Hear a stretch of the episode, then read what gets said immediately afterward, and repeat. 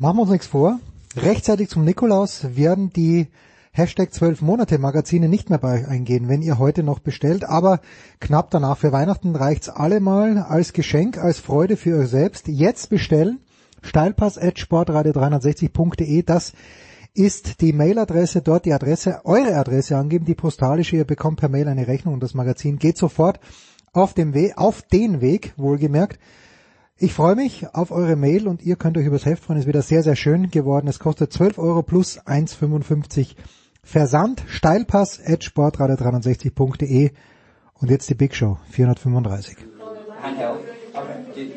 Just quiet quickly, please.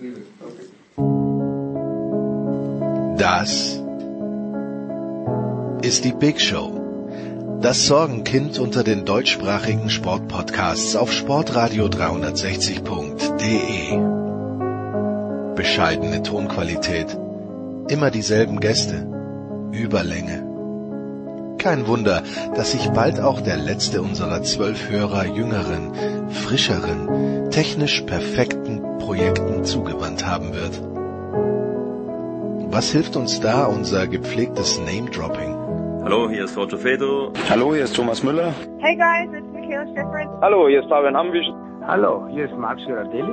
Hallo, Sie hören Christoph Daum. Nichts. Eben. Trotzdem, die Big Show. Fast live aus den David Alaba Studios. Jetzt. Ihr hört Sportradio 360. Hilft ja nichts. Genau. Herrschaften, es ist die Big Show 435 und wir beginnen heute einmal nicht mit Fußball, sondern wir beginnen mit einem Thema, das ich wie, ich weiß gar nicht wie, sehr, sehr lange jedenfalls schon vor mir herschiebe, weil ich Angst habe, es anzufassen und es bedarf zweier Frauen, um dieses Thema wirklich ernsthaft anzugehen. Zum einen, immer wenn ich ein schwieriges Thema habe, denke ich mir, dann melde ich mich einfach bei Annette Sattler. Guten Morgen, liebe Annette. Schwieriges Thema, schwierige Menschen, oder wie soll ich das jetzt Nein, verstehen? nein, nein, nein. Be bestens vorbereitete Menschen. Das letzte Mal, als wir mit Annette gesprochen haben, war es mit Annalena Baerbock, äh, der Bundesvorsitzenden der Grünen. Das war irgendwann im Frühjahr und ich freue mich, dass neben der Annette erstmals ein paar Minuten Zeit für uns hat. Von der Süddeutschen Zeitung Barbara Klimke. Guten Morgen, Frau Klimke. Guten Morgen. Ja, ich möchte mit Ihnen gleich beginnen, Frau Klimke, denn Sie haben letzte Woche gemeinsam mit dem fantastischen Gerald Kleffmann ein Interview geführt mit Andrea Petkovic, wo sie äh, nicht zum ersten Mal, aber ihm angemahnt hat, naja, gleiche Leistung, gleiche Bezahlung. Äh, da ging es um die Turniere auf der regulären WTA-Tour und da meinte die Petko, naja, wenn das Preisgeld bei den Damen immer noch nur 30 Prozent je, von dem beträgt, was es bei den Herren ist, dann ist da was nicht in Ordnung. Gleiche Bezahlung, gleiche Leistung. Es kam kein Einspruch, weder vom Gerald noch von Ihnen, Frau Klimke. Stimmen Sie mit der Forderung von Andrea Petkovic überein?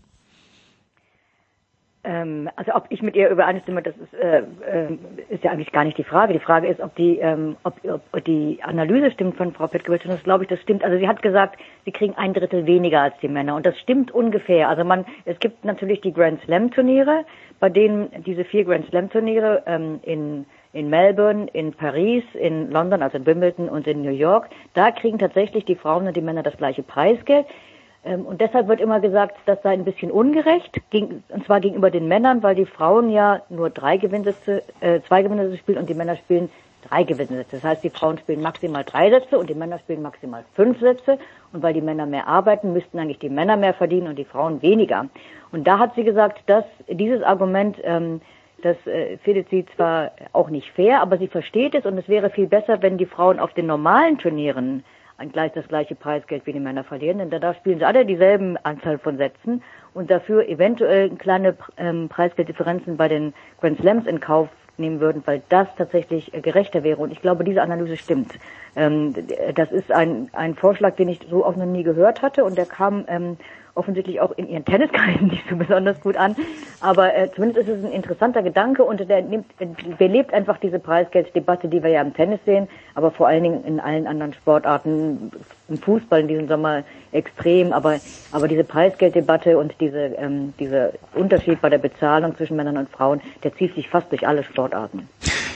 Jetzt, ich weiß auch nicht, Tennis ist jetzt nicht dein erstes Thema, aber ganz grundsätzlich fällt der Sport, ähm, wenn, wenn Andrea Petkovic jetzt sagt, okay, in Nürnberg, nur als Beispiel, sollte gleich viel Preisgeld ausgeschüttet werden wie in München bei den beiden Turnieren. Das sind beides Privatveranstaltungen. Das eine wird von einer Nürnberger Versicherung äh, gesponsert, das andere von BMW.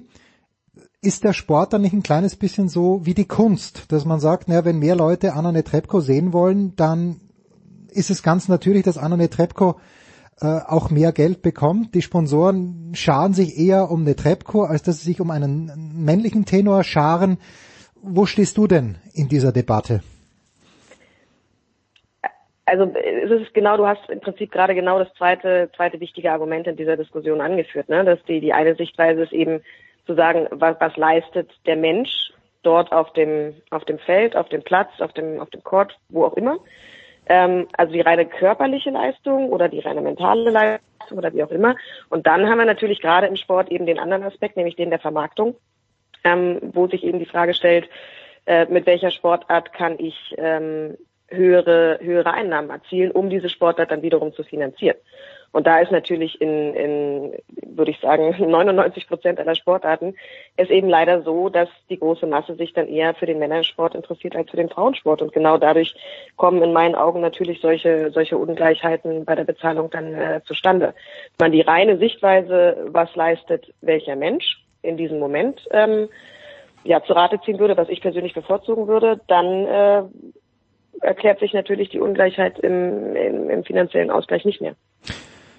Ja, weil die, die Leistungen, klar, drei Gewinnsätze, Frau Klimke, Sie haben es angesprochen, die ist ja gleich, aber wer sollte denn, ich weiß nicht, ob Andrea Petkovic das zu Ende gedacht hat, aber wer sollte denn in, im Business, im Tennis-Business oder ganz generell im Sportbusiness bei Privatveranstaltungen, wie es eben diese Turniere sind, wer sollte dafür sorgen, dass diese Bezahlung tatsächlich gleich ausfällt, weil bei den von Ihnen angesprochenen Grand Slam Turnieren, das ist klar, das sind die nationalen Verbände, die schwimmen ohnehin im, im, im Geld durch diese Veranstaltungen, die tun sich leicht, aber die Sandra Reichel in Nürnberg als Turnierdirektorin, die könnte es eben nicht so einfach machen. Also wer, wer müsste denn nach Diktion von Andrea Petkovic oder nach ihrer dafür Verantwortung tragen?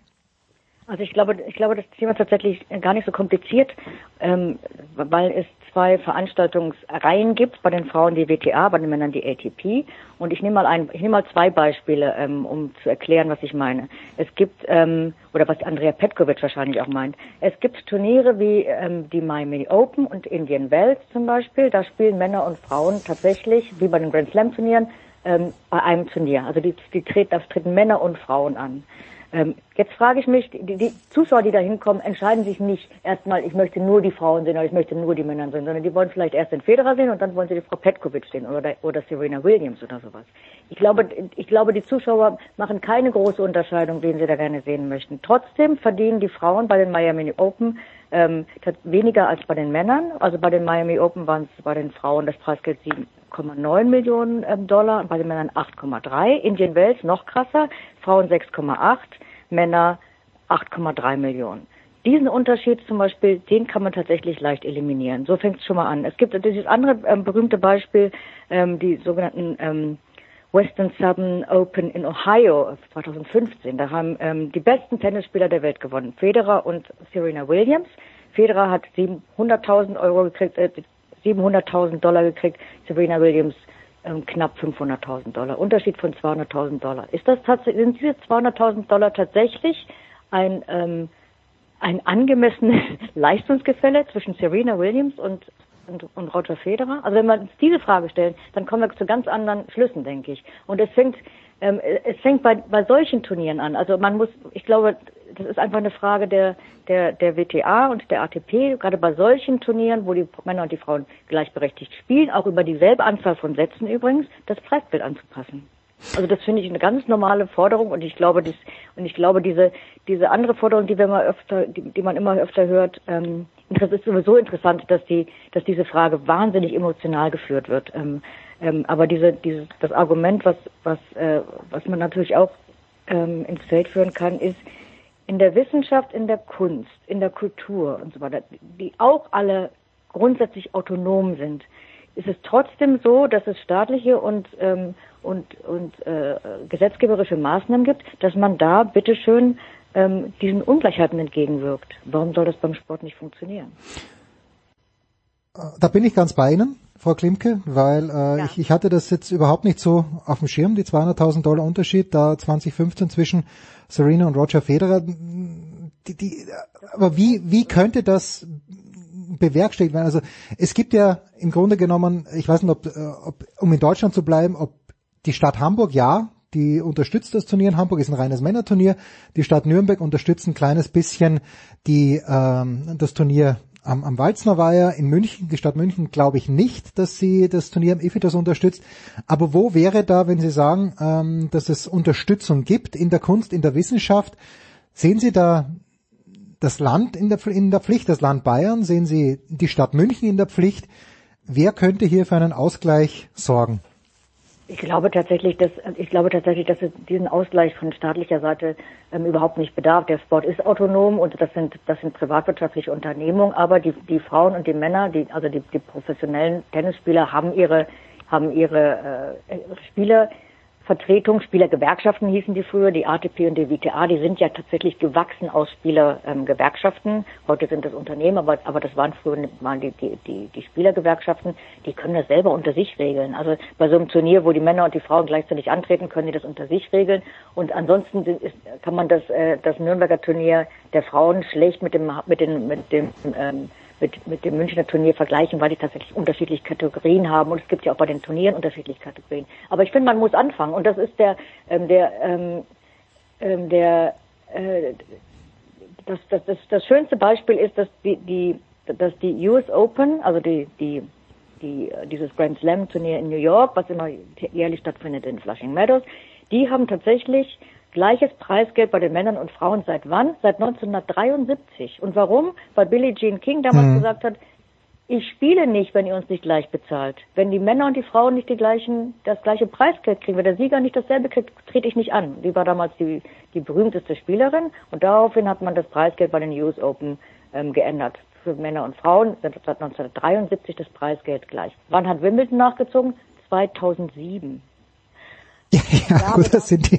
2007 und da bedurfte es wieder einer Spielerin. In, in, in dem Fall war es ähm, Venus Williams, die, die, die zu den ähm, zu den ähm, wie soll ich sagen zu den Clubmitgliedern, das sind ja alles so ähm, Clubmitglieder, gesagt hat: ähm, Liebe Herren, wie möchtet ihr eigentlich, dass eure eigenen Töchter behandelt werden, wenn sie in der gleichen Lage sind? Daraufhin hat das, das hat den Herren wohl zu denken gegeben und daraufhin haben sie diese, diese ähm, Preisgeldangleichung ähm, vorgenommen. Also ist, man, man muss erstmal vorlegen und dann wird sich, dann entwickelt sich daraus schon was. Das, das dauert immer. Man muss, man muss jetzt nicht den Gesetzgeber bitten, dass er dieses Preisgeld angleicht. Das wird er sicherlich bei dem, bei den Opernprämien auch nicht tun, weil für die Opernsänger oder sowas. Aber, aber, aber man muss diese Anstöße geben und dann entwickelt sich in dieser Richtung schon was. Ähm, also das wäre meine, das wäre meine Einschätzung dieser, dieser Sache. Ich weiß nicht, ob wir noch auf einen anderen, auf einen anderen Sport kommen. Gerne, gerne, Tennis bitte. Muss man natürlich sagen, Tennis ist von vornherein ähm, absolut privilegiert und, und die Klagen sind hier auf einem unglaublich hohen Niveau, denn der, denn der Tennissport ist, was die was das Preisgeld der Männer und Frauen betrifft, schon wirklich sehr, sehr, sehr, sehr weit. Also nicht nur bei den Grand Slam Turnieren, sondern auch, sondern auch sonst sind die ähm, das das WTA Tourfinale zum Beispiel, also dieses dieses Jahresendfinale hm. der Frauen ähm, ist mindestens genauso hoch dotiert heutzutage wie das ähm, ATP-Turnier der Männer in, in London, wenn nicht sogar höher. Ich glaube inzwischen sogar höher. Also die sind, da ist die Angleichung schon sehr weit gediehen bei den, ähm, bei, bei den, bei, bei den Tennisspielern. Ganz im Gegensatz zu anderen Sportarten, muss man sagen. Ja, gut, Venus Williams, das ist das eine und Wimbledon, aber Annette, in Mannschaftssportarten schaut es natürlich relativ schwierig aus, gerade in Deutschland. Deine große Leidenschaft oder eine deiner großen Leidenschaften ist ja der Handballsport. Die Damen spielen gerade bei der Handball-Weltmeisterschaft ähm, und ich glaube in der Handball-Bundesliga, die Herren, die meisten zumindest, können ganz gut leben davon. Äh, hier wie, wie viele Damen, wie viele Frauen deines Wissens können denn vom Handball in Deutschland überhaupt leben? Boah, ich würde jetzt mal ganz mutig behaupten, ähm, eine Handballerin, die in der deutschen äh, Handball-Bundesliga spielt, da sind es ganz, ganz weniger. Hm. Also du kannst im Handball, im Frauenhandball schon Geld verdienen, aber nur dann, wenn du ins Ausland gehst. Wenn du nach Russland gehst, wenn du nach Mazedonien gehst, nach Ungarn gehst, da wo der Frauenhandball einen ganz anderen Stellenwert hat. In Deutschland ähm, ist es extrem schwierig. Und ich habe ja lange auch mit den Mädels zusammengearbeitet. Ähm, die sind halt zu, ja, zu 99 Prozent nebenbei berufstätig oder studieren, haben einen ganz normalen Alltag und versuchen halt in diesem Alltag äh, dann äh, das ganze Thema Sport zu integrieren. Eigentlich fast eher aus der, Ama äh, aus, aus der Perspektive eines Amateursportlers hinaus weil sie eben ähm, auch gar nicht dieselben, dasselbe Umfeld, dieselben Bedingungen haben wie die Männer. Wenn man jetzt zum Beispiel mal über die Nationalmannschaft nachdenkt, ähm, wo dann Selbstanreise zu den Spielen und so weiter auf dem Programm stehen, auch in der Liga jetzt übrigens nicht unüblich, was ich eigentlich nur aus dem Amateurhandball kenne. Also das ist eine, eine extrem große Kluft, die da zwischen dem Männer- und dem Frauenhandball herrscht. Ist es dann der Idealismus, der die Frauen dazu treibt, Handball zu spielen? Ist es einfach die Freude am Sport, die ich ja auch niemandem absprechen möchte, der mit Sport viel Geld verdient. Du musst, du musst, also wenn du davon nicht zu 100 Prozent überzeugt bist, ähm, dann, dann, dann machst du das nicht. Das ist ja ganz klar. Ähm, gerade wenn es dann auch noch darum geht, neben der, neben der Liga auch noch in der Nationalmannschaft zu spielen. Also die, diese, diese sportliche, also körperliche Belastung, aber natürlich logischerweise auch zeitliche, mentale Belastung, die kannst du nur neben deinem normalen Alltag stemmen, wenn du zu 100 Prozent hinter dem stehst, was du da tust. Logisch. Das sind alles Enthusiastinnen. Ja, zurück zu Ihnen, Frau Klimke. Sie haben vorhin darüber gesprochen, dass die Tennisspielerinnen privilegiert sind. Inwieweit denn? Es gibt eine Liste ähm, der zehn bestbezahlten Athletinnen 2019. Ähm, meistens, meistens sind das Forbes-Listen. Äh, diese Liste der zehn äh, bestbezahlten Athletinnen 2019 hat interessanterweise ähm, von zehn Athletinnen zehn Tennisspielerinnen hm. unter den Top. Also von Serena Williams mit 29 Millionen Dollar bis ähm, Venus Williams. Und erst an Nummer ähm, 12 kommt Alex Morgan, die erste Fußballerin. Und das ist schon interessant äh, aus zwei Gründen. Also erstens, weil, weil, weil es diese, ähm, weil, weil es diese berufliche Bandbreite bei den bei den Männern ganz anders gibt. Bei den Männern sind in, in, in, in den Top, ähm, bei den Topverdienern mischen sich die, Fuß, die, die Sportarten Fußball, Baseball, American Football, Basketball, Motorsport und so weiter. Bei den Frauen sind es tatsächlich ähm, sind es tatsächlich Tennisspieler, Tennisspielerinnen ganz vorne. Und dann gibt es, glaube ich, unter den Top 15 noch eine Golfspielerin. Das ist ähm, interessanterweise eine, ähm, eine Thailänderin. Mhm. Yugu Tungan heißt die und eine Badmintonspielerin aus Indien. Ähm, und dann, wie gesagt, Alex Morgan. Aber, aber sonst sind es quasi nur Tennisspielerinnen. Und das ist interessant, weil das historische Gründe hat, glaube ich. Ähm, das, das, das ist einfach, das ist einfach gewachsen über die, über die Jahre. Und dazu muss man natürlich sagen, äh, weil Sie es vorhin angesprochen haben, die US Open, die rühmen sich ja seit Jahrzehnten äh, damit, dass sie immer das meiste Preisgeld generell, das höchste Preisgeld für Sieger und Siegerinnen in dem Fall ausschütten. Ich bin jetzt ein kleines bisschen überrascht, dass die Golferinnen nicht, nicht unter den Top Ten veranlagt sind, aber warum ist es denn so gewachsen aus Ihrer Sicht, Frau Tennis, Klimke? Ich glaube, ich glaube, beim Tennis, Tennis hat tatsächlich eine Sonderrolle da und das ist eine historische Sonderrolle. Ähm, also wenn wir mal ganz zurückgehen an die Anfänge des Tennis, war das ein Gesellschaftssport, ein Gesellschaftsspiel. Da spielte man Tennis, also dieses Lawn-Tennis im Garten. Mhm. Und das war so eine Art Ballvergnügen beim Tee on the Lawn so ungefähr. Daraus da haben sich nachher diese Wettbewerbe entwickelt. Und den ersten, gehen wir mal einfach nur auf Wimbledon. 1884 gab es ähm, gab's die erste Frau, die ein Wimbledon-Turnier gewonnen hat. 1884 schon. Das war sieben Jahre nach den Männern. Der Frauenwettbewerb ist gleichzeitig eingeführt worden im Tennis mit dem Doppel der Männer. Mhm. Also wir haben, wir, wir gucken hier einfach auf eine Geschichte zurück, die ist über 100 Jahre alt, fast 150 Jahre alt und die ist ungebrochen. Und weil das eine ungebrochene Entwicklung ist, haben die Frauen tatsächlich, ist der Rückstand der Frauen was das Preisgeld betrifft, ähm, relativ gering, beziehungsweise die hatten viel Zeit, das ähm, durch, durch, äh, durch Aktion und durch politische Aktion und durch diese, die, diese Aktion von Billy J. King und so weiter aufzuholen, anzumahnen und sich zu positionieren und sich auch in, bei den Turnierdirektoren in einer gewissen Art und Weise zu positionieren. Das fehlt anderen Sportarten komplett. Und da kommen wir nämlich jetzt zum Fußball und kommen auf diese wahnsinnigen, ähm, diese wahnsinnigen Unterschiede im Fußball. Es gibt überhaupt weltweit, glaube ich, kein anderes kein anderen Industriezweig, in dem die Diskrepanz zwischen ähm, Männer- und Frauenbezahlung so groß ist wie im, tatsächlich im professionellen Fußball. Aber Ich ist, glaube, weltweit gibt es keine andere Branche. Wenn wir uns mal, wir gucken uns mal einfach nur mal die, die, ähm, die Top-Gewinner, die, die Top-Verdiener an. Und da haben wir auf der, ähm, die Top-Verdiener bei den Männern im letzten Jahr, oder der Top-Verdiener bei den Männern war Lionel Messi. Ähm, Top-Verdiener bei den Frauen war ähm, Serena Williams. Und wenn man sich die Züge anguckt, dann sieht man, Lionel Messi 127 Millionen, Serena Williams 29 Millionen. Der Unterschied zwischen Männern und Frauen liegt bei 100 Millionen Dollar. Zwischen den bestverdienenden Männern und Frauen. Und, und, und da kommt, da kommt jetzt diese, ähm, diese wahnsinnige Dominanz des Fußballs ins Spiel. Der Frauenfußball hat tatsächlich Anfang des, des 20. Jahrhunderts so eine leichte Phase der, ähm, des, des Booms gehabt, gerade in England. Da gab es Spiele, ähm, da, da gab es Spiele meistens von so Industriemannschaften, ähm, so Factory Game, Factory ähm, Mhm. Teams, die, die zwischen den Kriegen entstanden sind, weil die Männer alle im Krieg waren und die Frauen mussten arbeiten und haben dann Fußball gespielt.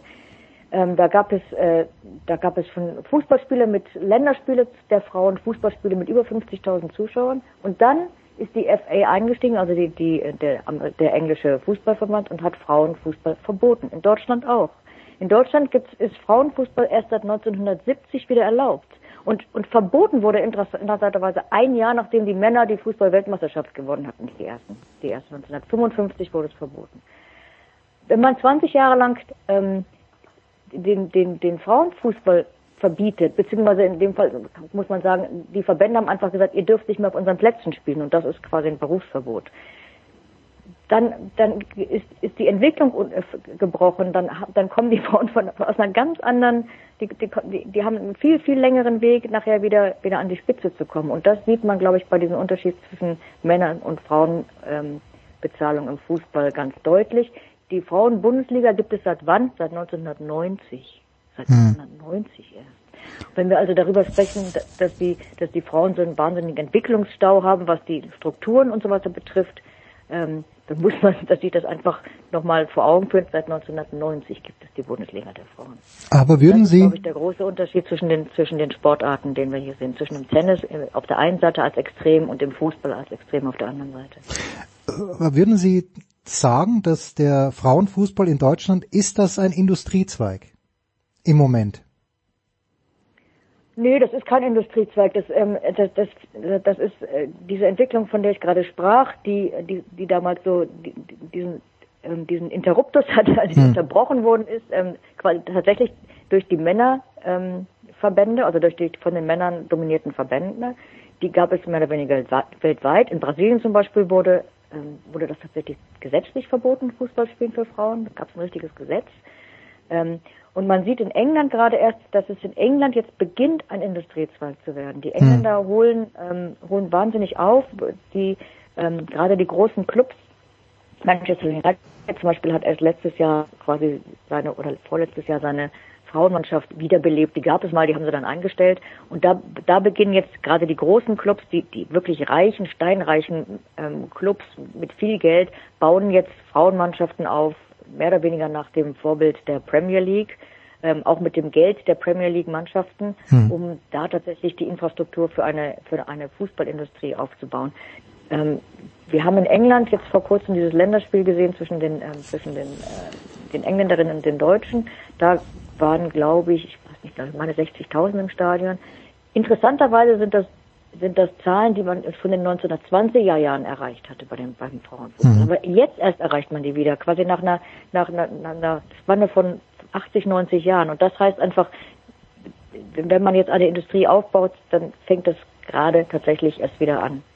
Das ist das Interessante beim, beim Frauenfußball. Diese Entwicklung, die man jetzt sieht, ist, ähm, geht sehr schnell und die geht vor allen Dingen in Spanien und in Großbritannien sehr schnell, weil da von den großen Fußballclubs inzwischen ähm, die, die Manpower reinfließt, ähm, die, die Infrastruktur, ähm, und weil die erkannt haben, dass man heutzutage in der heutigen Gesellschaft tatsächlich als großer Fußballclub genauso wie man seine Jugendmannschaften hat, einfach auch ein gutes Frauenteam ähm, braucht. Das braucht man für, für das Political, äh, für, für das politische, also für das Standing und für die, für die, ähm, für die, für die, für die PR-Maßnahmen und fürs Marketing muss man heutzutage einfach ein, ein Verein sein, der, der gesellschaftlich gut verankert ist und das ist man nur mit einer Frauenmannschaft. Gut. Da, da sind wir in Deutschland noch ein bisschen weit weg, glaube ich. Ja, Annette, das große Thema Fußball-Weltmeisterschaft äh, der Frauen, äh, Fußball-Nationalmannschaft der Frauen. Jetzt ähm, hat, es gibt ja die Idee, dass man sagt, okay, klar, das meiste Geld bringen natürlich die Herren rein, und zwar den überwiegenden Anteil des Geldes bringen die Herren rein, aber der DFB, der sollte hier doch ein Zeichen setzen, so wie es andere Verbände auch getan haben und den Frauen dieselben Prämien ausbezahlen, zum Beispiel für Erfolge bei großen Meisterschaften. Siehst du da den Deutschen Fußballbund in der Pflicht? Ja, definitiv. Also das ist ja genau der, der Aspekt, den ich vorhin auch schon genannt hatte. Ne? Zum einen, also diese Unterscheidung zwischen was bringt der Mensch als Leistung und, und wie lässt sich diese Leistung dann vermarkten, um Einnahmen zu erzielen. Und natürlich ist es äh, wirtschaftlich erstmal völlig sinnvoll zu sagen, die, die die meisten Einnahmen erwirtschaften, ähm, die werden auch die größten, die, größten Prämien erhalten im Sinne der, ähm, der Leistung als Mensch ist es aber natürlich komplett kontraproduktiv, weil die Leistung ist keine andere bei den Männern wie bei den Frauen. Insofern ähm, würde ich das sehr, sehr begrüßen, wenn da der Deutsche Fußballbund, wie du es gerade gesagt hast, das haben ja andere Verbände vorgemacht, dass es funktioniert, dass es geht, haben dann Zeichen gesetzt, ähm, würde ich sehr, sehr begrüßen, wenn der DFB danach ziehen würde. Ja, Frau Klemke, wo äh, geht die Reise hin? Abgesehen vom Tennis, wo wir vielleicht auf einem guten Weg sind. Ich finde diese Anregung äh, mit Miami und mit Indian Wells und mit den großen Turnieren dann auch äh, in Cincinnati, das macht natürlich Sinn mit diesen Combined Events. Äh, aber wo geht die Reise generell mit dem Frauensport hin, ähm, wenn wir äh, jetzt zehn Jahre vorausblicken, wird sich die Struktur, wie Sie sie vorher angesprochen haben, im Fußball, wird sich die ver verändert haben, verbessert haben? Oder braucht es da wieder so große Events wie zum Beispiel einer Fußballweltmeisterschaft in Deutschland für die Frauen, dass sich hier wirklich was tut? Ich glaube, das, äh, ich glaube, die Entwicklung ist im Gange und die wird sich auch in Deutschland ähm, durchsetzen. Wir sehen das ja in Ländern wie, ähm, wie Norwegen, das Sie schon angesprochen haben, wo es diese Gehaltsgleichheit gibt. Ähm, auch bei den, aus, auch in Australien. Da, Australien hat tatsächlich jetzt ähm, durchgesetzt, dass es ähm, dass die Männer und die Frauen gleich bezahlt werden. Und zwar sieht es so aus, dass die, ähm, die Einnahmen aus dem, ähm, also die Sponsoreneinnahmen, die die Männer und die Frauen generieren, an einen Topf fließen und von da aus wird dann, werden dann die, die Spieler unterschiedlich bezahlt. Und ähm, das funktioniert immer da gut, besonders gut, ähm, wo das Argument außer Kraft gesetzt wird, dass die Männer ja mehr verdienen müssen, weil sie den besseren Fußball spielen. Nee, das ist, nein, nein, in Norwegen und in Australien ist das einfach nicht so. Die, die Australierinnen waren, sind Nummer, immer so zwischen Nummer 4 und 8 der Weltrangliste. Die Männer ähm, sind, glaube ich, im Moment Nummer 41 oder sowas. Ich glaube, die waren nie besser als irgendwie Nummer 30 oder 20 oder sowas. Da sind die Frauen tatsächlich sehr viel besser. Das gleiche in Norwegen. Ähm, wo es ja auch diese Gehaltsgleichheit gibt. Die Norwegerinnen waren Fußball-Weltmeisterinnen. Ähm, ich glaube nicht, dass die Männer in Norwegen schon mal Fußball-Weltmeister waren. Die sind sie natürlich nicht. Die sind auf FIFA-Weltrangliste 58. Ähm, bei den, in den USA genau das Gleiche. Ähm, da sind die, ähm, die USA-Spielerinnen sind Rekordweltmeisterinnen. Ähm, die Männer dümpeln immer so im, ähm, in, der Mittelklasse rum. Bei der letzten WM waren sie gar nicht qualifiziert. Und da ist es natürlich einfach, diese ähm, diese Gegenargumente außer Kraft zu setzen und zu sagen, aus, mit, aus welchen Gründen behandelt ihr uns eigentlich viel schlechter als die Männer? Und das, hm. wenn jetzt erstmal in den großen Ligen ähm, durchgesetzt ist, dann wird sich das wie beim Tennis, das wird sich dann fortsetzen und weiter durchsetzen. Dann werden andere Verbände nachziehen. Ähm, auch der Deutsche Fußballverband hat ja schon äh, tut ja schon sehr viel mehr für die Frauen. Wenn wir uns erinnern, bei der ersten EM gab es, war das nicht ein Kaffeeservice, was wir bekommen haben? Ja, ich glaube, in der Süddeutschen gab es dazu auch einen Artikel, ja. Das ist ja inzwischen auch schon sehr viel besser geworden. Also das, das ist alles auf einem guten Weg. Das dauert halt wahnsinnig lange. Aber, aber ich denke, dass die, ähm, dass die Argumente, ähm, dass die, dass die Argumente immer dann gut außer Kraft gesetzt werden können, wenn man sieht, dass die, die Frauen Melvin dasselbe leisten oder das Gleiche leisten. Das ist doch ein schönes Schlusswort. Es gibt Hoffnung für die Frauen, nicht nur im Tennis, sondern vielleicht auch in anderen Sportarten. Und das ist ganz, ganz schlechter Übergang. Apropos Hoffnung, gute Hoffnung. Annette Sattler, es ist äh, kein Geheimnis, aber die Annette wird in den kommenden Tagen Mama werden. Sie wird eine ganz, ganz fantastische Mama werden. Wer Annette kennt, der weiß, dass äh, ich hatte das Vergnügen, dass sie früher fast wöchentlich bei mir zu Gast war. Jetzt hat sie zum Glück bessere und schönere Aufgaben gefunden. Äh, Annette, ich, ich wünsche dir natürlich alles Gute für die Geburt deines Kindes. Äh, die Frage, die wir natürlich haben, ist aber trotzdem, ja, gibt es denn einen Plan, wann wir dich wieder sehen werden, meine Liebe, auf den, äh, ja, wo auch immer, auf jeden Fall im deutschen Streaming oder im deutschen Fernsehen? Das ist äh, sehr, sehr lieb. Vielen Dank. Ähm, ja, danke auch erstmal für die guten Wünsche. Ähm, ich hoffe, dass ihr tatsächlich nicht allzu lange verzichten müsst oder dass ich vor allem auch nicht allzu lange verzichten muss. Also es gibt einen theoretischen Plan, den ich in meinem Kopf habe, den spreche ich jetzt aber nicht aus, weil die Praxis kann ja dann immer noch hm.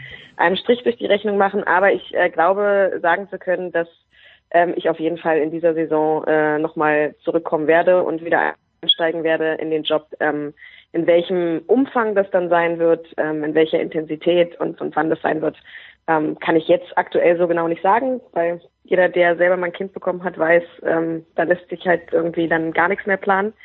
Die haben halt ihren eigenen Kopf und äh, dominieren dann deinen Alltag, aber ich hoffe, dass ich irgendwann im Frühling ähm, wieder das erste Mal ein Mikro in der Hand haben werde und ähm, in irgendeiner Form auf dem Fußballplatz in der Basketballarena oder auf dem Eis stehen werde. Mal gucken. Ja, und wir hoffen natürlich, dass du früher oder später, wie auch immer, wieder am Handballparkett auf dem, äh, ja, mit dem Mikrofon stehen wirst, wie auch immer das funktionieren wird. Das dann spätestens Ende Mai im, äh, beim Final Four in Köln. Ah, das natürlich. ist definitiv äh, gesichert, genau. Herrlich, gut, das, das markieren wir uns jetzt rot im Kalender, wünschen dir alles Gute, danke Annette Sattler, danke, danke. Barbara Klimke, wir machen eine kurze Pause in der Big Show 435, ich traue mich kaum auszusprechen, aber es geht weiter mit Fußball, allerdings leider mit Herrenfußball. Männerfußball, Herren darf man gar nicht mehr sagen, um Gottes Willen, kurze Pause.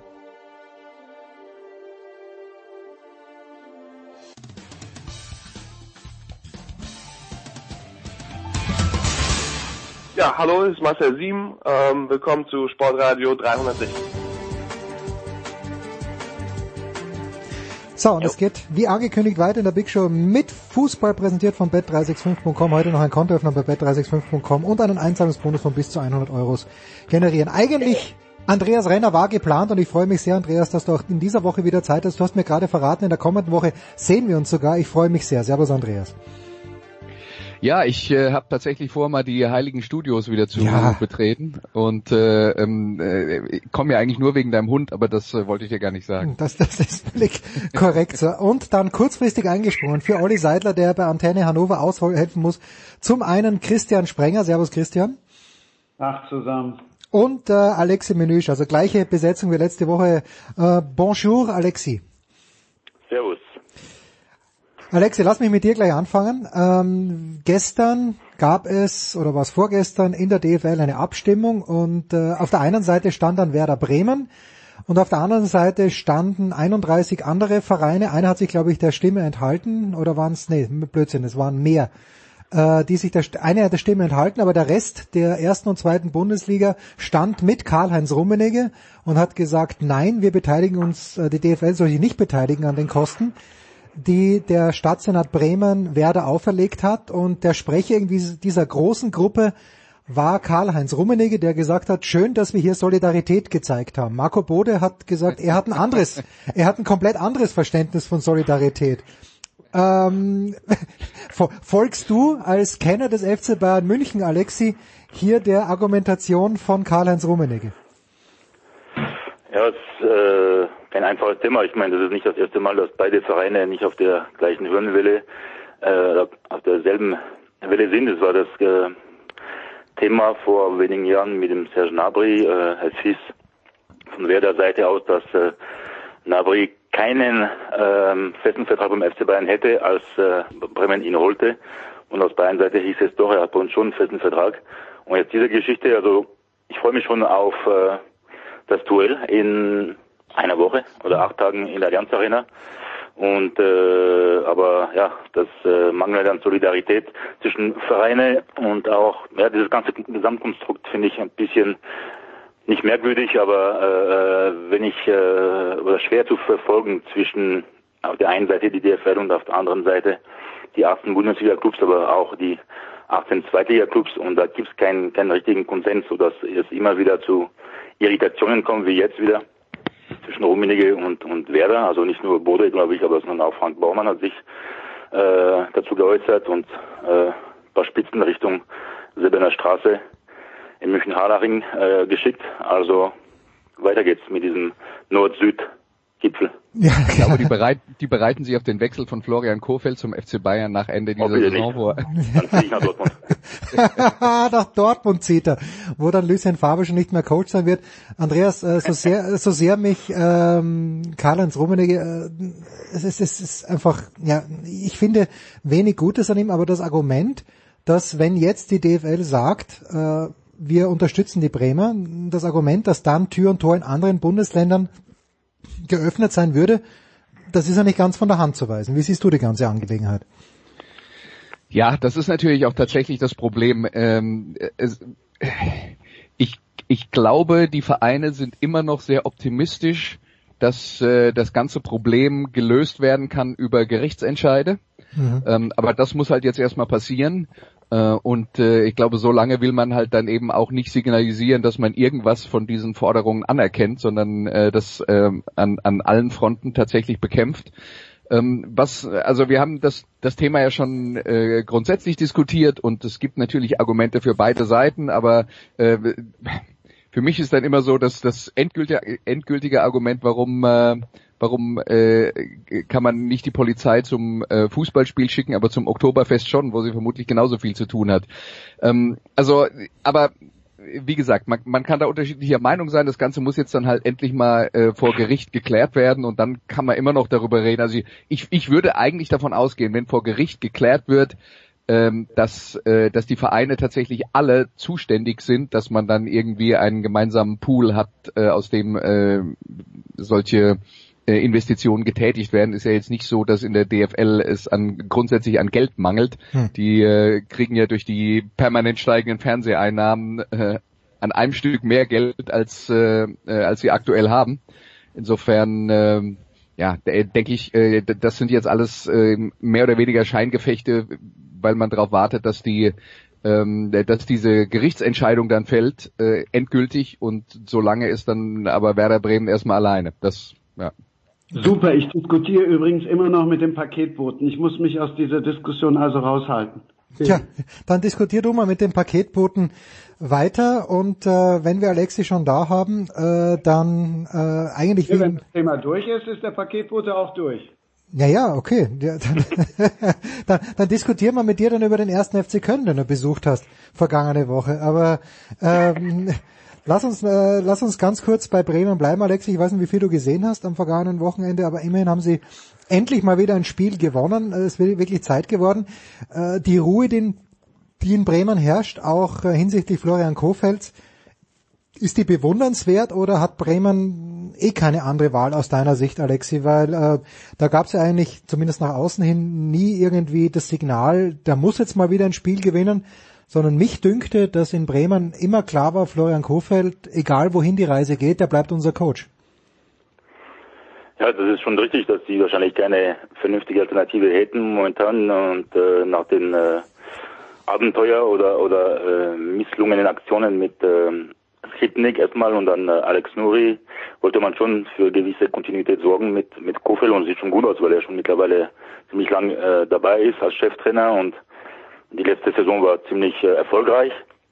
Und jetzt natürlich war der, der Sieg unheimlich wichtig in Wolfsburg, wo also gegen eine Mannschaft, die wenig Spiele noch verloren hatte in dieser Saison und dort drei Treffer zu erzielen, da hat die Mannschaft wirklich viel Moral gezeigt und hat in seinen Reihen Mirashika wirklich einen, einen, einen überragender Torjäger, der womöglich im, am Saisonende den Verein verlassen wird für einen größeren äh, Verein.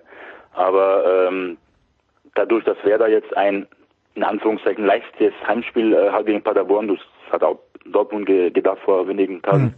Ähm, es ist schon die große Möglichkeit, die, eine Riesenopportunität, da zwei Siege in Folge zu erringen, bevor es dann nach München äh, geht. Und dann kann man sich schon großen äh, äh Luft, äh, Luft nehmen mit dem Abstiegskampf. Da kann man wirklich im, im gesicherten Mittelfeld landen. Und das ist schon wichtig im Hinblick auf die äh, Winterpause, die er auch hat. Und äh, nach München kann man noch äh, ein bisschen punkten. Und um dann wirklich richtig anzugreifen mit dem Ziel natürlich äh, einen einstelligen Platz zu erringen am Saisonende, aber äh, ich sehe diesen Kader nicht äh, genug aufgerüstet, um äh, um einen europäischen Platz zu kämpfen. Da, da muss noch was passieren in der Abwehr und im Mittelfeld, da gibt es so viele Lücken oder Spieler, die bei ihrem Zenit sind, wie Betancourt, wie, wie Shahin. Und äh, aber es wird reichen. Also mit dem Abschlusskampf, glaube ich, wird leider dort nichts äh, zu tun haben in dieser Saison. Weil er gerade angesprochen wurde, Andreas. Äh, ich kann mit Bittenkurt überhaupt nichts anfangen. Der hat letzte Woche zwar ein Tor geschossen, aber ich halte den für gnadenlos überschätzt. Aber deswegen habe ich dich ja äh, in der Leitung, weil du mir sicherlich sagen kannst, warum Leon Bittenkurt immer wieder einen Job findet in der Fußball-Bundesliga. Weil du mit deiner Meinung offensichtlich relativ alleine stehst. Ja, da, Also, offensichtlich gibt es Leute, die das anders sehen. Also äh, Bittenkurt ist sicher jetzt äh, niemand, der äh, der, der Woche für Woche auf allerhöchstem Niveau abliefert, das ist, äh, der, das ist schon vollkommen klar, aber wenn er das wäre, würde er auch nicht bei Werder Bremen stehen, aber der hat äh, Tempo, der hat Technik, der hat äh, tatsächlich auch ähm, äh, ein bisschen Torgefahr. Äh, in, insofern ist er, glaube ich, bei einer, sagen wir mal, soliden Mittelfeldmannschaft wie Werder Bremen, die, wenn es gut läuft, um den Europapokal mitspielt und wenn es nicht gut läuft, gegen den Abstieg kämpft, äh, ist er aus meiner Sicht äh, richtig aufgehoben. Christian, bist du wieder bei uns? Ja, ich war die ganze Zeit bei, ich war ja froh, dass äh, bei dem einen Thema dann der Paketbote da war und ich ein bisschen hinauszögern konnte. Äh, ich finde, Leonardo Bittenkurt ist ein richtig guter Fußballer. Es gibt wenige, die so schnell sind wie er. Er hat sicherlich sich öfter mal verwechselt, kann man halt nicht anders sagen, und dann halt auch mal Pech gehabt mit Verletzungen. Und dann hat es halt dann und wann mal nicht gepasst. Und da du ja eben schon den ersten FC Köln angesprochen hast, äh, bei Köln war wahrscheinlich mit Abstand der schnellste. Hm. Und noch eins zu Kofeld wäre ja absurd gewesen, wenn sie den jetzt rausgeschmissen hätten. Also das wäre wirklich absurd gewesen. Skripnik war der größte Fehler, den Werder je in der Vereinsgeschichte gemacht hat. Und Kofeld ist, ist einfach auch ein überragender Typ und auch ein richtig guter Trainer. Und wir wissen ja alle mittlerweile, Fußball wird auch mit dem Kopf gespielt. Und so ein Sieg, so ein Sieg hat jetzt auch was Befreiendes. Siehe äh, Mainz, dann hast du halt auch irgendwann wieder Matchglück und das ist dann halt eben so. Es klingt zwar platt und irgendwie nach Phrase, aber ist so.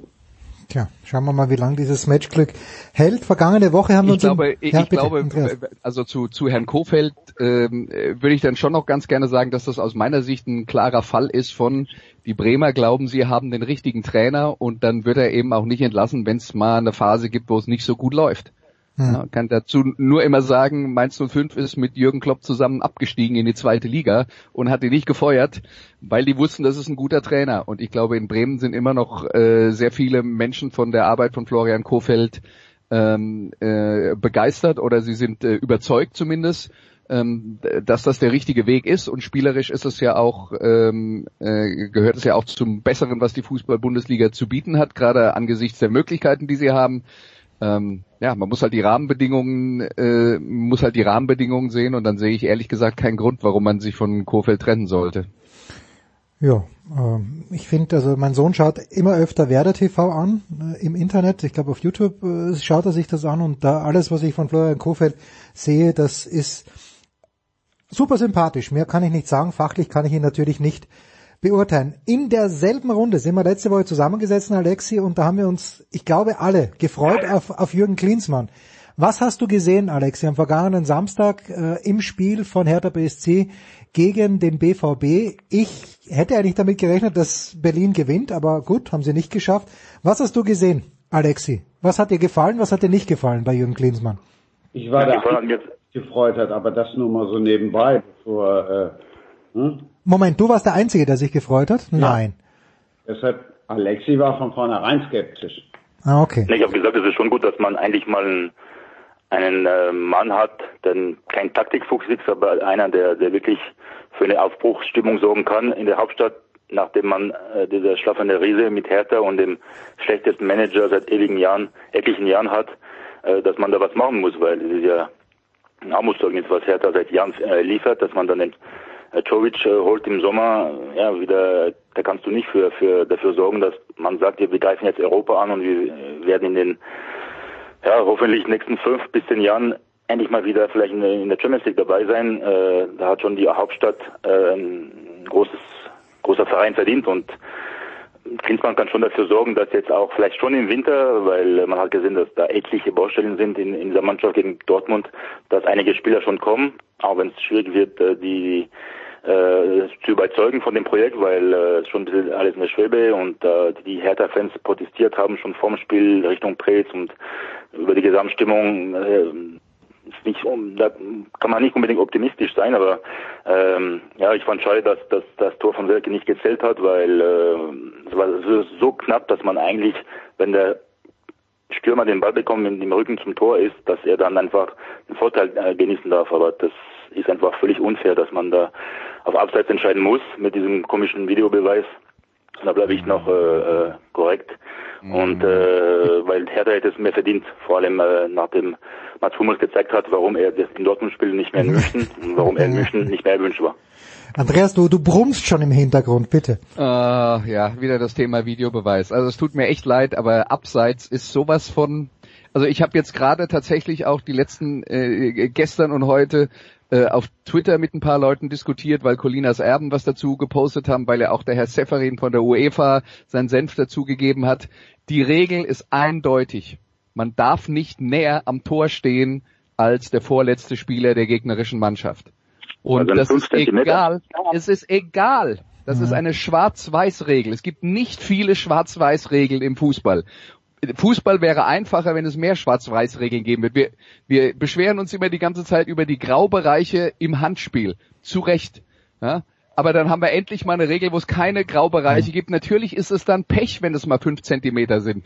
Aber das ist halt fünf Zentimeter abseits. Ende. Aus. Da gibt's nichts zu diskutieren. Und ich verstehe nicht, warum man, es gibt vielleicht wie viele von diesen Entscheidungen in der Fußball-Bundesliga, mit, die, die so knapp sind, gibt es in, in einer Saison? Ich weiß naja, nicht, fünf, fünf oder zehn oder irgendwie sowas.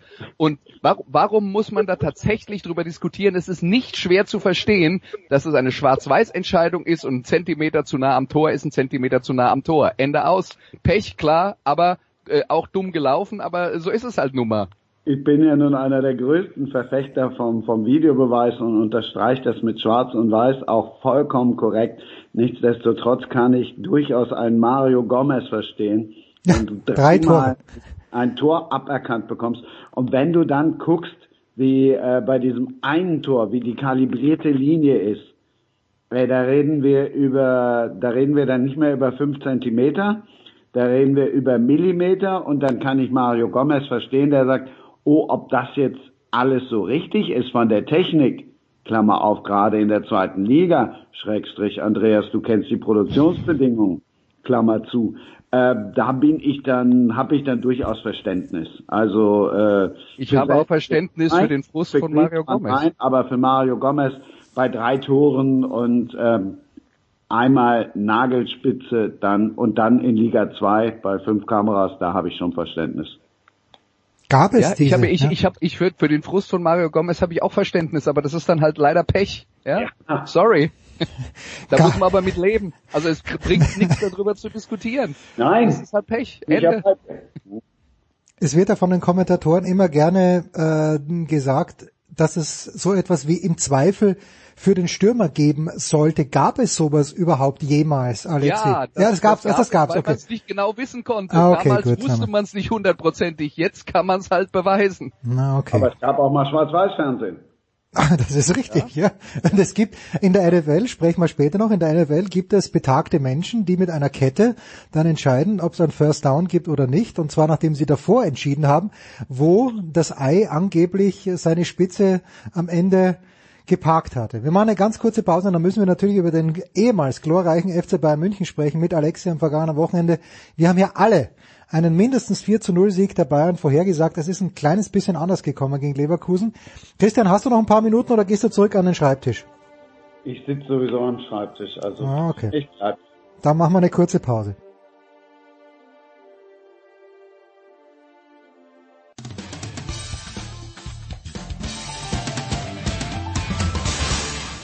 Ja, hallo, hier ist der David Storer und ihr hört Sportradio 360.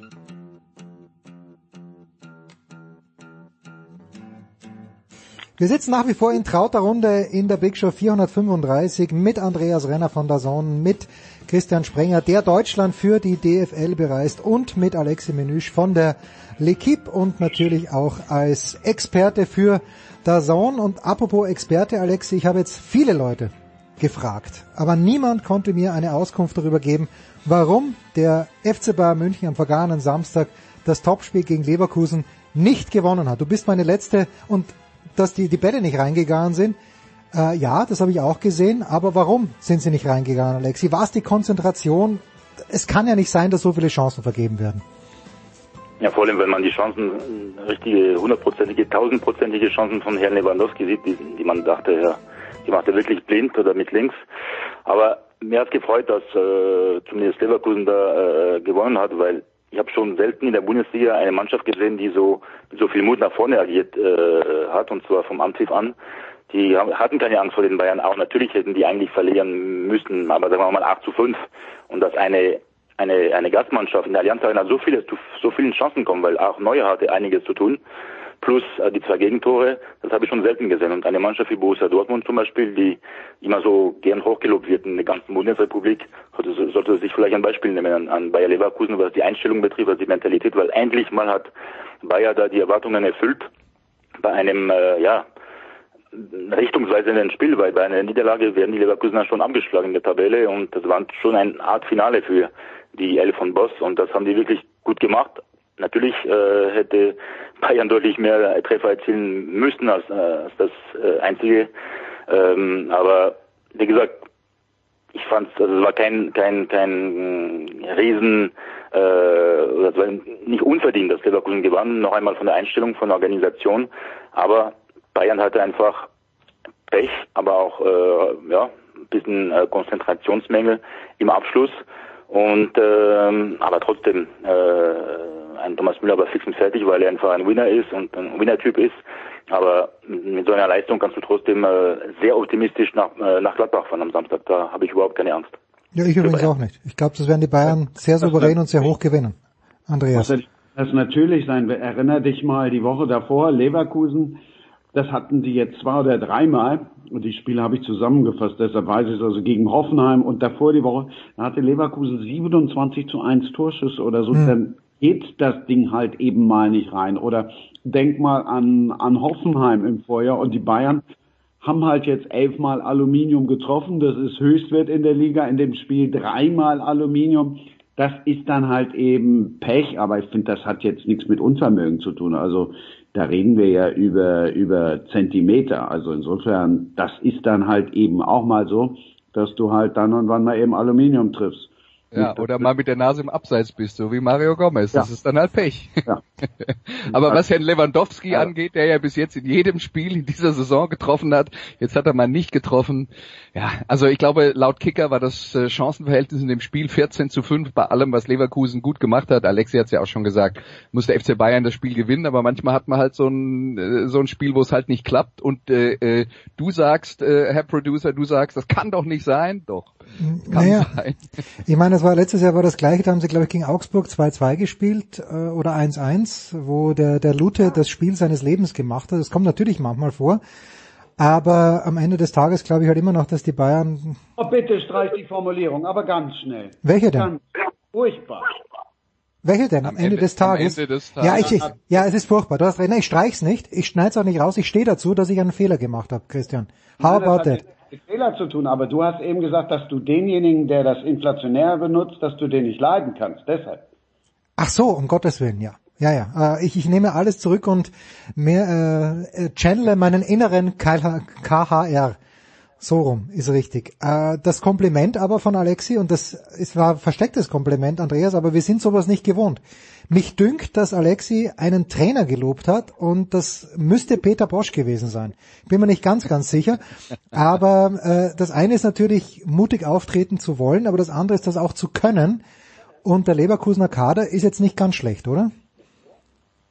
Ja, natürlich. Also ich meine, dass Bayer Leverkusen eigentlich jetzt in der Fußball-Bundesliga vor nicht allzu vielen Gegnern Angst haben sollte, ist klar und die haben Qualitäten und dann kommt natürlich in so einem Spiel noch dazu, äh, die, die, die Bayern haben es in den letzten Wochen ganz gut äh, ganz gut kaschieren können, aber die spielen mit Javi Martinez in der Innenverteidigung, die könnte man vielleicht auch anders lösen, aber Javi Martinez ist jetzt keine neue Erkenntnis einer der, ich weiß nicht, fünf langsamsten Spieler der Fußball-Bundesliga. Und wenn dann Leon Bailey gegen ihn sprintet, dann wird's halt auch mal schwer. Ähm, also die haben schon ein paar Waffen, mit denen sie Bayern wehtun können und das haben sie dann auch konsequent ausgenutzt und äh, ihre Gelegenheiten genutzt und hinten hatten sie halt auch das entsprechende Glück und dann passiert sowas schon mal. Ja, ähm, und äh, Peter Bosch ist ja jetzt insgesamt ein Trainer, dem man im Lauf seiner Karriere eigentlich selten vorgeworfen hat, dass er nicht mutig genug spielt. Er war ja das Problem damals bei Dortmund, dass man ihm vorgeworfen hat, dass er zu mutig spielt, sich nicht um die Defensive kümmert. Samstag, es ist nicht mal das Topspiel, wenn ich es richtig gesehen habe, Alexi, sondern es ist ein 15:30 Spiel. Gladbach wird vor den Bayern rangieren, nach diesem Match auch, aber um wie viele Punkte, Alexi? Wird es einer sein oder werden es sieben sein? Also ich kann mir nicht vorstellen, dass Bayern äh, äh verliert, weil wenn es so ist, dann ist wieder Feuer unterm Dach. Zwei Niederlagen in, in einer Woche, dann äh, wird, glaube ich, wieder Hansi Flick in Frage gestellt und dann geht der ganze Zirkus wieder von vorne los.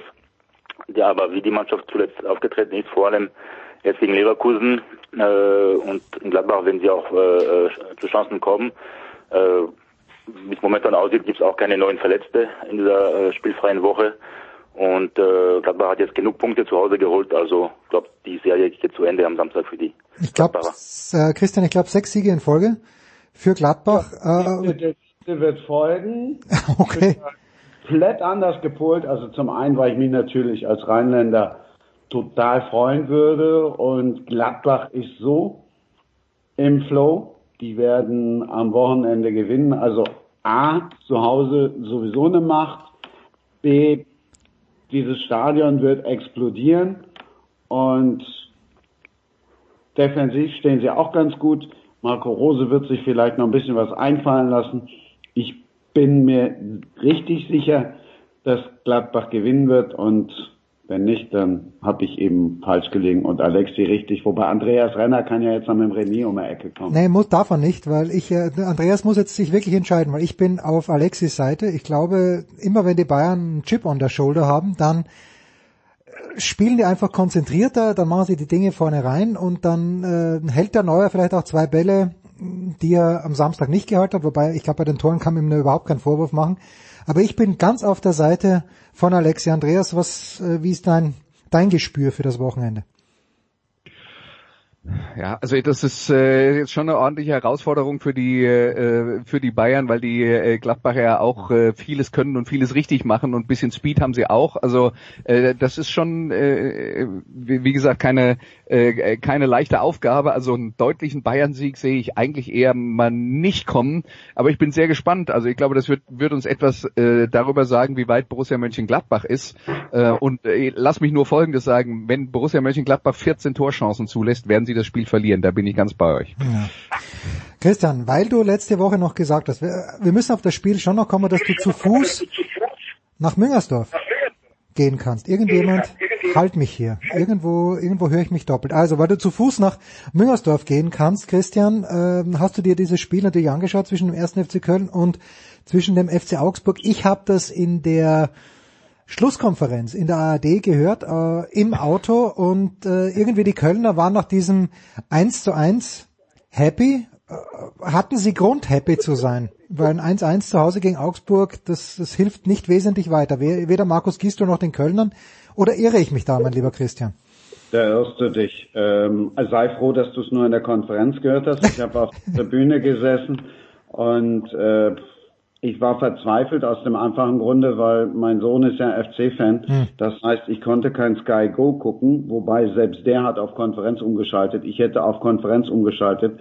Das war das schlechteste Fußballspiel, was ich seit viel, viel langer Zeit gesehen habe. Also merkst du, ich finde jetzt noch komme jetzt noch ein Stottern dabei, wenn ich daran zurückdenke. Es war ein grausames Fußballspiel. Hm. Ähm, wenn Augsburg das ein bisschen cleverer macht, wenn Florian Niederlechner nicht so abergläubisch wäre und sagen würde, Mensch, wenn ich gefault werde selber, dann trete ich nicht zum Elfmeter an.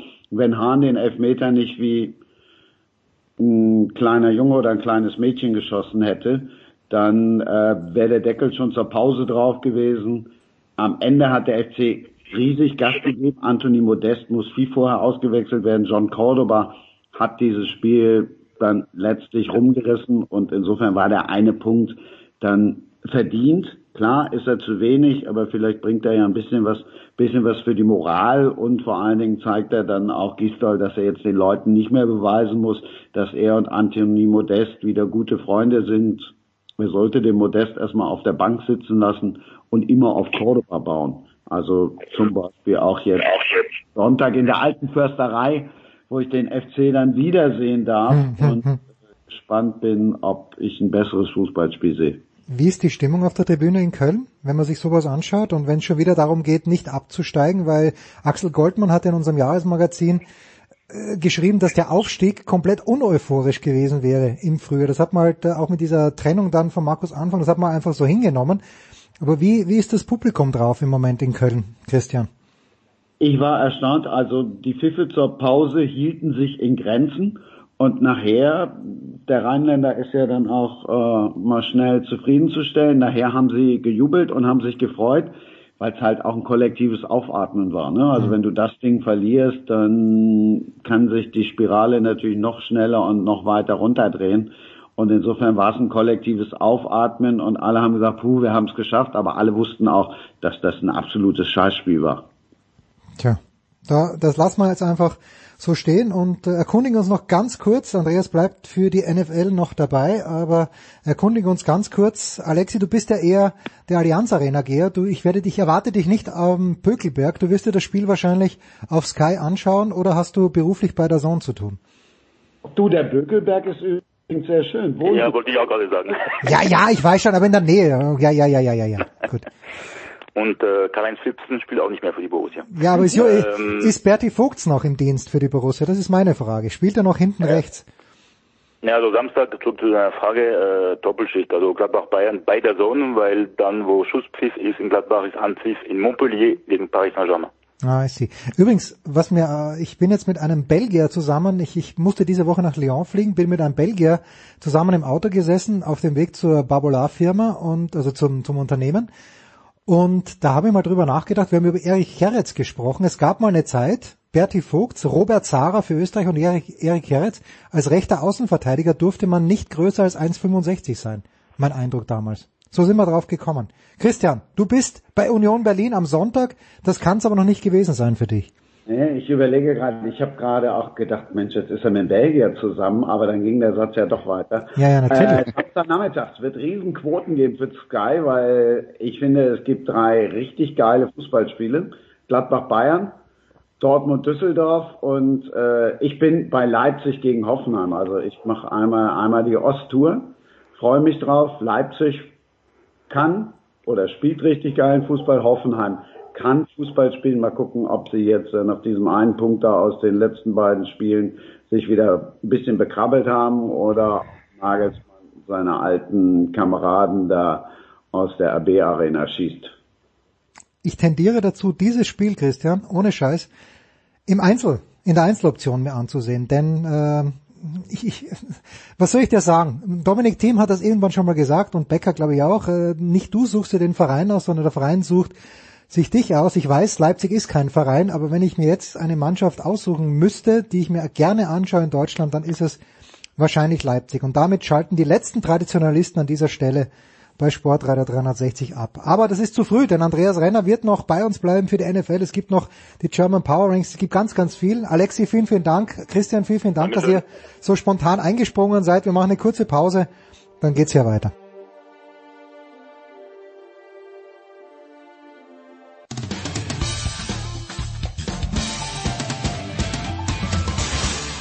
Hier ist Jacke Spiegelburg und ihr hört jetzt Sportradio 360.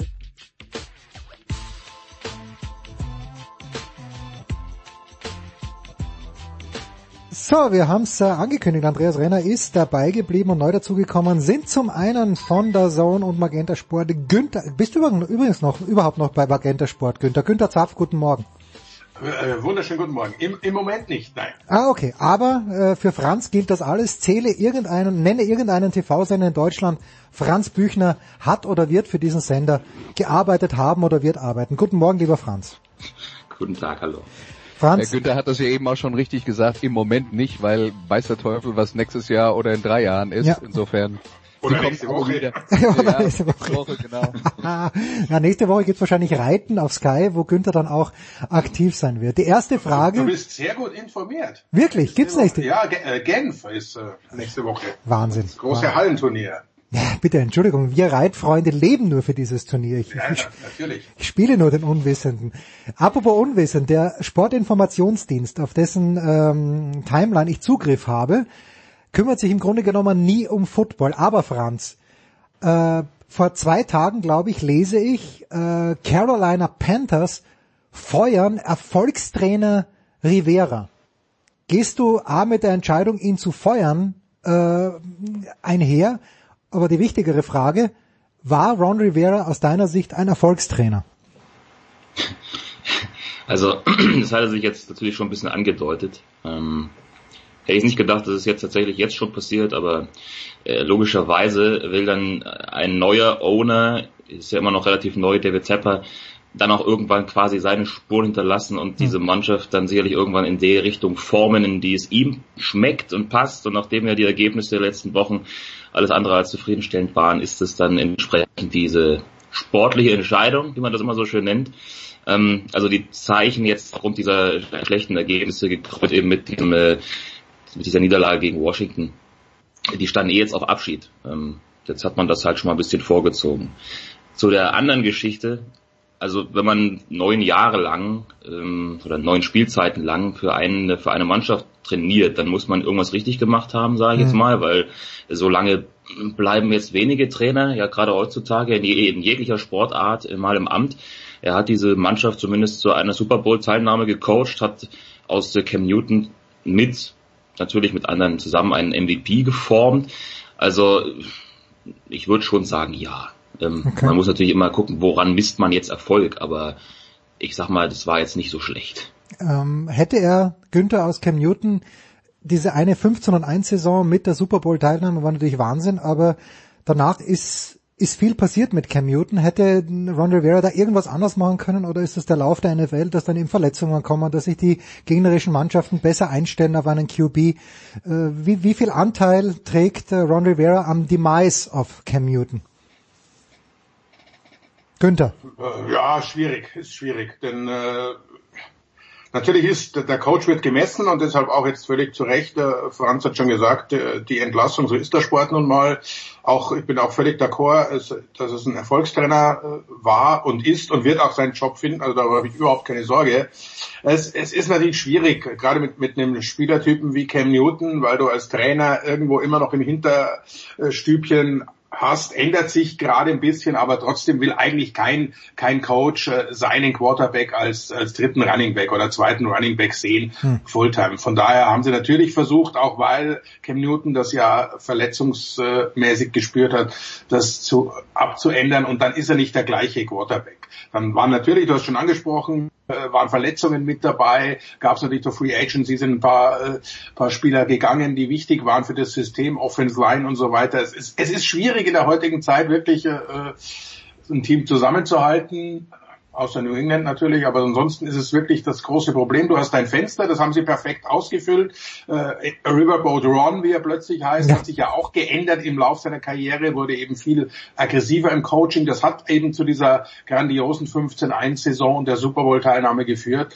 Äh, mehr ist nicht zu sagen, das war's im Moment halt und neuer Owner, klar, der will auch seine Leute um sich haben und äh, ich wünsche Ron Rivera nur das Allerbeste auf seinem weiteren Lebensweg und das ist kein dummer Spruch, das meine ich wirklich so. Andreas, warum Riverboat? Äh, ich ich, äh, ich, ich höre das öfter, aber ich, den, den Ursprung, den habe ich jetzt nie so richtig mitbekommen. Du meinst, was, was, woher der Begriff Riverboat ja, kommt? Nein, woher, River, äh, Riverboat Ron, woher das im Speziellen äh, einfach nur, weil sich's äh, mit Rivera gut ergänzt oder wie? Äh, das Riverboat Ron Rivera ist natürlich äh, eine schöne Alliteration, ja. aber ähm, vielleicht zur, zur Erklärung erstmal, weil das ja vielleicht auch nicht jeder versteht. Äh, in vielen ähm, Bundesstaaten der USA ist ja äh, Glücksspiel verboten und äh, früher hat man dann halt Glücksspiel auf, äh, auf Schiffen betrieben mhm. und äh, die Riverboat Gamblers, das waren halt ah, die okay. Spieler, die, äh, die dann auf den Schiffen ihr, ihr, ihr Unwesen getrieben haben. Und der, der Riverboat Ron, der ist eigentlich eigentlich schon relativ äh, lange her.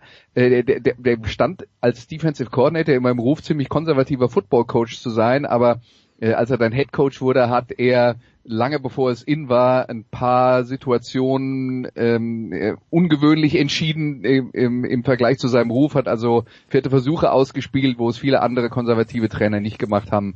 Und äh, letzten Endes, äh, glaube ich, wenn man auf die Statistik schaut, ist äh, Ron Rivera gar kein so großer Gambler, wie man dann äh, immer so tut. Aber er hatte halt dann irgendwann mal den Spitznamen und der bleibt halt hängen, ja, wegen der schönen Alliteration. Siehst du? Markus Grawinkler heißt immer noch Karl. Und keiner weiß, doch viele wissen warum, aber ich habe schon wieder vergessen. Wir müssen, wir wollen natürlich immer vorausschauen in dieser Big Show, aber wir müssen auf drei Spiele ganz kurz eingehen vom vergangenen Wochenende. Franz, ich beginne wieder mit dir.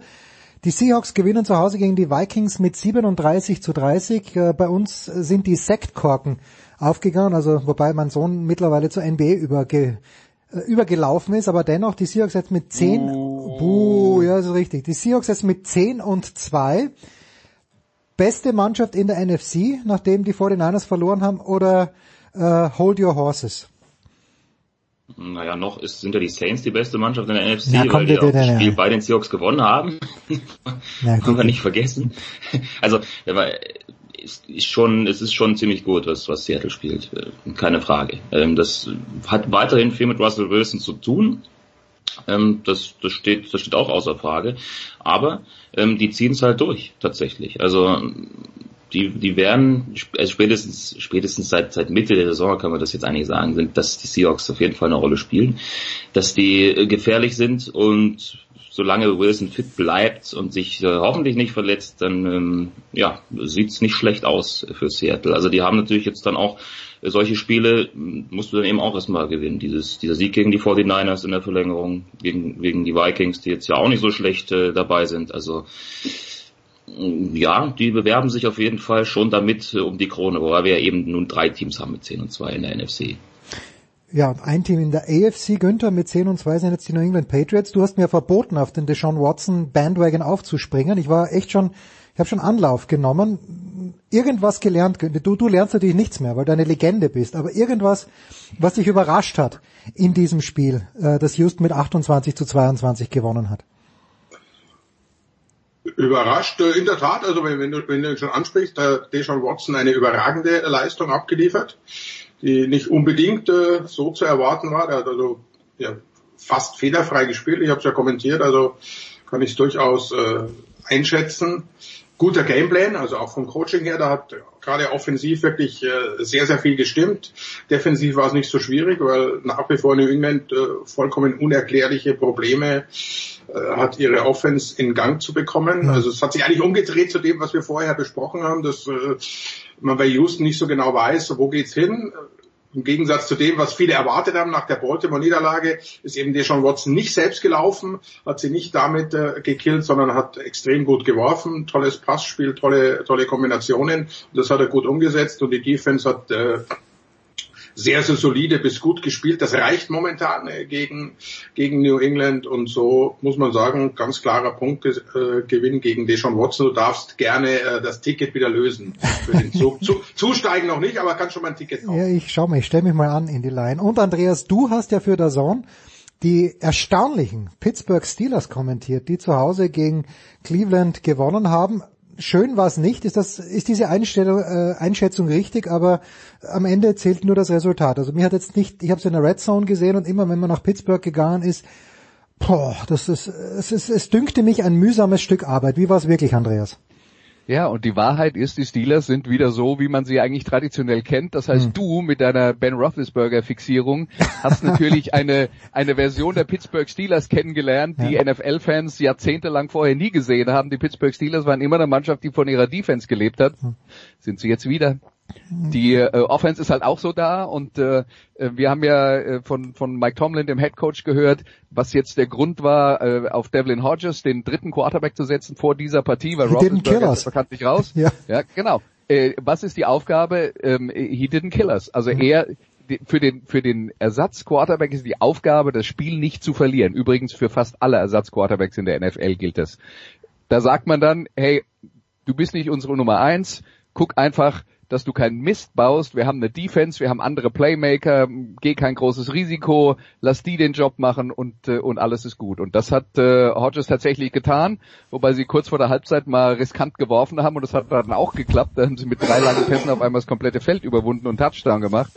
Ähm, aber äh, ja, äh, es geht halt darum, äh, Risiko zu minimieren und sich darauf zu verlassen, dass die Defense das Spiel schon gewinnen würden. Das hat sie getan. Ja, also das waren die drei Spiele vom letzten Wochenende und an diesem Sonntag um 19 Uhr, da geht schon rund. Franz, du hast schon angesprochen, das beste Team in der NFC, nach deiner Diktion, die ich natürlich nicht glaube, aber okay, für mich ist es Seattle, ist New Orleans. Die spielen zu Hause gegen San Francisco. San Francisco gerade ganz, ganz knapp in Baltimore verloren. Das, das war ein interessantes Spiel, von dem habe ich, glaube ich, relativ viel sogar gesehen, weil das ist nebenbei im Fernsehen gelaufen. Deine Prognose für San Francisco at New Orleans, Frank? Wird wieder gut, glaube ich. Also die, die bisherigen Spiele von den Mannschaften, die da so weit oben stehen, haben durchaus das gehalten, was sie versprochen haben. Ähm, 49ers müssen natürlich dann jetzt mal irgendwann schauen, auch wenn es wieder ein Auswärtsspiel ist und ähm, das nicht einfach wird, dass sie dann auch mal ähm, so ein Spiel für sich entscheiden. Denn diese Niederlagen, auch wenn sie knapp waren, jetzt gegen Seattle und gegen Baltimore, gegen zwei andere Top-Teams, die jetzt mit demselben Rekord da unterwegs sind, ähm, die zeigen zumindest, dass ähm, ja, sie eben scheinbar da in dem entscheidenden Momenten kein nicht das richtige Mittel haben, um diese Spiele, diese knappen Spiele ah, für sich zu entscheiden. Wie schnell sie vergessen, wie schnell sie vergessen. Vor zwei Wochen haben sie zu Hause gegen Green Bay äh, gewonnen, die genau die gleiche Bilanz hatten wie Baltimore. Also, sorry, kaufe ich nicht, Franz. Okay, okay, okay. Aber wie dem auch sei, ähm, auch dieses Spiel bei den Saints wird wieder eine große Herausforderung für die für diese Mannschaft. Ähm, die, wie gesagt, auch wenn sie vielleicht einmal dieses eine Spiel gewonnen haben, hast du recht, Andreas, habe ich schon wieder schon wieder vergessen. Äh, genau, die eben das zeigen müssen, dass sie das trotzdem können, ja, dass sie, dass diese Saison äh, zu krönen ist. Also von daher. Äh, Andreas, ich bleib gleich bei dir als, als San Francisco Versteher. Äh, hat sich was geändert in den letzten beiden Spielen oder sind das einfach, gerade in Baltimore war das ein äh, Spitz auf Knopf Spiel, wo halt dann ne, eine Nuance zugunsten der Ravens entschieden hat? Ja, ich kann dir auch sagen, was die Nuance war. Die Ravens haben 49 Yard Field Goal getroffen und die 49ers haben ein 51 Yard Field Goal verschossen. Das ja. war die Nuance. Naja, und, und äh, ich habe es ähm, gesehen, also ist, Freude war groß ja, wir, am Ende. Ja, wir, wir haben ja vorher drüber geredet, wenn San Francisco defensiv in dieser Saison Probleme hatte, ähm, äh, Mannschaften zu stoppen, defensiv nicht ganz so gut ausgesehen hat, wie man das sonst von ihnen gewohnt ist, dann waren das laufende Quarterbacks. Und das Problem, also sie haben im Prinzip das Passspiel von Baltimore weggenommen und sie haben das Laufspiel durch die Mitte weggenommen. Aber Lamar Jackson war der, war der entscheidende Mann, nicht, nicht mit seinen Würfen, sondern mit seinen Läufen. Das haben sie nicht gut genug kontrolliert, um das Spiel am Ende zu gewinnen, wobei man jetzt natürlich trotzdem sagen muss, sie haben die beste Offense der NFL bei 20 Punkten gehalten. Da waren auch alle anderen äh, sehr weit entfernt. Die Rahmenbedingungen wettertechnisch waren schwierig. Also ich glaube, als San Francisco und als Baltimore gehst du aus dem Spiel raus und sagst, hey, mit denen können wir mithalten. Also das sagen beide Seiten, weil das war ein extrem ausgeglichenes Spiel. Äh, genauso übrigens wie damals das Spiel von San Francisco gegen, äh, gegen Seattle war auch ein Spiel, wo San Francisco letzten Endes, weil sie ihren Field Goal nicht geschossen, äh, getroffen haben, in der Verlängerung verloren haben. Ähm, also ich glaube, das Selbstbewusstsein nimmt man schon mit, dass man sagt, da ist jetzt nichts, wovor wir Angst haben müssen. Das ist ein Niveau, das können wir auch erreichen. Und äh, insofern glaube ich, es wird ja gegen Seattle noch ein Spiel geben im Dezember und äh, vielleicht dann in den Playoffs noch. Ich habe jetzt nichts gesehen, wo ich sagen würde, äh, da, da muss sich San Francisco jetzt riesen Sorgen machen. Und was das Spiel gegen die Saints angeht, ähm, das ist vom Matchup her für San Francisco besser, weil Quarterback, der aus der Pocket wirft hm. und San Francisco ist extrem gut darin, Pockets zu zerstören mit ihrer unglaublichen Defensive Line.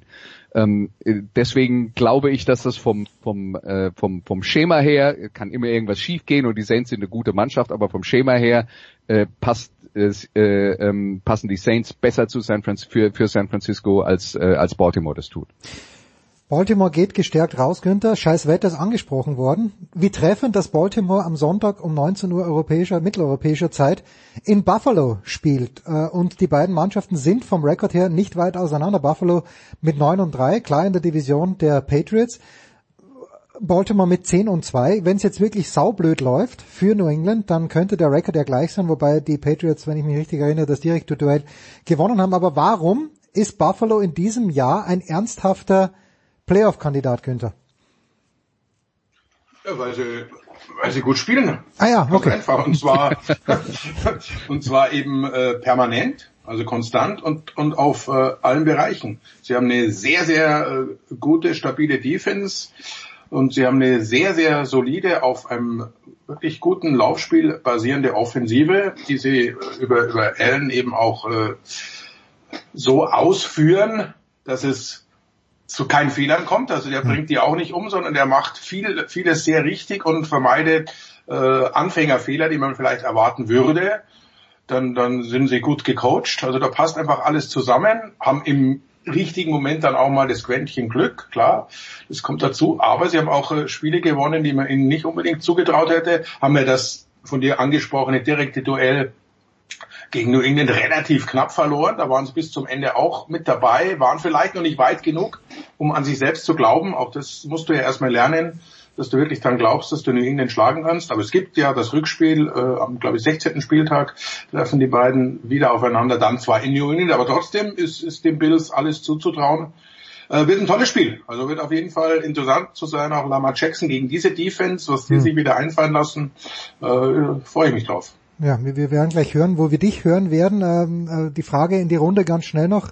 Franz, in den Playoffs, ich fange mit dir an. Muss New England auswärts spielen oder kann irgendeine Mannschaft auch in New England gewinnen?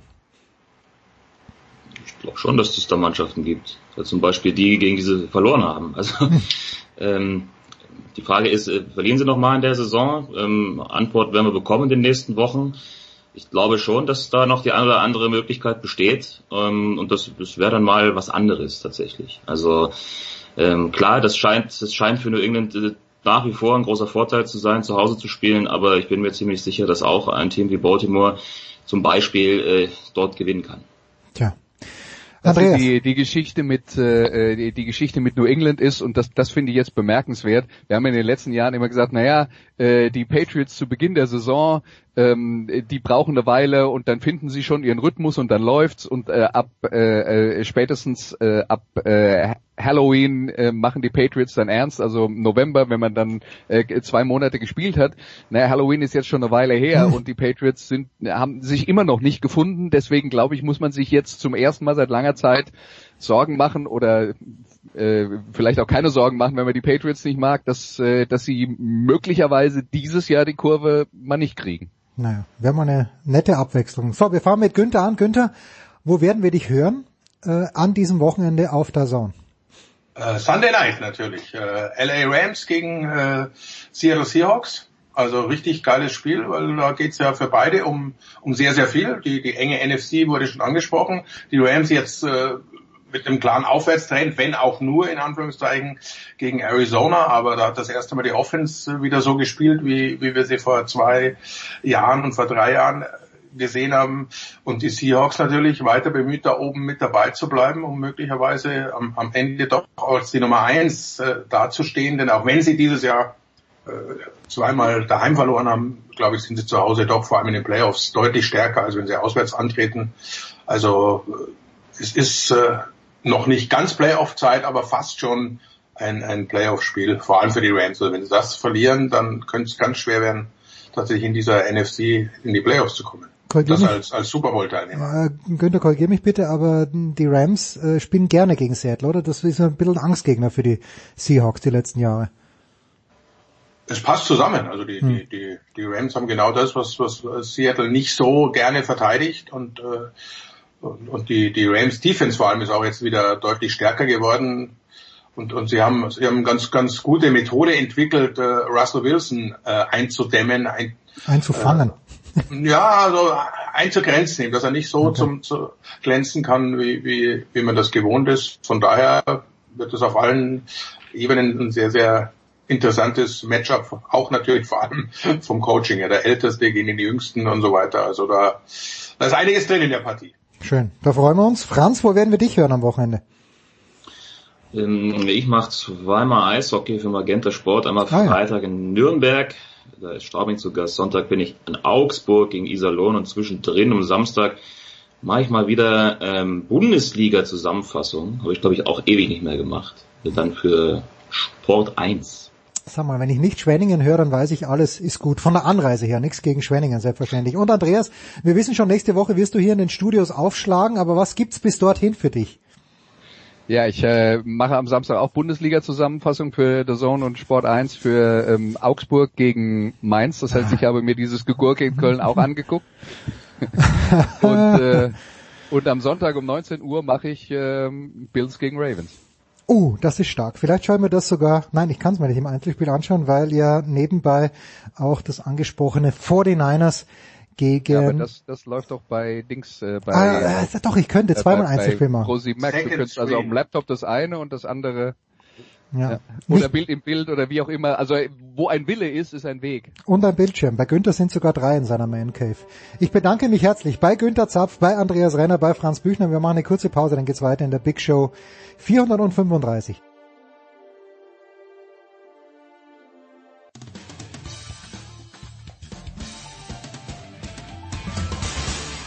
Hallo, hier ist Markus Windihock und ihr hört Sportradio 306.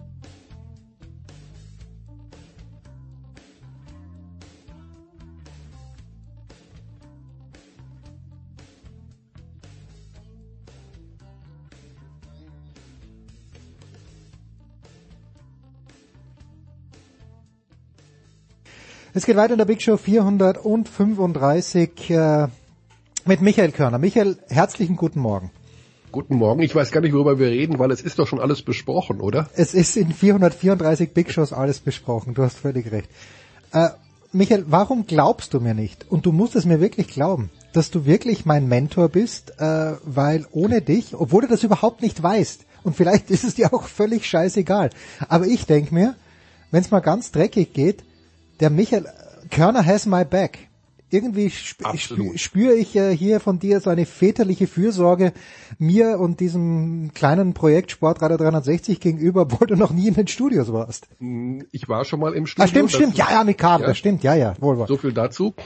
Und zum anderen, äh, es geht nicht nur um das Projekt, sondern mir geht es auch um den Menschen hier ah, drüber. Schön, also schön. Äh, das ist selbstverständlich, äh, bin ich immer für dich da. So ist es doch.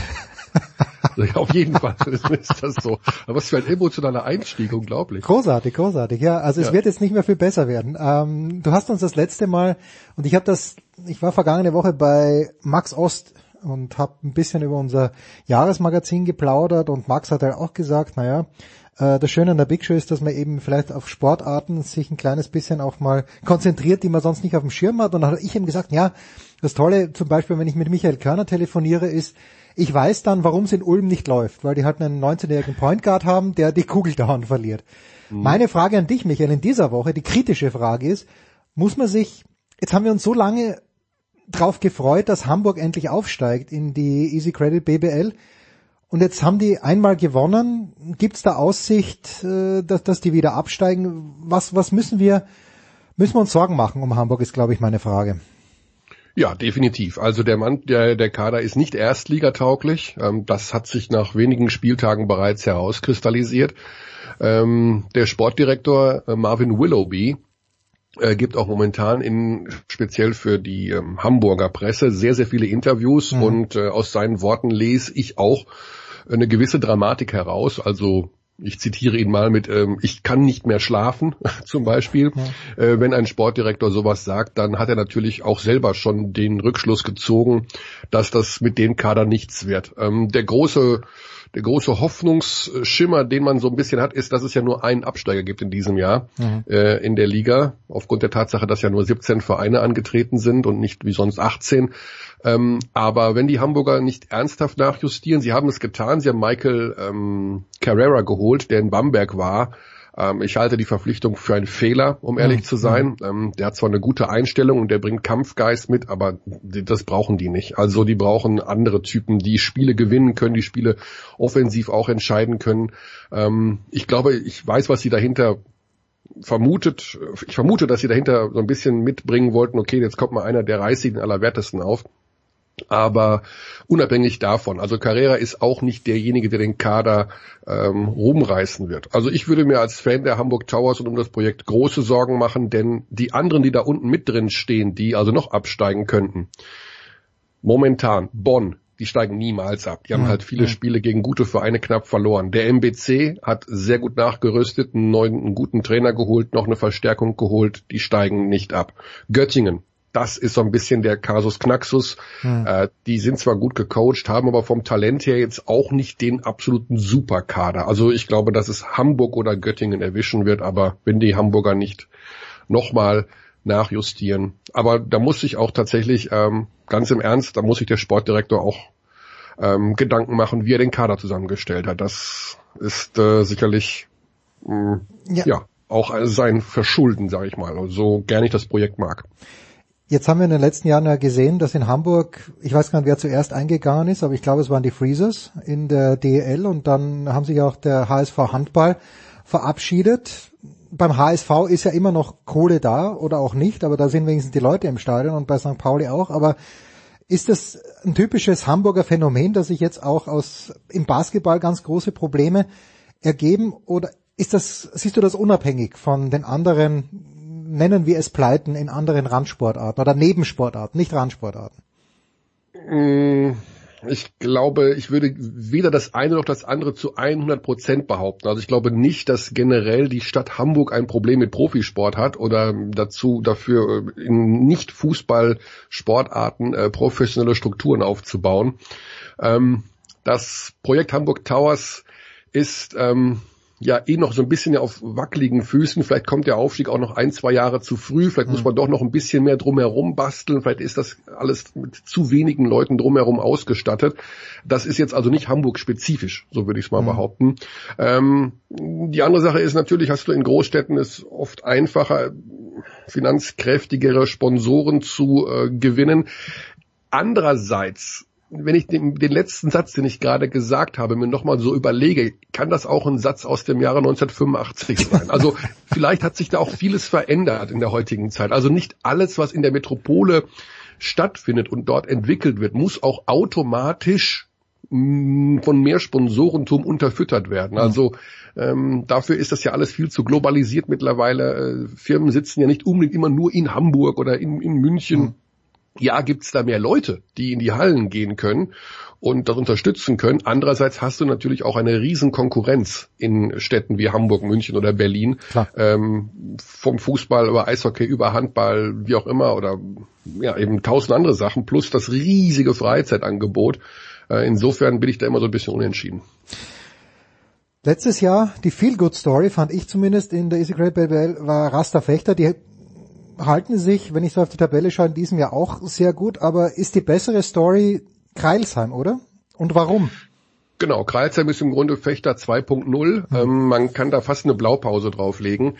Ähm, also ganz kurz zu Fechter, die haben einen Kader gehabt im letzten Jahr, der zum einen überperformt hat und zum anderen drei Schlüsselspieler hatte, die jetzt alle drei bei Euroleague-Vereinen spielen. Mhm. Also das ist natürlich unfassbar. Das gibt's ganz, ganz selten, dass bei einem so kleinen Verein äh, beim Scouting so gut gearbeitet wurde, dass innerhalb von einem Jahr da drei Spieler äh, in die allerhöchste Klasse wechseln. Kreilsheim ist ähm, ein, ein irrer Verein. Also das muss man ganz ehrlich sagen, die Hintergründe da, das ist ein, ein Verein, der mit so viel Herzblut und mit so viel Leidenschaft geführt wird, dass ich jetzt gerade in dem Moment Gänsehaut bekomme, weil äh, die, was die da auf die Beine stellen und wie, wie geschickt sie das auch machen mit Sponsoring und wer so da die Fäden zieht und wer alles mitarbeitet und diese Halle, die ständig umgebaut werden muss und dann verpflichten sie mal einen nach, der eigentlich Käse ist, aber dann funktioniert es trotzdem und sie steigen nicht ab. In diesem Jahr haben sie einfach eine Mannschaft zusammengestellt, die im Grunde sind alle Spieler gleich alt und alle Spieler spielen alles gleich. Ja, also früher hattest du einen Aufbauspieler, der war 1,80 Meter, einen Flügelspieler, der war 1,95 Meter und einen Center, der war 2,15 Meter. Der eine war schnell, der andere war mittelschnell und der andere war groß, aber langsam. Und dann hast du entweder über den Schnellen gespielt, der hat sie alle ausgespielt, oder dem Großen den Ball gegeben, weil da keiner drankommt. So, bei den Kreilsheimern sind alle irgendwie gleich groß, alle gleich alt, alle gleich schnell und alle spielen das Gleiche. So, und das macht ihn für den Gegner unheimlich schwer auszurechnen. Das ist aber der moderne Basketball heutzutage. Das ist so ein bisschen das, wo wir immer mehr hinkommen. Also ich glaube, dass im Jahr 2025 vielleicht alle Basketballer zwei Meter vier groß sind und alle genau gleich werfen und schnell sind. Das ist so ein bisschen der moderne Basketball. Und die Kreilsheimer können das deswegen so gut, weil keiner dem anderen irgendwas neidet. Hm. Das ist ein ganz, ganz schwieriges Thema im Basketball. Man denkt immer, ja, Teamsport und ähm, wir sind ein Team, wir spielen fürs Team. Ja, Pustekuchen. Du hast ganz oft auch Situationen, wo du ein, zwei Spieler dabei hast, die Für auch sich und für achten, nächstes Jahr Euroleague spielen. ja, die einfach ihre Statistiken aufpolieren wollen. Ne? Aber es gibt eben nur einen Ball bei fünf Spielern und das macht die Sache oft so schwer. In Kreilsheim hat man das Gefühl, das sind alles super Buddies.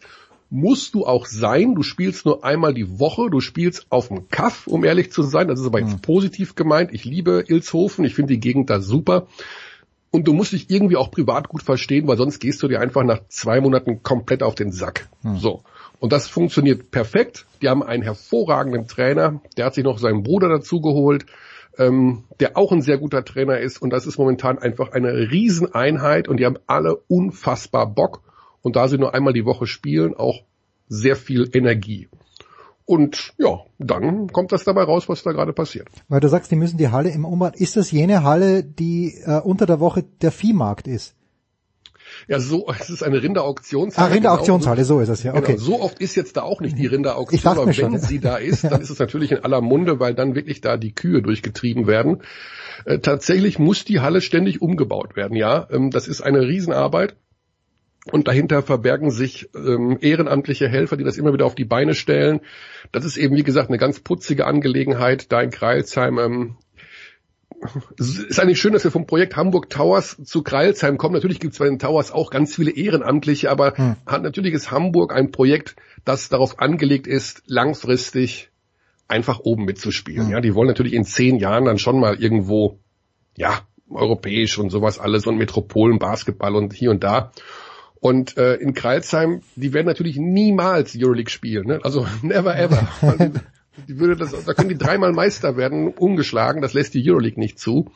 Aber ich mag solche Geschichten, weil sie einfach der Liga diesen besonderen Stallgeruch, sagt man ja dann gerne, ne, geben. Das ist auch etwas, was eben gewachsen ist, was man braucht, um dass nicht alles irgendwie so gleich ist. Wie früher mal. Nichts gegen das Towers-Projekt, um Ja. Himmels Willen. Also das ist auch eine gute Sache und es ist auch wichtig, Basketball in Metropolen und nicht nur auf dem Land spielen zu lassen, aber ich bin generell keiner, der sagt nur Metropole und nur Sponsoring, sondern ähm, ich mag einfach, ich meine, ich habe 30 Jahre In Hagen, oder? jedes Ja, Spiel genau, ja. gesehen. Ähm, wenn einer für die kleinen Vereine ist, dann, dann bin ich es. Also es ist wirtschaftlich oft Käse, weil du abhängig bist von wenigen Einzelsponsoren und auch ganz schnell an die ans Limit kommst, das, was du sportlich erreichen kannst und was du vom Etat aufstell, aufbringen kannst.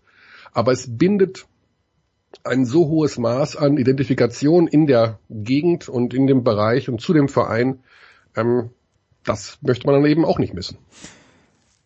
Wo ist Bamberg? Ist Bamberg jetzt Land oder ist Bamberg Großstadt oder ist Bamberg mittendrin? Und wie sind die Ansprüche? Die stehen im Moment ja in der Tabelle ordentlich da, aber wenn ich an zwei, drei Jahre zurückdenke, noch mit dem fantastischen, meinem Lieblingsspieler, glaube ich, der letzten zehn Jahre in der Easy Credit oder BGBL mit Bradley Wanamaker, selbstverständlich, äh, das ist natürlich kein Vergleich mehr. Sind die zufrieden in Bamberg oder können sie gar nicht anders? Ja, das ist natürlich eine ganz äh, komplexe Geschichte. Ähm, ich versuche es in kurzen Worten zusammenzufassen. Also in Bamberg hat man natürlich äh, vor drei Jahren eine Mannschaft gehabt, die hast du nur einmal alle 20 Jahre. Hm. Also dieses Zusammenfinden, dass alle auf einmal äh, in einem Team waren, wie Wanamaker, Strelnieks, Thais, ähm, Darius Miller, äh, ich weiß nicht, noch alle, also im Grunde spielen die alle jetzt NBA, au außer ähm, Strelniks, der spielt bei ZSK Moskau. Also fast NBA, ja. Ja. Ähm, genau. Und die Bamberger haben eben einen Etat gehabt, den haben sie mit Hilfe vom Brose-Chef, dem Herrn Stoschek, ähm, schön pimpen können auf, ich vermute, um die 20 Millionen Hm. Euro. Und ähm, ja, die Perspektive, die den Bambergern aber aufgezeichnet wurde, international, war, dass die Euroleague gesagt hat, in der haben sie ja ein paar Jahre gespielt, das ist zwar ganz putzig hier, aber eigentlich wollen wir euch nicht. Hm. Und äh, sie haben ihn in dem Sinne, weil die Euroleague ja immer mehr zu einer geschlossenen Gesellschaft wird, also mit Vereinen, die eine sogenannte A-Lizenz haben und da gibt's dann keinen Auf- und Abstieg, also fast so wird das aussehen irgendwann und so sieht's eigentlich jetzt fast schon aus. Genau, und da haben die Bamberger gesagt, okay, das ist ja ganz schön blöd und fang, fingen an mit der Idee, wir gehen in die Metropole Nürnberg und haben das Metropolen Basketball genannt und dann ist ja da eine größere Halle und da, da kann ja die Euroleague nichts gegen haben. Andererseits hast du natürlich auch die Fanbase damit so ein bisschen verprellt, mhm. weil natürlich die 7000, die immer nach Bamberg gehen, keinen Bock haben, zweimal die Woche nach Nürnberg zu fahren, um ihre Mannschaft zu sehen, was absolut nachvollziehbar ist. Dann gab es die Überlegung, den Hallenneubau in Bamberg und so weiter und so fort. Eins bedingt das andere. Jetzt kommt noch eine ganz wichtige Geschichte hinzu. Stoschek war von der Mannschaft enttäuscht, hat den Etat gekürzt um ungefähr ein Drittel. Mhm hat sich mit der Champions League geeinigt, das ist die Konkurrenz von der Euroleague, hat auch ein kleines Antrittsgeld bekommen, weil das ein sehr prominenter Name ist und hat sich für fünf Jahre, ja, mit Ausstiegsklausel festgelegt, sie spielen in der Champions League. Achtung, jetzt kommt der Kasus Knaxus. Brose, der Hauptsponsor, ist ein, kurz gesagt, milliardenschweres Unternehmen, aber aus dem Bereich der Automobilzulieferung. Mhm. Wir alle wissen, dass es dieser Branche nicht gut geht. Hm. Brose hat angekündigt, 2000 Arbeitsplätze zu entlassen. Und Stoschek hat gesagt, wer den Namen Brose Bamberg, also für den Bundesligisten jetzt, nicht für den, die Firma natürlich, wer dort den Namen haben will, der soll ihn anrufen.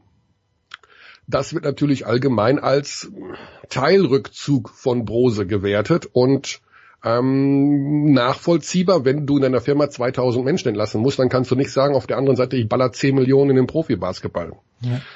Also, ja, verstehst, was ich meine. Also ja, jetzt klar. äh, beißt sich da natürlich die Katze in den Schwanz. Die Bamberger würden gerne so ein bisschen weiter oben spielen, weil man natürlich äh, die letzten zehn Jahre oben gespielt hat, also europäisch auch oben gespielt hat. Aber die Umstände sind nicht so, dass man das hinbekommen könnte. Denn äh, auch beim Basketball gilt, Geld wirft Körbe. Und ähm, ja, jetzt hast du diese Krux. Du bist natürlich immer noch mit einem okay Etat für BBL-Verhältnisse ausgestattet. Du stehst ja auch auf Platz vier aber international reicht's eben nicht. In der Champions League wurschtelt man sich da so durch, gewinnt mal, verliert mal. Man hat so eine, man hat eine Mittelklasse-Mannschaft da jetzt stehen, aber man hat sich ja auch einen Mittelklasse-Trainer geholt, einen Mittelklasse-Sportdirektor und Mittelklasse-Point Guard. Dann fährt man eben auch nur 120. Also das ist eben so, ne? da kannst du nichts dagegen ändern. Weil du ja auch nur noch Mittelklasse, international gesehen, Etat hast. Und die Ausrichtung für die Zukunft so Mittelklasse sind. Mhm. Und insofern ist aus Brose Bamberg ein guter deutscher, aber nur noch mittelguter europäischer Verein geworden und wird es wahrscheinlich auch so bleiben. Abschließende Frage im Basketballteil. Äh, bei wem oder gegen wen wird Bayern München ein Spiel in dem Grunddurchgang verlieren? Ähm, ich habe zwei äh, Ansätze zu diesem Thema. Zum einen könnte es passieren, dass sie in Berlin verlieren. Hm. Okay. Das und in Ludwigsburg. Also ähm, das sind so die beiden. Ich glaube, dass sie zu Hause kein Spiel verlieren werden. Ähm, hm. Warum auch immer. Also die Mannschaften, die gehen in den Audi-Dom und das, man hat das Gefühl, die wurden mit irgendeinem Valium. Sediert schon. Die gehen sediert. schon sediert rein. Ja. Also ich habe und ich bespreche das mit jedem Trainer, der da antritt und mit jedem Sportdirektor und frage vorher immer, und habt ihr Bock und heute mal hier Überraschung? Und alle, ja, ja, klar. Mhm. Und dann nach fünf Minuten siehst du die Spieler da durch die Gegend laufen und denkst dir, sag mal, wie viel Respekt kann man vor einem Gegner haben? Mhm. Das gibt's ja gar nicht. Also glaube ich nur an mögliche Auswärtsniederlagen äh, und da sehe ich Ludwigsburg, weil die einfach, wenn die einen guten Tag haben und wirklich 40 Minuten da den die, die Luftröhre zudrücken, dann wird's eng. Und natürlich Alba von der Qualität her, von der individuellen Klasse her. Aber da, das Spiel Alba Berlin gegen FC Bayern München, das Rückspiel, ist, Achtung, am allerletzten Spieltag. Ja. Das heißt, die Liga hat in einem Anfall geistiger Vollumnachtung eines der Top-Spiele auf den letzten Spieltag gelegt, wo es mit einer sehr, sehr hohen Wahrscheinlichkeit für beide Vereine ja. um nichts mehr geht, weil da die, die Playoff-Platzierungen klar sind und die Woche drauf die Playoffs beginnen. Das heißt also, es kann auch gut sein, dass da, weiß ich nicht, die beiden Jugendmannschaften aufeinandertreffen. Das wird es nicht sein, aber so ungefähr. Du weißt, was ich meine. Also, dass ja. da nicht mit dem allergrößten Einsatz gespielt wird, weil es darum nichts mehr geht. Riesenfehler von der Liga, nicht nachvollziehbar. Aber ja, vielleicht schwurbeln sich die Bayern da raus oder sagen sich eben, wenn sie bis dahin alle Spiele gewonnen haben, das eine gewinnen wir jetzt auch noch, dann um irgendeinen Rekord da aufzustellen und ja. Aber mehr Möglichkeiten sehe ich nicht. Außer, ja. ich weiß jetzt nicht genau den Euroleague-Spielplan, wenn sie mal aus Moskau zurückkommen und müssen zwei Tage später irgendwie weiß nach, ich nicht. Nach Bamberg. Nein, nicht nach Bamberg, nach Bamberg. Ja, sowas, irgendwas ja. ganz Galliges, Plötzliches, wirfen alles daneben oder sowas, aber eigentlich gar nicht. Sieht er eher nicht, der Michael. Was Michael sieht, und netterweise hat er noch ein paar Minuten Zeit, ist die Rückkehr der German Power Rankings nach einer kurzen Pause.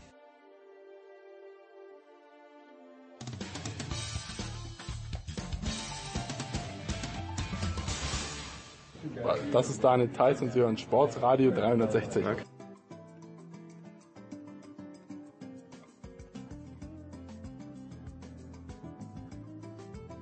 Und jetzt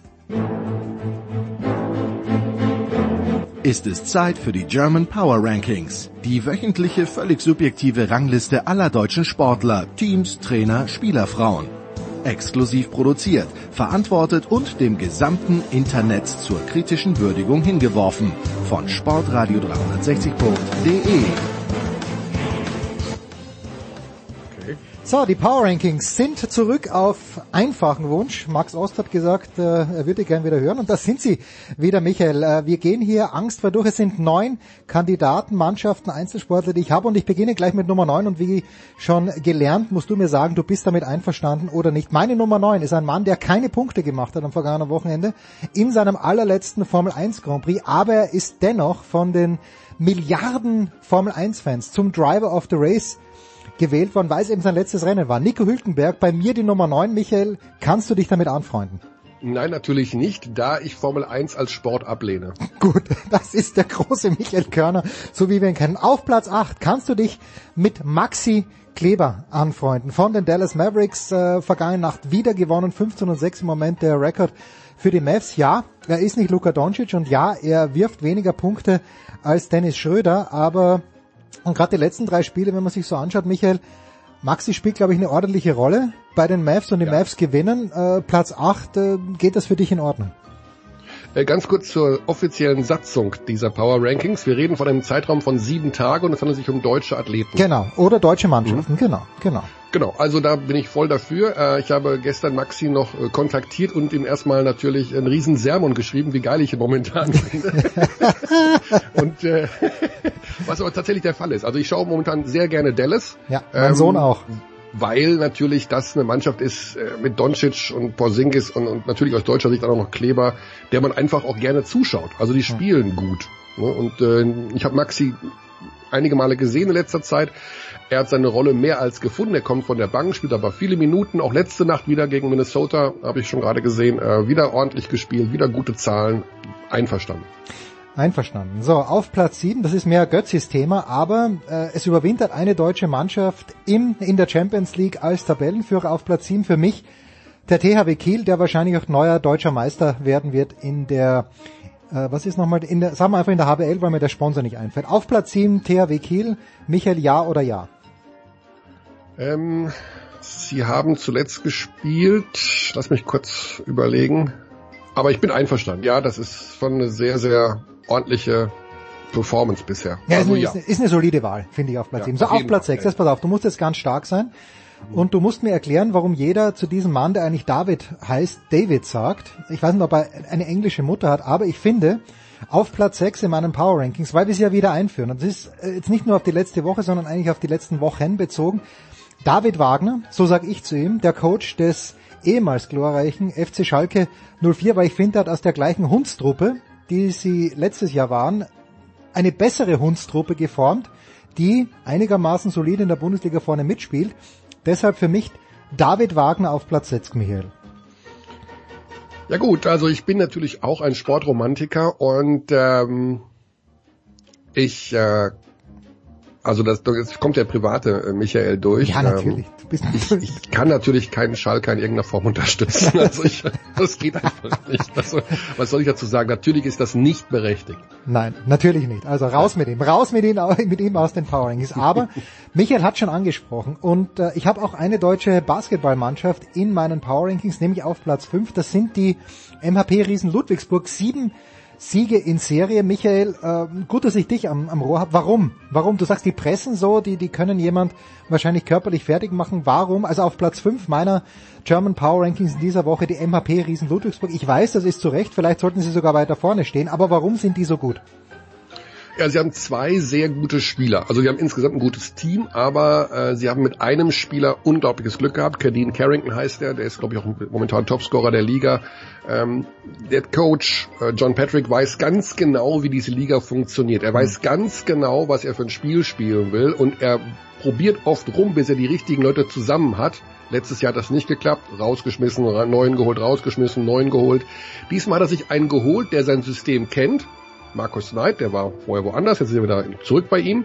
Und mit diesem Kadeen Carrington einen, der einfach alles reinballert. So, das sind zwei sehr gute Voraussetzungen, um erfolgreichen Basketball zu spielen. Äh, gutes Coaching, einmal die Woche spielen sie nur, keine internationalen Auftritte, viel Energie für diesen Spielstil am Wochenende. Eine Mannschaft, die brandgefährlich ist und die meines Erachtens, wenn sie so weiterspielen, eigentlich gesetzt sind fürs Halbfinale. Tja, Platz 5 in meinen Power Rankings überholt mich und jetzt kommen wir endlich zum femininen Teil dieser German Power Rankings von der deutschen Handballnationalmannschaft der Frauen. Denn die haben vorgestern den Angstgegner besiegt, besiegt, nämlich Dänemark mit 26 zu 25 bei der WM, zu der sie ohne große Aussichten hingefahren sind, haben allerdings natürlich am Tag darauf dann gegen Frankreich verloren. Dennoch allein der Sieg gegen Dänemark, das Erreichen der Hauptrunde, wie gesagt, ohne große Ansprüche hingefahren zur WM. Das reicht mir für Platz 4 in den German Power Rankings. Michael, wenn jemand die Frau noch besser versteht als ich, dann bist du das. Ja, also ähm, ich habe jetzt die Spiele vom Ergebnis her verfolgt, habe auch keins gesehen, um ehrlich zu sein, weil man wüsste gar nicht wo. Man wüsste gar nicht wo. Oder kommen wird die auf Sport 1 oder auf Magenta das, Sport? Wo kommen die? Wird das nirgendwo gezeigt? Ich weiß es echt nicht. Ja. Ich habe keine Ahnung. Ich, hab, ich sehe ab und zu so ein paar Ausschnitte auf Social Media, aber ähm, ansonsten sehe ich nur die Ergebnisse und lese mal so ein bisschen quer, sage ich mal einfach. Und ähm, deswegen kann ich das nur unterstützen. Also ohne Ansprüche hingefahren und Hauptrunde überstanden, beziehungsweise Gruppenphase überstanden. Dann hast du eine gute Wahl getroffen. Sehr schön. So, und jetzt wird's wieder nordamerikanisch. Meine Nummer drei, Jürgen Schmieder hat in der Süddeutschen Zeitung vor ein paar Tagen längeren Artikel über ihn geschrieben. Wir feiern ihn hier eigentlich wöchentlich. Es ist Leon Dreiseitel, die Nummer drei in den German Powerings. Am Sonntag zwei Tore beim 3 zu 2 von Edmonton gegen Vancouver. Gestern haben die Oilers verloren, aber er hat wieder ein Assist geleistet. Er geht in Deutschland, finde ich, ein kleines bisschen unter, aber for my money äh, ist er auf jeden Fall, sollte er immer in den Top 3 sein, jetzt wo Felix Neureuter nicht mehr dabei ist. Und in dieser Woche auch, äh, in der Scorerliste ist er, glaube ich, dritter Moment in der NHL. Michael, what do you say? Leon Dreiseitel auf Platz 3. Also ähm, ich wurde ja etwas überrollt, dass du wieder die Power Rankings machst ja, und äh, habe jetzt wirklich nur zwei Sekunden Vorbereitungszeit ja, natürlich. gehabt. Deswegen hätte ich äh, mein Geld darauf gesetzt, dass du drei Sättel auf die Eins nimmst. Nein, nein, Ich habe aber eine gewisse Ahnung, wen du auf die Nein, Eins hast du nicht, hast. hast du nicht, Michael. Hast, du wirst dich täuschen, weil viele Millionen Wetter da draußen sich auch täuschen werden. Aber bitte, noch sag noch was zu drei Seiten. Ja, also ähm, was soll man sagen? Das ist, glaube ich, einer, der eine riesen Karriere hinlegen wird in der in der ähm, NFL. Also ähm, da habe ich NFL gesagt. Ja, du hast NFL gesagt. Du meinst aber natürlich NHL. Ja. NHL. Ähm, und da kann man nur sagen Respekt. Also was soll ich sagen? Überragender, der beste deutsche Eishockeyspieler momentan und äh, in einer riesen Form in dieser Woche auch klares, also klarer Platz drei. So, und jetzt, jetzt kommt der Mann, wo auch du dein Geld drauf gesetzt hättest. Äh, nämlich auf Thomas Dresen. Der ist genau, in dieser ja. Woche leider, was heißt leider? Ich hatte ihn bis gestern auf Platz eins, aber seit gestern hat ein anderer Mann ihn überholt. Thomas Dresen, Gewinner der Abfahrt in Lake Louise bei seinem Comeback-Rennen, ganz, ganz große Geschichte. Jetzt weiß ich nicht, Michael, äh, du akzeptierst die Formel 1 nicht als Sport, der alpine Skilauf. Ich weiß, Samstagabend ist eine schlechte Zeit für dich, weil du da wahrscheinlich für Magenta Sport kommentiert hast. Aber Thomas Dresen, begeistert er auch dich. Für mich in dieser Woche ganz, ganz knapp nur auf Platz zwei. Eigentlich hätte die Nummer eins verdient. Also ich glaube, mich wenn ich mich an mein letztes Sportwochenende erinnern kann, dass sogar der Lauf von Thomas Dresen nach der 40-minütigen Berichterstattung über Fußball im aktuellen Sportstudio noch gezeigt wurde. So irgendwo gegen 0 Uhr 4 oder sowas. Also insofern, äh, ja, ich bin darüber informiert und es hat mich super gefreut. Ähm, denn äh, ja, wenn du so eine schwere Verletzung hast, und das ist für mich übrigens äh, großer Sport, also alpiner Sport, Das ist ihm mehr als zu gönnen. Also Riesengeschichte.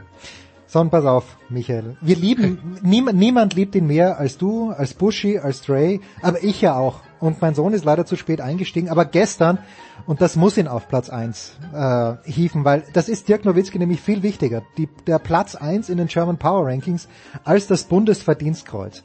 Ist es aus deiner ja. Sicht angemessen, weil ich, ich, äh, ich, ich höre, er hat es für das soziale Engagement bekommen. Ganz ehrlich, ich weiß nicht, wie das aussieht von Dirk. Ich bin mir sicher, er hat es verdient, aber A Nummer eins in den German Power Rankings. Ich glaube, Dirk kann man immer nehmen, aber hätte ich, habe ich, habe ich recht getan, ihn in dieser Woche zu nehmen, Michael. Ich muss dir was super Lustiges erzählen, Jens. Bitte. Und zwar, äh, ich habe eine Viertelstunde auf deinen Anruf gewartet und ähm, ich bin momentan so ein bisschen, also ich versuche und ich werde es auch schaffen, Dirk Nowitzki für einen Podcast zu gewinnen. Das kann aber noch einen Moment dauern, der ist ja natürlich mega busy. Ja. So, und ich bin normalerweise sehr unvorbereitet bei meinen Interviews, aber das mache ich absichtlich, um mich so ein bisschen treiben zu lassen. Bei Nowitzki traue ich mich das nicht. Was? Ja, weil Wirklich? ich denke, da musst du irgendwie vorbereitet ja. sein, weil ähm, der hat jede Frage schon siebenmal gehört und da habe ich mir gerade, bevor wir telefoniert haben, oder jetzt vor, vor diesem Gespräch äh, gedacht, okay, vielleicht fallen dir zwei, drei Fragen ein zu Nowitzki und habe mir nochmal die, da das mit dem Bundesverdienstkreuz kurz angeschaut und durchgelesen und habe mir gedacht, was eine Frage wäre, du hast ja im Grunde alles gewonnen, obwohl, naja gut, du bist jetzt kein Olympiasieger und sowas in diese, was, was könnte man noch so gewinnen? Und jetzt ist er auf Platz eins beim Sportradio Power Ranking. genau, ich meine, und wenn, was, was soll jetzt ich noch kommen? in dem Moment vorgestellt, also ja, was will er wohl antworten? Wenn er dann antworten würde, nachdem er nun auch diesen Titel hat, ist seine Sammlung komplett. Also sehr, sehr schön, Michael. Ja. Es ist immer, immer eine große Freude. Aber ich meine, weißt du, es gibt zwei Personen, wo ich sage, ich habe noch nichts gefunden, was mich bei diesen Personen nervt. Die Nummer eins ist, und ich bin in diese Frau verliebt, das ist Michaela Schifrin. Obwohl sie natürlich gleich alt ist wie meine Tochter und da verbietet sich jeder Gedanke. Aber ich habe noch nichts gefunden, was mich bei Michaela Schifrin nervt. Egal was sie macht auf Social Media, sportlich sowieso über jeden Zweifel haben, das ist die eine. Und der andere ist Dirk mhm. Nowitzki. Hast du irgendwas gefunden an Michaela Schifrin oder an Dirk Nowitzki, was dich nervt? Ähm, bei Schifrin würde ich vielleicht sagen, dass sie mir etwas, also etwas zu perfekt ist. Das gibt's ja auch. Naja, ne? Also ja. dieses etwas, wenn das zu amerikanische durchkommt, dieses sehr, sehr glatte, professionelle, so überhaupt kein, ähm, kein irgendwo. genau, bei Nowitzki, ähm, gibt's natürlich menschlich und sportlich eigentlich gar nichts. Also ich meine, der, der Typ ist wirklich äh, in der Hinsicht perfekt. Er hat, er hat selber private Fehler gemacht. Ne, ja, da gut, kann man natürlich das, schon, ja, gut, ne, also das kann jedem von uns passieren. Obwohl man sich wieder fragen würde, okay, kann man auf so eine Frau reinfallen, die einen über zwei Jahre da komplett abzieht? Keine Ahnung, ist passiert.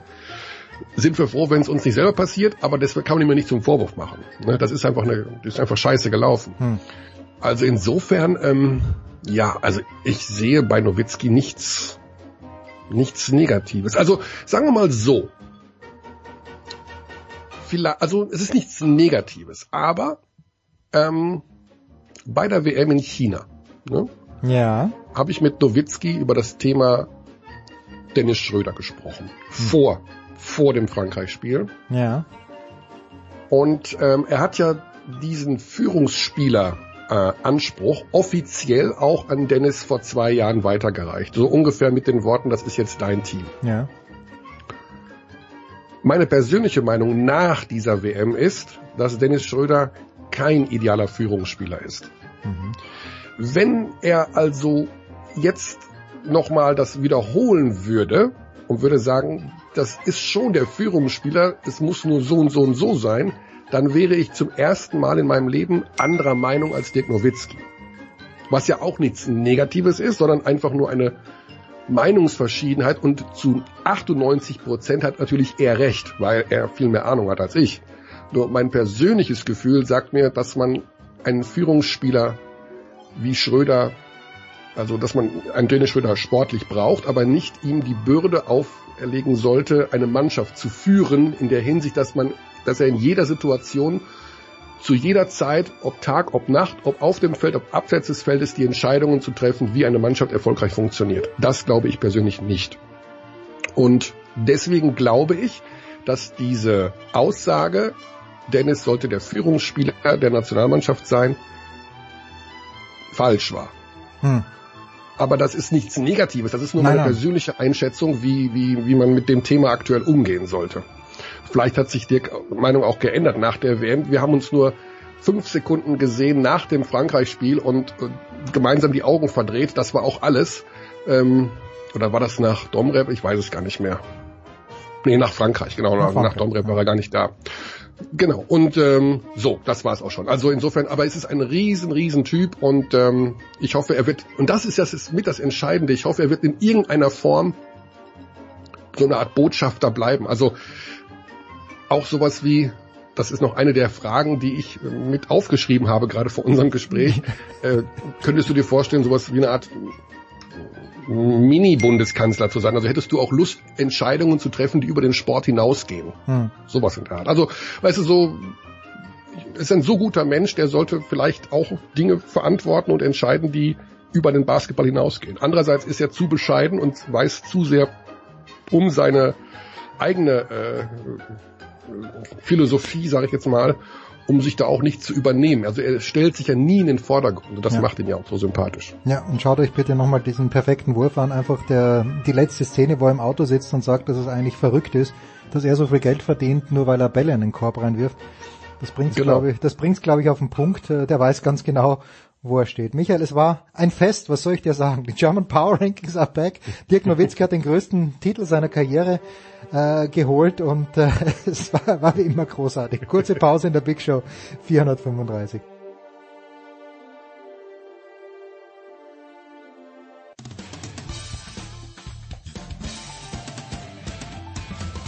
Hi, I'm Heather Watson, and you're listening to Sport Radio 360. No, that's wrong. Es geht weiter in der Big Show 435. Wir kümmern uns jetzt um den alpinen Wintersport. Es war ganz viel los am vergangenen Wochenende äh, und ich freue mich sehr, dass Johannes Knut wieder ein paar Minuten Zeit für uns hat. Servus Johannes. Servus zusammen. Und wir erwischen auf dem Spazierweg mit seinen Kindern den fantastischen Roman Stetzel von der Tiroler Tageszeitung. Servus Roman.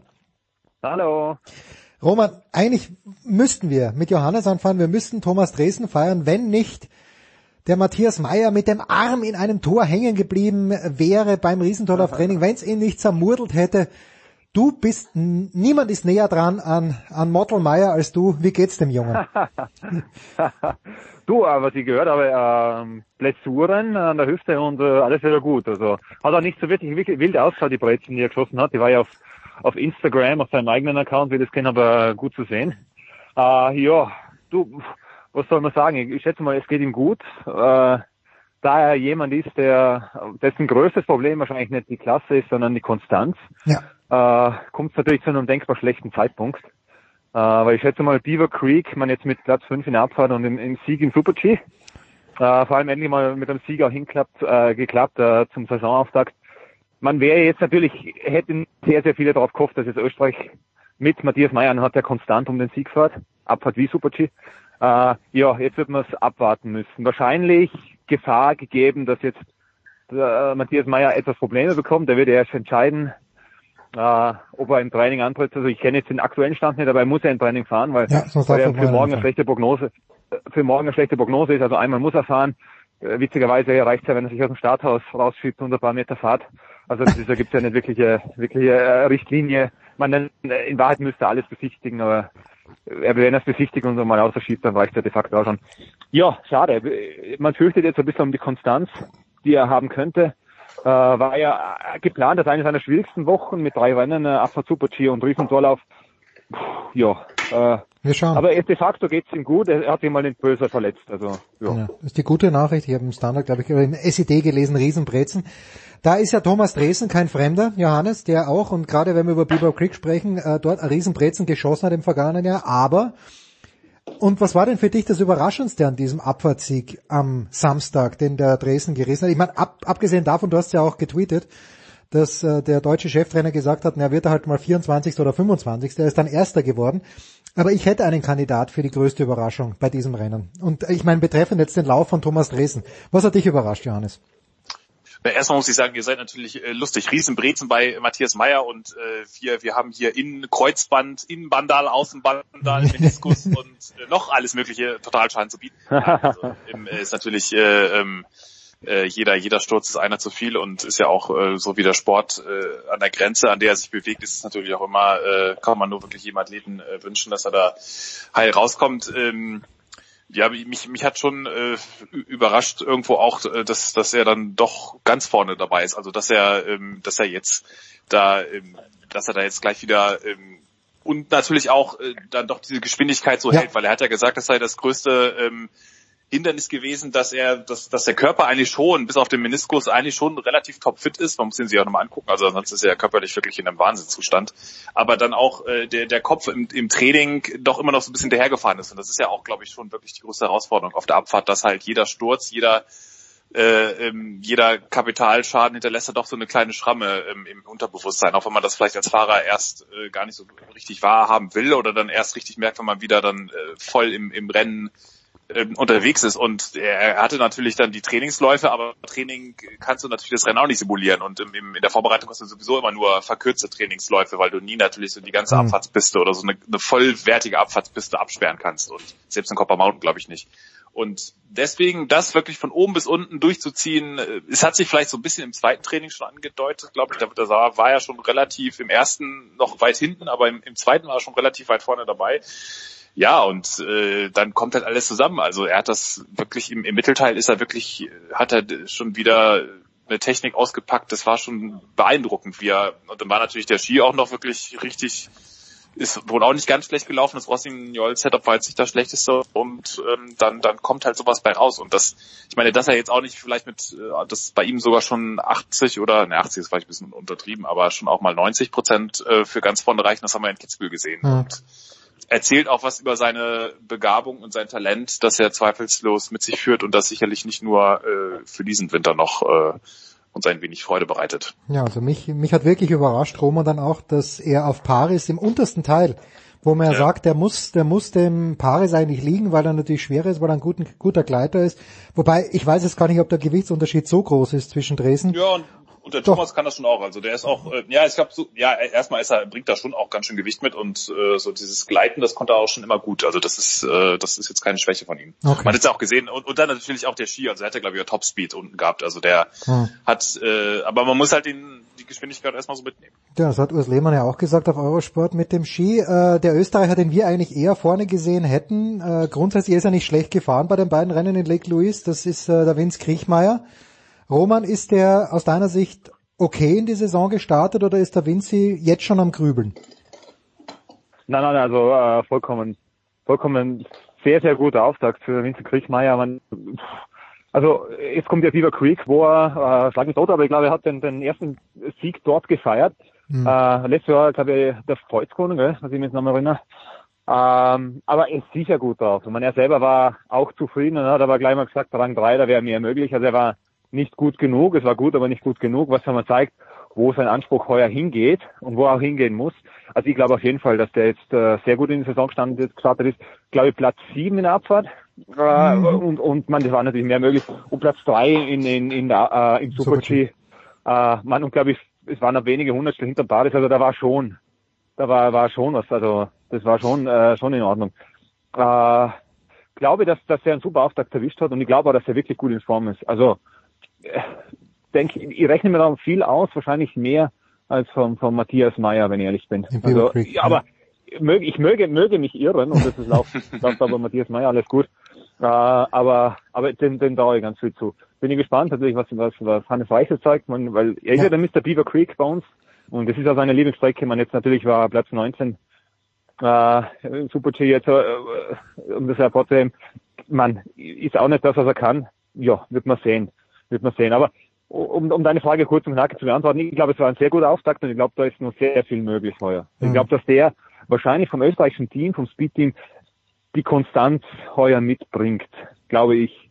Weil er wahrscheinlich der Typ ist, der Einzige, der das wirklich, der das wirklich jetzt, wirklich so für die Konstanz wirklich, äh, wirklich am ehesten in Frage kommt. Mhm. Meine Meinung. Ja, also ich habe mich richtig geschreckt, dass ich Hannes Reichelt im Starthaus gesehen habe, weil ich gedacht habe, der hat schon längst aufgehört, aber solange in der Sparwerbung immer noch mit dem, mit dem Pum Hans und mit der Weichselbraun, Miriam, äh, mit dem Liftfahrt ist alles gut. Ja, drittbester Deutscher, aber auch äh, Johannes drittbester Österreicher am Samstag in der Abfahrt. Äh, das kann nur einer, das war Roman Baumann. Wir haben ja letzte Woche kurz drüber gesprochen. Äh, äh, Das Beefke-Zebra, bitteschön, ja. ja, genau, das Beefke-Zebra.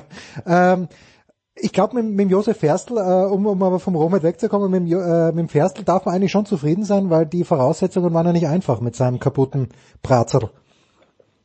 Nee, auf jeden Fall. Also der, ähm, der hat, der war, glaube ich, absolut, äh, gerade auch in der Abfahrt war das äh, schwer in Ordnung am, am Samstag und weil er da ja natürlich auch noch, ähm, ja, wobei so, so richtig, glaube ich, mit dem mit dem Rausschieben am Start, das war gar nicht mehr so das Problem. Das ist dann eher dann auch die die äh, Frage, wie viel Training ist mir da verloren gegangen, äh, wie schnell finde ich da zur, zur Geschwindigkeit in den Wettkampf zurück und er hat ja die Saison auch letztes Jahr, äh, war er dann auch hinten raus, als sie dann alle ausgefallen sind, war er auch wirklich sehr konstant und hat Mhm. sich da, hat er da so ein bisschen die Fahnen hochgehalten. Das war schon sehr beeindruckend und Super G hatte halt, äh, ist er da in der Einfahrt äh, Richtung Coaches Corner ein bisschen sehr optimistisch reingesteuert. Das, das war dann natürlich dann ein Fehler und das, da war das Rennen dann äh, hin.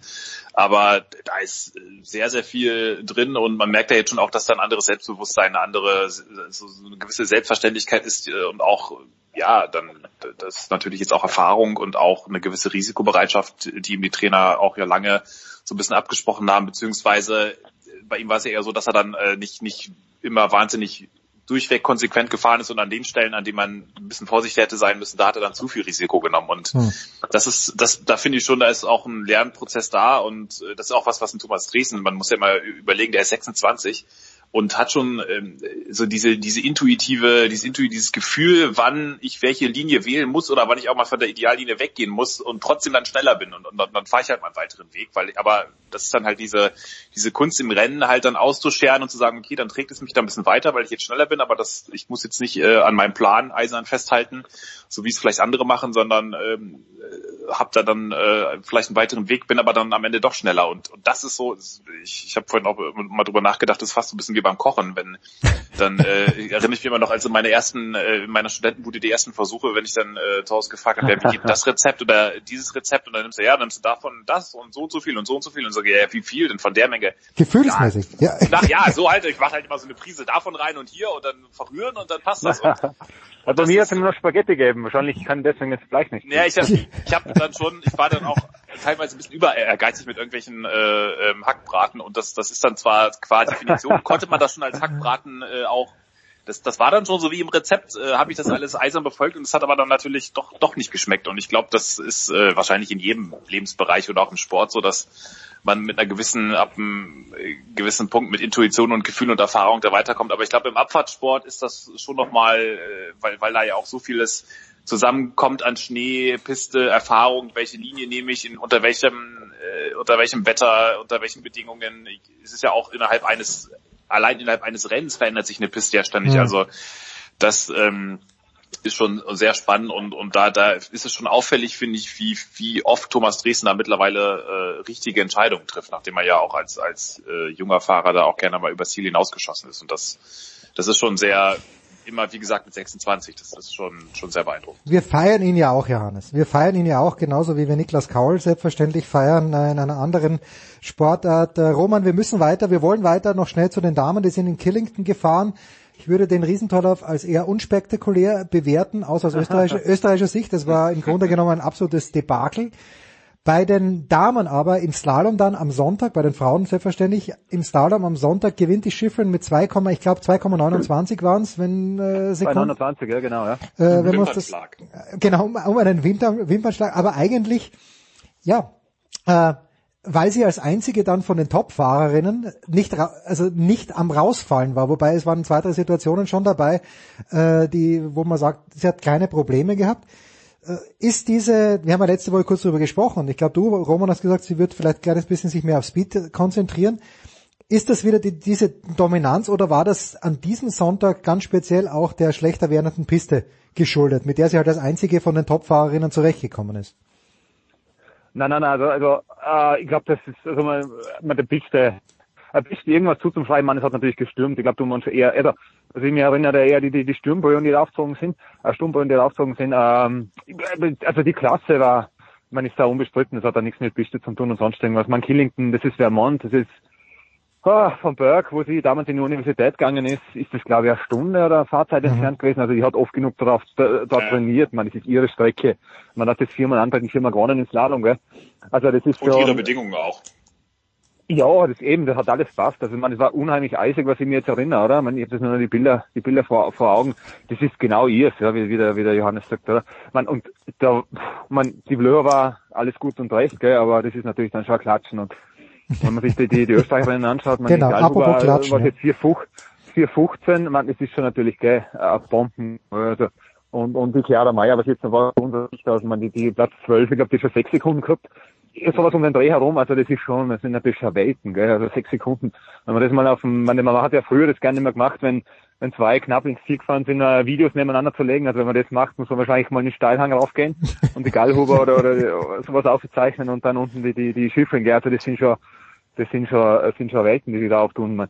Und jetzt nimmt sie sich ja für Lake auch vor, äh, einfach mal Speed. Äh, man, sie selber sagt, äh, man sie hat eine Saison ohne, ohne WM, also sie kann einmal was riskieren, sie braucht das nicht, kann das Pulver mal verschießen, und, äh, also jetzt salopp gesprochen, ich hoffe, sie tut es nicht zu wild, aber kann einfach jetzt einmal Lake Louise Vollgas geben, anscheinend tut sie jetzt äh, Abfahrt und, äh, und Super G, dass sie da, dass sie da jetzt mal, äh, mal Vollgas gibt, man, sie hat in allen Disziplinen gewonnen, werden wir sehen, wie es hier da geht, man, es, es taugt ihr, es macht Spaß, meine Gesamtweltcup-Top wenn jetzt das jetzt mal gewinnt, wahrscheinlich will sie jedes Rennen gewinnen, weil das diese 62 Rekordsiege da, also als Rekordsiege mit, mit der Österreicherin Annemarie Moser-Brölt gleichzogen ist, das nur ausbauen, aber why not? Man, ich traue ja zu, dass es in Lake Louise gewinnt. Wieso nicht? Also, aber man, Trainingsplatz 3 hatte schon mal gezeigt, dass das passt und die würde ja auch nicht Vollgas geben haben, also nicht volles Risiko genommen haben. Also, das ist, äh, die hat absolut die, die, die Dominanz und nichts nix daran eingebüßt. Weil das jetzt im Riesental aufs Net gewonnen hat, okay. Ja, es war ein schlechter erster Lauf. Also es war ganz einfach so. Ja, nein, also ich, ich glaube, ja, ich kann mir jetzt wenig daraus schließen. Ja. Man, sie hat in Zölden auch nicht gewonnen. Da war es halt natürlich denkbar knapp mit Alice Robinson. Aber ich glaube es nicht. Wenn- sie jetzt, was anscheinend der Fall ist, wie ich jetzt von Kilian Albrecht gehört habe, gelesen habe, muss ich ehrlich sagen, äh, dann ist es eher so, dass sie ein bisschen auf so das Gesamtpaket heuer schaut. Mhm. Einfach ein bisschen alles, alles durchprobiert. Also wenn es da irgendwo Abstriche gibt und es ist mehr Podestplätze und weniger Siege, dann ist wahrscheinlich dem geschuldet, dass einfach mehr Super-G und mehr Abfahrt trainiert. Ja, und äh, Also- so, so meinte ich das letztes, letzte Woche, glaube ich, hätte das gesagt, dass sie jetzt sich auch vielleicht Speedkurse anschaut, die sie noch nicht kennt. Also, Mhm. Und dann vielleicht dann auch einen anderen Speedkurs nicht macht, dass sie dann sagt, okay, jetzt, äh, keine Ahnung, Garmisch würde ich auch gerne mal kennenlernen oder irgendeine andere Speedpiste, was normalerweise in einem anderen Jahr, das ist ja dann Mhm. auch wieder neue Piste, muss man natürlich auch kennenlernen. Äh, die äh, jede, jede in der Abfahrt ist Erfahrung und wie gehe ich welchen welche Kurve in welchen Pistenabschnitt an, das ist ja nochmal sehr wichtig. Und das ist auch eine mentale Anstrengung, die, die man, wenn man jetzt irgendwie ein Olympiajahr hat, vielleicht nicht nimmt. Und äh, da kann sie jetzt auch ein bisschen rumtüfteln, aber ähm, ich glaube einfach, das ist äh, einfach vom, äh, ich glaube, ich hätte jetzt, wer hätte mir das gesagt, ein Schweizer Kollege, dass Michel Gesin tatsächlich überlegt oder versucht, ihr so, so weit es geht zu folgen im Gesamtweltcup und ihr den ähm, vielleicht sogar mittelfristig versucht, den streitig äh, Mhm. machen zu wollen, weil sie einfach alles fährt und ja auch gar nicht so schlecht, aber also das halte ich auch für sehr ambitioniert. Das ist, glaube ich, äh, das haben ja, auch die deutschen, die deutschen Trainer gesagt, solange Frau Schifrin äh, da unterwegs ist, dann müssen wir eigentlich keinen Versuch machen äh, in die Richtung. Aber die, die Form von, wenn ich da ganz kurz einhalten darf, die Form Ja. von Michelle Gessin, ja, die mir wirklich sehr über, also man überrascht, die ist wirklich gut, das ist unbestritten, aber dass sie jetzt so kompakt da in so vielen Disziplinen so gut fährt, ist schon überraschend, aber es zeigt da, wie stark die Schweizer sind, gell. Also wirklich, wenn man bei den Herren, es ist jetzt eh wirklich, also da geht, da geht, man mit dem Odermatt, der ist ja ein unheimliches Talent, gell. Ja. Äh, aber auch mit den anderen, also da ist schon wirklich, man, die Schweizer habe jetzt gar nicht so, also schon auf der Rechnung gehabt, aber dass sie so stark sind, jetzt kompakt, Kavietzel und Janka und jetzt bei den Herren, äh, man, und, und die Gesine jetzt auch, und die werden die Holländer, man, trotz Ausfall, aber da ist schon was, da ist schon was dahinter.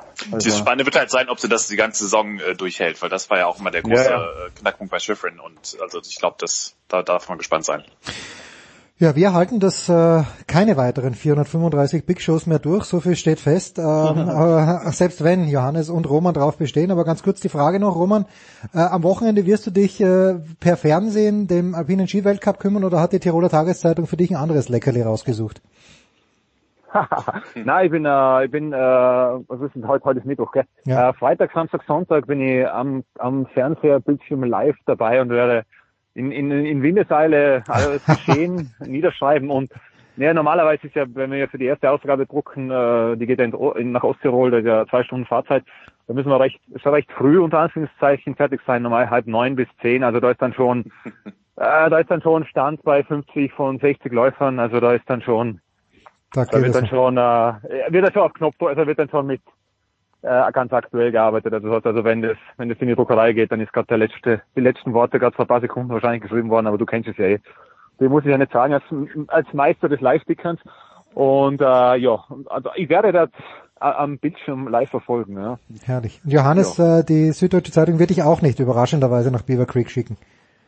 Nee, ist sich dieses Jahr ganz knapp nicht ausgegangen. Ja, ähm, allerdings äh, muss ich sagen, 2015 WM, das war schon, äh, das, das äh, muss man ja auch sagen, diese, das ist ja auch ein Privileg da, dass man sowas mitnehmen kann. Das war, glaube ich, meine erste WM überhaupt für die SZ und hat großen Spaß gemacht. Haben auch viele sehr gestandene Korrespondenten gesagt, das äh, war echt die tollste WM, die sie so erlebt haben, alles in allem, weil es einerseits stimmungsvoll war, aber jetzt auch nicht so völlig überdreht und mhm. ähm, also das hatte echt was. Das war, das war schon klasse. Ist natürlich so eine eigene Welt. So ein bisschen so fühlt man sich so ein bisschen wie im Ski Disneyland, so mit beheizten Gehsteigen und irgendwie WLAN in den in den Liftkabinen und es ist schon schon so ein bisschen oder auch gerade Beaver Creek. Also äh, ich rede jetzt von Bell, muss ich sagen. Ja, Beaver ja. Creek ist ja nochmal so ein so ein Chalet. Äh, Ort, da kommt man gar nicht rein, wenn man da oben keinen kein Ort, kein, kein Ferienzimmer hat, das ist natürlich schon nochmal so ein bisschen eine eigene Welt, aber Ja, das ist äh, wird wahrscheinlich auch, äh, das, das mache ich dann irgendwie im, im Ruhestand, vielleicht dann mal privat, aber äh, ich, ich habe tatsächlich Urlaub äh, diese Woche und gucke mir das ganz entspannt, ohne Andruck, der bei uns übrigens schon um 17 Uhr losgeht, deswegen ah,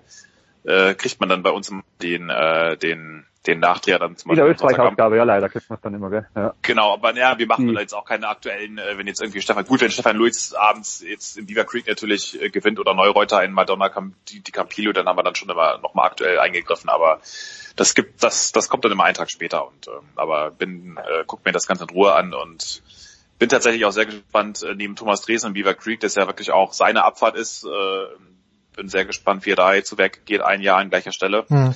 Und auch natürlich Stefan Luiz ein Jahr nach diesem Sauerstoffvorfall, äh, der dann für ihn doch ein mhm. sehr versöhnliches Ende gefunden hat, wie er da jetzt auftritt. Tja, der Herrn Riesentoller am Sonntag dann. Das wird sehr, sehr spannend. Ich danke euch beiden ganz, ganz herzlich. Big Show 435. Wir gehen in eine kurze Pause und sind gleich wieder da.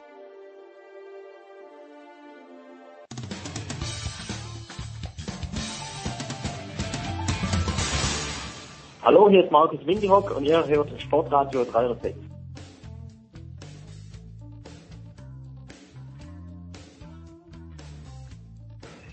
Und natürlich auch in der Big Show 435 kümmern wir uns um den Motorsport und das ganz ausführlich. Und in, äh, ich glaube, das letzte Mal die Formel 1 Runde in diesem Jahr, die große Formel 1 Runde. Und äh, das ist zum einen Stefan de Voice Heinrich. Grüß dich, Stefan. Ja, servus ihr alle. Dann von motorsport.com Stefan Ehlen. Servus ebenfalls, Stefan. Servus. Und dann von Formel1.de, das ist Christian Nimmervoll. Christian, grüß dich. Servus Jens, hallo. Christian, ich möchte mit dir anfangen, weil du nämlich in Abu Dhabi beim Saisonabschluss der Formel 1 mit dabei warst. Äh, wir haben ja die Bilder von Monza, ich zumindest noch im Hinterkopf, die Start-Zieltribüne geflutet. Stefan Heinrich war auch dort, hat darüber auch geschrieben. Äh, wie groß ist denn jetzt tatsächlich in den Vereinigten Arabischen Emiraten die Motorsportbegeisterung, wenn man das dort erlebt? Äh, und, und welche Menschen sind das dann, die sich für Motorsport begeistern? Die ist tatsächlich am Wachsen. Also es fängt damit an, ich bin mit Etihad geflogen, was ja die nationale Airline von Abu Dhabi ist. Das natürlich, da ist unlimitiert Geld vorhanden, ja, das muss man vorwegschicken. Also die Voraussetzungen sind ganz anders als in Europa. Aber es fängt damit an, dass du im Etihad-Flieger schon auf deinem, es gibt da ja diese Monitore, wo man Filme schauen kann und Musik hören und weiß der Geier, ähm, dass du da schon regelmäßig Werbespots für den Grand Prix eingeblendet kriegst. Mhm. Also das, das ganze Land steht dahinter, ob das jetzt ja, politisch äh, alles ein bisschen anders als bei uns. Das möchte ich jetzt gar nicht beurteilen. Du spürst, wenn du nach Abu Dhabi kommst, den Grand Prix am Flughafen, überall, wo du hinfährst, es, es ist überall Formel 1. Ähm, die Tribünen, ob die voll waren, habe ich jetzt ehrlich gesagt gar nicht hundertprozentig mitbekommen, aber gefühlt ist es, der Besuch schon relativ groß. Wobei der Unterschied, glaube ich, ist, dass in Europa äh, die Fans wirklich hinkommen, nach Monza zum Beispiel Klassiker, um ein Formel-1-Rennen zu schauen, wohingegen in Abu Dhabi das Drumherum eine sehr, sehr große Rolle spielt. Also es gab jeden Abend Konzerte von, ich weiß, die Killers waren da, eine meiner Lieblingsbands, habe leider nicht die Zeit gehabt, mir das anzuschauen. Also sehr hochrangige Acts, das heißt, es ist ein großer Event drumherum, der da gemacht wird. Ähm, die Formel 1 Begeisterung bei den Menschen, die wächst, das, das spürt man schon. Ähm, vergleichbar mit Europa ist es natürlich trotzdem nicht. Und eins muss man schon noch sagen, die Anlage in Abu Dhabi, diese Yas Marina Circuit, der wurde ja errichtet auf einer Insel, die eigens aufgeschüttet wurde. Rundherum auch ein riesiges Freizeitareal mit Hotels, mit der riesengroßen Ferrari World zum Beispiel auch, mit einer Achterbahn, die auch funktioniert im Gegensatz zum Nürburgring, mit einem, so einem Wasservergnügungspark und allem Pipapo. Ähm, das heißt, Geld hat da überhaupt gar keine Rolle gespielt. Das ist auch eine, eine wirklich sehr tolle Anlage. Es ist alles bestens organisiert, was Parkplätze, was Transfers angeht und so weiter. Was dem aber ein bisschen fehlt, und das ist klarerweise immer sehr, sehr subjektiv, da habe ich auch übrigens mit einem Joe Leverer drüber gesprochen, den, den wir kennen als ehemaligen Physiotherapeuten von Ayrton Senna, der heute mhm. für das Sauberteam arbeitet oder für Alfa Romeo. Ähm, was ein bisschen fehlt, ist einfach Seele. Ja, ähm, so die Geschichte, die eine Strecke wie Monza hat, die kannst du einfach nicht kaufen. Oder auch nicht dieses Gefühl, wenn du an den alten Steilkurven in Monza stehst, wenn du durch diesen Park gehst, wenn die Ferrari-Fans äh, bis oben in voll gekleistert sind mit Farbe und Flaggen. Das ist in Abu Dhabi anders. Aber mit dem, was sie da an Geld investiert haben, würde ich jetzt nicht so weit gehen und sagen, das ist alles schlecht. Um Gottes Willen, das will ich auch gar nicht. Aber der Voice, ist das der Weg, wo wir hingehen, dass, äh, wenn Christian jetzt dieses Rahmenprogramm anspricht, dass es das früher oder später brauchen wird, mit Ausnahme vielleicht von ganz wenigen Rennstrecken. Monza die ganz große Ausnahme wahrscheinlich. Braucht das das jüngere Publikum, um sich für den Motorsport, für den Rennsport zu, zu begeistern? Ich glaube, das ist eine andere Klientel als die, die wir in den 70er, 80er, 90er Jahren in Formel 1 Rennstrecken haben. Und insofern gehen die tatsächlich in Abu Dhabi und ähm, ich glaube, das wurde gerade ziemlich deutlich, wenn du bedenkst, dass das Ganze, die ganze Anlage, die das Inselaufschütten, das, die komplette Konstruktion wahrscheinlich eine halbe Milliarde gekostet hat. Äh, die Kohle ist da, sie haben es sehr gut ausgegeben. Ähm, es ist inzwischen einer der neuen, relativ neuen Grand Prix, der tatsächlich äh, einen eigenen Charakter hat ähm, das haben wir bei vielen anderen äh, Grand Prix nicht in Gegenden, wo wir tatsächlich überhaupt kein Following haben und auch keine wachsende Begeisterung. Also wo man merkt, beim ersten Mal sind noch ein paar Leute da, mhm. wir finden das noch ganz in Ordnung, weil das ist so wie bei einem bei einem äh, ATP-Tennisturnier, wenn es zum ersten Mal da ist, sehen und gesehen werden. beim zweiten, dritten Mal geht es schon deutlich runter, 20, 25, 30 Prozent die Zuschauerzahlen und wächst dann auch nicht wieder. Ähm, ich glaube, dass man tatsächlich in einigen Teilen der Welt das so machen muss und das machen sie absolut vorbildlich. Ich war da ja auch zwei, dreimal. Das ist wirklich beeindruckend und ein Erlebnis. Und das ist es im Grunde, was, was den Fan ja auf Dauer ranzieht. Ähm, dass, dass du was hast, wo du am Ende sagen kannst, die Tage danach, wenn du nach Hause gekommen bist, kannst du erzählen und sagen, ich war da. Das schaffen die Amerikaner ja auch äh, oft bei ihren Veranstaltungen, ähm, auch im Motorsport wenn du bedenkst, äh, Nesca, IndyCar, beim Indy 500, ähm, das, das verstehen die zu zelebrieren und die Australier im Übrigen auch mit der australischen äh, Supercar Championship ähm, tatsächlich ein Erlebniswert schaffen, äh, an dem man nie mehr vorbeikommt und bei dem man sagt, im Grunde man kommt am Montag zurück oder Dienstag und sagt, ich bestelle mir sofort die Karten fürs nächste Jahr, weil ich will da wieder hin. Mhm. Ich kann gar nicht mehr anders. Ich glaube, es muss eine Mischung sein und Liberty Media da wird Stefan Ehlen und und äh, ganz sicherlich auch auch äh, sagen können, das ist tatsächlich Christian, äh, wir, wir brauchen eine Balance. Wir brauchen die klassischen Rennstrecken. Deswegen bin ich auch ganz froh, dass Spa tatsächlich wieder dabei ist. Ähm, wir brauchen die klassischen historischen großen Rennstrecken. Monza wurde schon genannt. Wir brauchen, das geht sicherlich, da führt kein Weg dran vorbei, auch moderne Pisten in Ländern, die relativ viel Geld haben.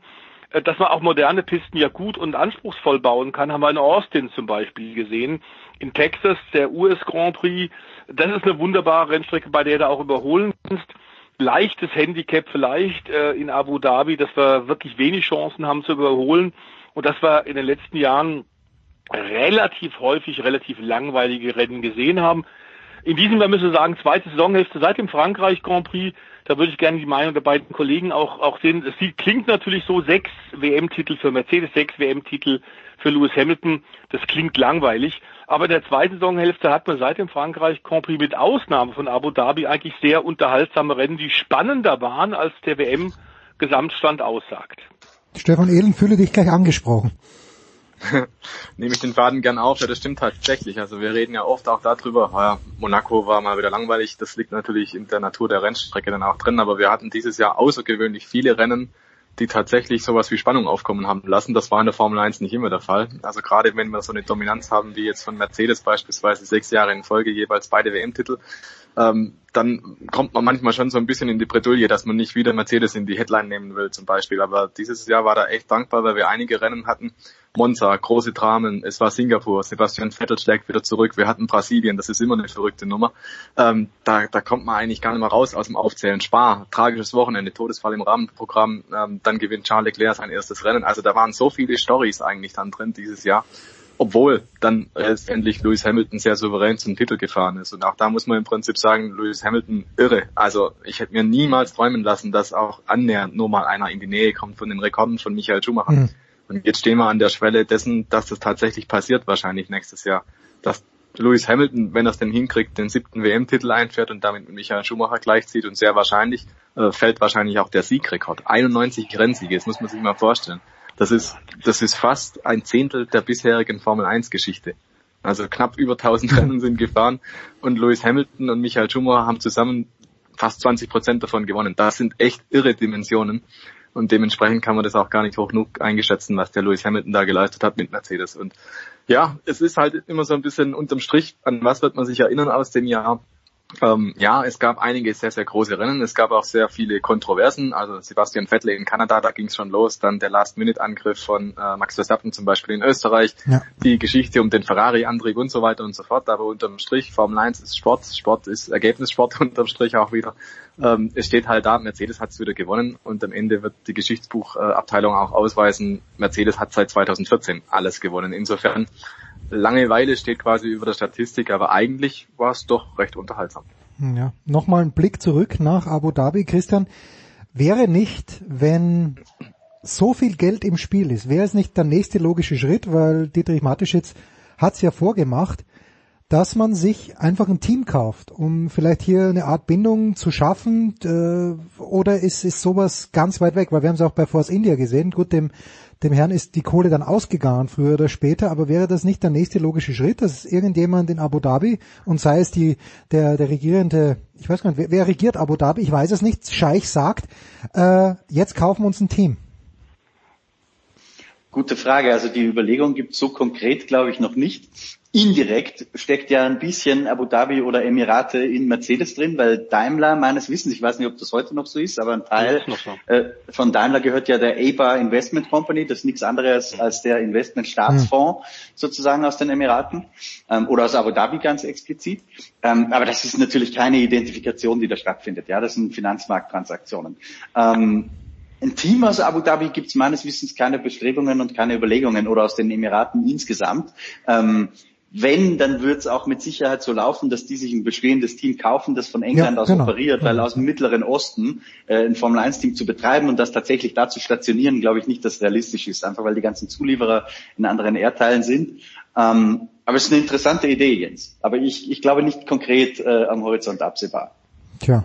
Also man kann vielleicht dazu nur sagen, dass sie das teilweise schon gemacht haben. Äh, im Mittleren Osten. Ich erinnere mich, äh, dass Abu Dhabi auch gerade, äh, was Powerboat-Rennen vor ungefähr zehn Jahren angeht, haben die da angefangen, sehr zu investieren.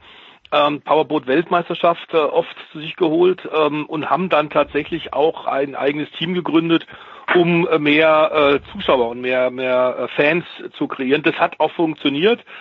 Ähm, ob das in der Formel 1 auch möglich ist, interessanter Ansatz auf jeden Fall. Ja, ich denke mal nur. Ich meine, das, das Königshaus von Bahrain fällt mir übrigens gerade ein. Ja. Ähm, ist auch tatsächlich bei McLaren investiert. Aber auch okay. das findet eher auf der Finanzmarktebene statt und ist weniger, weniger öffentlich präsent. Aber die haben da tatsächlich auch einen Anteil. Ja gut, gerade die Geschichte mit Force India und wenn ich Geld höre, dann denke ich natürlich an Red Bull, die das ja schon so deichseln werden. Was wird Stefan Ehlen von Nico Hülkenberg in Erinnerung bleiben, außer dass er ein Mann mit wirklich einem sehr, sehr äh, ja, sehr, sehr reich gesegneten Humor ist. ja, was wird in Erinnerung bleiben? Also ich glaube, er war ein guter Formel-1-Fahrer. Und den Beweis ist er schuldig geblieben, dass er auch ein sehr guter hm, Formel-1-Fahrer okay. ist. Also ja, wenn er den Rekord hält für die Anzahl Rennen, die er gefahren hat, ohne aufs Podium zu fahren, dann heißt das schon was. Ähm, heißt aber auch, er hat vielleicht nicht immer das glücklichste Händchen gehabt bei der Wahl seiner Teams. Er war lange bei Force India unterwegs und äh, da hätte man schon mal auch den ein oder anderen Achtungserfolg setzen können. Er selber sagt so ein bisschen wehmütig, Brasilien 2012, das Rennen hat er angeführt, dann gab es eine Kollision mit Hamilton und dergleichen mehr.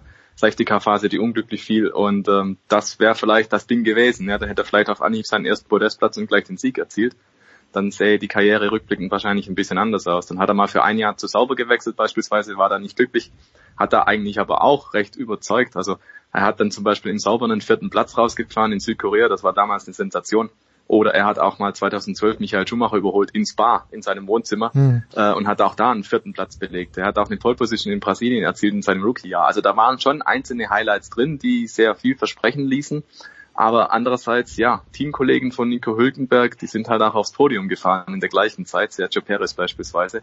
Die haben das dann also irgendwie umgesetzt und ja, diesen Beweis blieb Nico Hülkenberg so ein bisschen schuldig. Und wir haben uns da auch immer beschäftigt jetzt im, im Zuge seines letzten Rennwochenendes und haben da auch ein kleines Video erstellt mit seinen besten Momenten, haben uns da fünf rausgepickt und sind dann auch drauf gekommen, naja, also Nico Hülkenberg, da seine besten Momente, da gehört natürlich auch der Le Mans-Sieg 2015 rein, gar mhm. keine Frage. Das ist natürlich kein Formel-1-Erfolg, aber das zeigt schon, der Mann kann's. Der hat sich da zum ersten Mal in den LMP1 gesetzt, hat Le Mans auf Anhieb gewonnen mit Earl Bumber und Nick Tandy und äh, das ist eines der größten Rennen überhaupt. Das gewinnt man nicht nur einmal so, ja.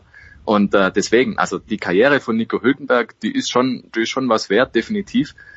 Wir haben es aber auch immer wieder erlebt, dass in der Formel 1 es vielleicht einfach nicht Klick macht. Also es gibt immer wieder Fahrer, die zerreißen in den Nachwuchsserien alles und jeden und sind dann in der Formel 1 und werden da vielleicht so ein bisschen Opfer der Umstände, dass einfach dann die Teamkonstellation vielleicht nicht gerade passt. Also da ist schon Timing auch ein ganz, ganz großer Faktor. Sie Lewis Hamilton, wenn der nicht im Mercedes sitzen würde seit 2014, dann hätte er vielleicht auch nicht unbedingt jetzt so viele WM-Titel, wie er gerade hat. Also deswegen ist es immer schwierig. Wie, wie gut sind die Fahrer, wie gut ist die Karriere verlaufen, kann man ganz schwer beurteilen, glaube ich. Nico Hülkenberg, aber den wird schon so ein bisschen wurmen, glaube ich, dass der Podestplatz eben fehlt, weil wenn man auf eine Formel 1 Karriere blickt, dann ist das wahrscheinlich schon ein gewisser Makel, da eben nicht unter die Top 3 gefahren zu sein. Die unvollendete. Tja, die unvollendete. Jetzt äh, äh, The Voice äh, an dich noch noch die Frage, das deutsche Kapitel, also im nächsten Jahr wird es nach allem, was ich weiß, keinen Grand Prix von Deutschland geben und es wird nur noch einen deutschen Fahrer in der Formel 1 geben, nämlich Sebastian Vettel. Und äh, denkst du, dass das die TV-Quoten noch weiter runterreißen wird oder haben wir hier schon ein Level erreicht, unter das es, äh, wo wir sowieso nur mehr bei den Hardcore-Fans ange angelangt sind?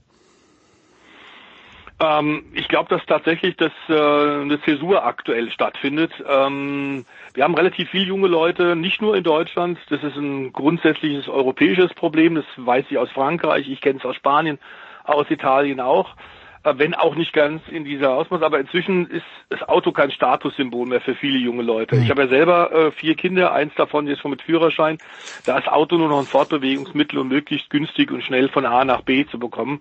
Das war tatsächlich, ähm, als, als ich jung war, war was ganz anderes. Wir haben mit, mit 15, 16 schon dem 18. Geburtstag äh, entgegengefiebert und zwar nicht, weil wir volljährig sind, aber weil wir Auto fahren konnten. Ja und haben tatsächlich am 18. selbstverständlich eine alte, verschrobene, äh, buckelige Mühle vor dem vor der Haustür stehen gehabt. Selbstverständlich hat man sofort den Führerschein gehabt, gemacht und sofort ein eigenes Fahrzeug gehabt, wenn auch gebraucht für nur ein paar Mark. Ähm, das war ein Statussymbol und Auto war für Jahrzehnte für viele Leute tatsächlich ein ganz, ganz großes Thema. Und dann natürlich on top of it ganz klar als Krönung auch der äh, Rennsport, der Motorsport.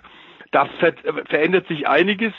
Ähm, wir haben aber an dieser Stelle auch mit Christian, auch mit Stefan Ehlen ja schon oft, oft darüber gesprochen, dass natürlich äh, aktuell die, die politische äh, Entwicklung in Richtung Elektromobilität nicht die nachhaltigste ist, nicht die vernünftigste ist, nicht die sinnvollste ist. Da scheinen viele der Politiker in vielen Ländern getriebene zu sein.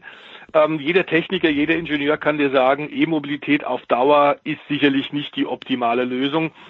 Aktuell setzen aufgrund dieses Zeitgeistes wahnsinnig viele Hersteller, auch die deutschen Premium-Hersteller, auf die Formel E, die wir hier bei Sportradio auch schon diskutiert haben, ähm, bei der man äh, ein paar Fragezeichen durchaus setzen kann, auch wenn wir aktuell zehn Hersteller haben, die da drin sind und die da Geld investieren und die aus Verbrennermotorrennserien sich rausgezogen haben. Wir erinnern nur an den Mercedes-Rückzug von der DTM nach 30 Jahren der Teilnahme an dieser Tourenwagenrennserie haben sie gesagt, wir machen jetzt was ganz anderes. Das ist eine andere Klientel, du sprichst andere Leute an Es sind oft bei den Formel E-Rennen eben auch Zuschauer da, die vorher noch nie mit dem regulären, konservativen, klassischen Motorsport in Berührung gekommen sind. Ähm, und da ist eine, tatsächlich eine Zäsur. Ähm, ich glaube tatsächlich, dass wir auch in Deutschland ein bisschen ein Problem haben, dass äh, die, die Politik äh, die Großsportveranstaltungen, was Motorsport angeht, nicht mehr unterstützen. Das haben sie viele Jahre und Jahrzehnte auch gemacht. Das ist anders als in anderen Ländern in Deutschland nicht mehr en vogue, macht man nicht mehr. Ähm, Hockenheim war es so in Baden-Württemberg, äh, das Land, das da auch teilweise Anteile hat und immer wieder auch Geldspritzen reingepumpt hat, zuletzt bei dem Umbau vor 13 Jahren, als die Rennstrecke auf Wunsch von Bernie Ecclestone verkürzt wurde, ähm, die Waldgeraden abgekappt wurden und man eine andere Piste gemacht hat. Äh, da gab es die letzten Zuschüsse und seitdem müssen alle deutschen Rennstrecken sich selbst finanzieren. Also nur können sie das ausgeben, was sie selber eingenommen haben. Und da stößt du in der Formel 1 an natürliche finanzielle Grenzen. Das ist nicht mehr zu machen. Wir haben auch den Eindruck, dass Liberty Media das zwar schon verstanden hat, aber ich glaube noch nicht genug. Ähm, ich weiß, dass in Belgien bei Spa äh, die Regierung was zahlt, in Frankreich jetzt in Paul Ricard das Land, die Region unten und auch Paris ordentlich zahlt. Also in vielen europäischen Ländern um Deutschland rum ist es anders. Hier in Deutschland ist es so und insofern glaube ich tatsächlich, ich sehe in absehbarer Zeit kein Formel 1 Grand Prix in Deutschland. Dann schließen wir dieses Segment. Der Voice bleibt noch bei uns ab mit jener, mit der Frage an Christian Nimmervoll. Wie eben genau in diesem Themenbereich, wie sicher ist der Österreich Grand Prix, wenn Dietrich Mateschitz irgendwann mal sagt, ich habe keine Lust mehr? Das ist eine gute Frage und die ist, glaube ich, genauso berechenbar wie als der Grand Prix kam, nämlich total überraschend. Ich glaube, dass es eines Tages auch so zu Ende gehen wird. Hm. Ähm, solange Red Bull mit diesen zwei Teams Formel 1 macht und da deutet momentan nichts darauf hin, dass sie sich zurückziehen. Ganz im Gegenteil, bei Toro Rosso hat man ja eine neue Brand, Alpha Tauri, äh, die man dann nächstes Jahr promoten wird, anstelle des Namens Toro Rosso.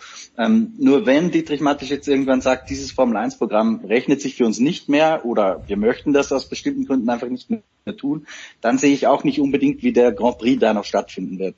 Ähm, momentan gibt es keine Signale dafür, dass der Österreich Grand Prix endet, aber wie gesagt, ich glaube, das kann auch sehr, sehr schnell gehen. Tja. Weil, weil Österreich, das vielleicht noch kurz als Ergänzung, weil Österreich auch jener der Grand Prix ist, ähm, die nicht staatlich subventioniert werden. Das heißt, alles, was da subventioniert werden muss, das bezahlt tatsächlich Red Bull und das ist natürlich kein profitables Business. Ja, das ist klar. Aber gut, Servus TV ist auch nicht profitabel, gibt's immer noch. Ich bedanke mich ganz, ganz herzlich bei Christian Himmervoll und bei Stefan Ehlen. Der Voice bleibt noch ein paar Minuten bei uns. Kurze Pause im Motorsportteil bei Sportradio 360.de, Big Show 435.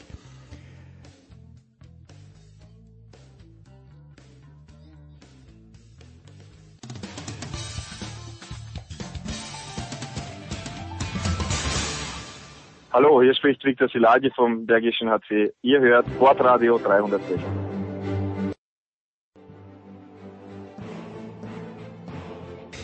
So, und äh, Stefan de Vois Heinrich ist bei uns geblieben noch ein paar Minuten und äh, weil wir heute generell schon ein kleines bisschen über die Politik gesprochen haben in dieser Show und Abu Dhabi jetzt auch aufs Tableau kam, die Rallye Dakar, der Voice wird äh, auch, wenn ich es richtig gelesen habe, in Saudi-Arabien ähm, mhm. gefahren werden. Jetzt gibt's in kommende Woche ist es schon, genau. In, äh, in einer Woche gibt's dort ein Schaukampfturnier im Tennis, wo acht äh, sehr, sehr starke Tennisspieler, also nicht die Top 3, aber danach sind auch Dominik Thiem nicht, aber danach sind wir schon gut dabei mit wirklich guten Leuten nach Saudi-Arabien für viel Geld eingeladen worden sind. Ich äh, weiß schon, ich, ich, ich tue mich sehr, sehr schwer, wo ich für mich selbst die Grenze ziehe äh, wo ich sage, okay, in den USA gibt's auch die Todesstrafe, aber das äh, blende ich irgendwie aus und irgendwie gaukle ich mir vor, dass die USA noch ganz demokratisch sind. Aber nach Saudi-Arabien, und es hat tatsächlich die Anfrage gegeben, ob ich hinfahren möchte, habe ich gesagt, nee, das, äh, das ist für mich, da, da fahre ich garantiert nicht hin. Was bringt es außer Kohle, äh, der Rallye Dakar, oder vielleicht geht's nur um die Kohle, wenn man dort fährt und findest du das im Grunde genommen in Ordnung, dass man dort fährt? Äh, schwierige Frage, aber gute Frage. Ähm, ich glaube tatsächlich, dass es für die Dakar ähm, wichtig war, nach zehn Jahren in Südamerika einen Neuanfang zu starten. Und es ist auch, glaube ich, für die Dakar wichtig, das konnte man ja vielen Außenseitern oder Außenstehenden nicht so ganz erklären können, warum heißt die noch ja, Dakar? Genau, genau, ja. Wenn Dakar aber in Afrika liegt und wir jetzt durch Argentinien und Mexiko fahren. Ähm, natürlich ist der Name inzwischen ein Markenzeichen und ein Mythos, der für so viel steht, dass sie den natürlich nicht gestrichen haben. Vor einem ähnlichen kleinen Dilemma steht aktuell der Gerhard Berger, weil die beteiligten Hersteller DTM, äh, vor allem BMW und, und Audi, eine Internationalisierung wollen. Und dann hast du mit dem Kürzel DTM ein Problem, das aber tatsächlich inzwischen für viele, viele Fans nach 30 Jahren auch eine Marke ist. Wenn du da jetzt was Neues äh, generierst, sei es noch so gut, wird es viele Jahre dauern, äh, bis das auch im, im Bewusstsein der Menschen ist. Diese, dieser neue Name, dieser neue Titel, den musst du erstmal mit Leben erfüllen. Dazu brauchst du wahnsinnig viel Geld, um die PR-Maschinerie richtig äh, auf Hochtouren laufen zu lassen, um die Leute zu erreichen. Und du wirst viele Leute vergrätzen, die nämlich die DTM so kennen und so wollen, hm. Äh, wie sie aktuell ist und wie sie war und die damit sehr viel verbinden. Und die werden dann einfach sagen, nee, die neue, das interessiert mich eigentlich nicht. Ähm, das ist äh, ein Dilemma. Und vor dem Dilemma stand der Veranstalter der Dakar eben auch. Als aus politischen Gründen klar wurde, äh, Terror, Terrorgefahr, immer wieder Anschläge. Das französische Innenministerium hat eine Dakar-Rallye sogar mal die letzte in Afrika absagen lassen, weil die gesagt haben, wir können in keinster Weise für irgendeine Art von Sicherheit noch sorgen. Das wurde dann einfach zu heiß und hat natürlich auch keine Versicherung mehr mitgespielt.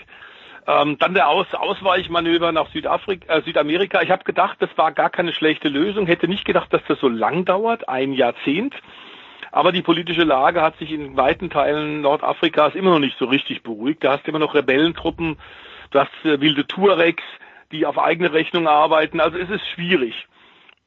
Und ich glaube tatsächlich, dass der die Rückkehr, wenn schon Afrika, dass da nicht viele Alternativen waren. Ob Saudi-Arabien jetzt, die natürlich intensiv bemüht sind nach dem Mord an Khashoggi, ihr Image weltweit wieder ein bisschen aufzupäppeln und das tatsächlich mit großen Sportveranstaltungen machen und da viel, viel Geld äh, ausgeben.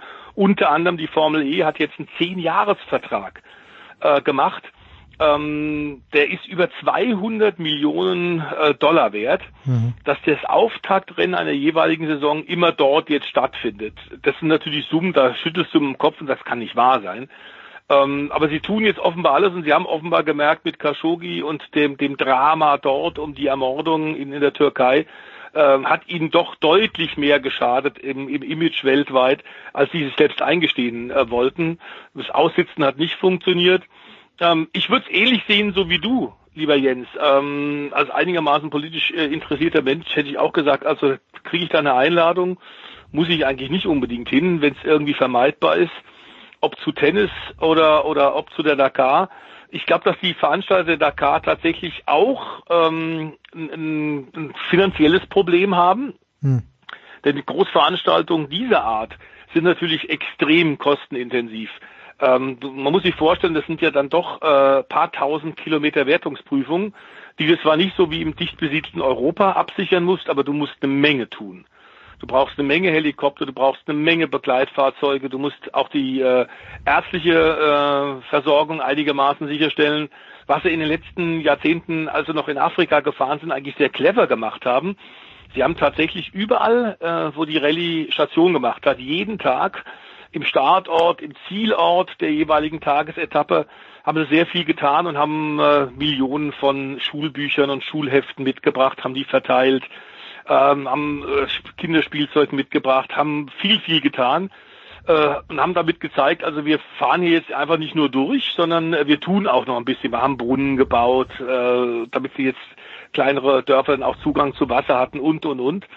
Das war sicherlich ähm, ein cleveres Hilfsmittel, ähm, um, um selbst äh, aus den größten, äh, wenn man den, den größten Vorwürfen von Dakar-Gegnern so ein bisschen denen die, die Wind aus den Segeln zu nehmen. Jetzt Saudi-Arabien wird, glaube ich, schwierig werden. Wir haben es bei der Formel E schon gemerkt.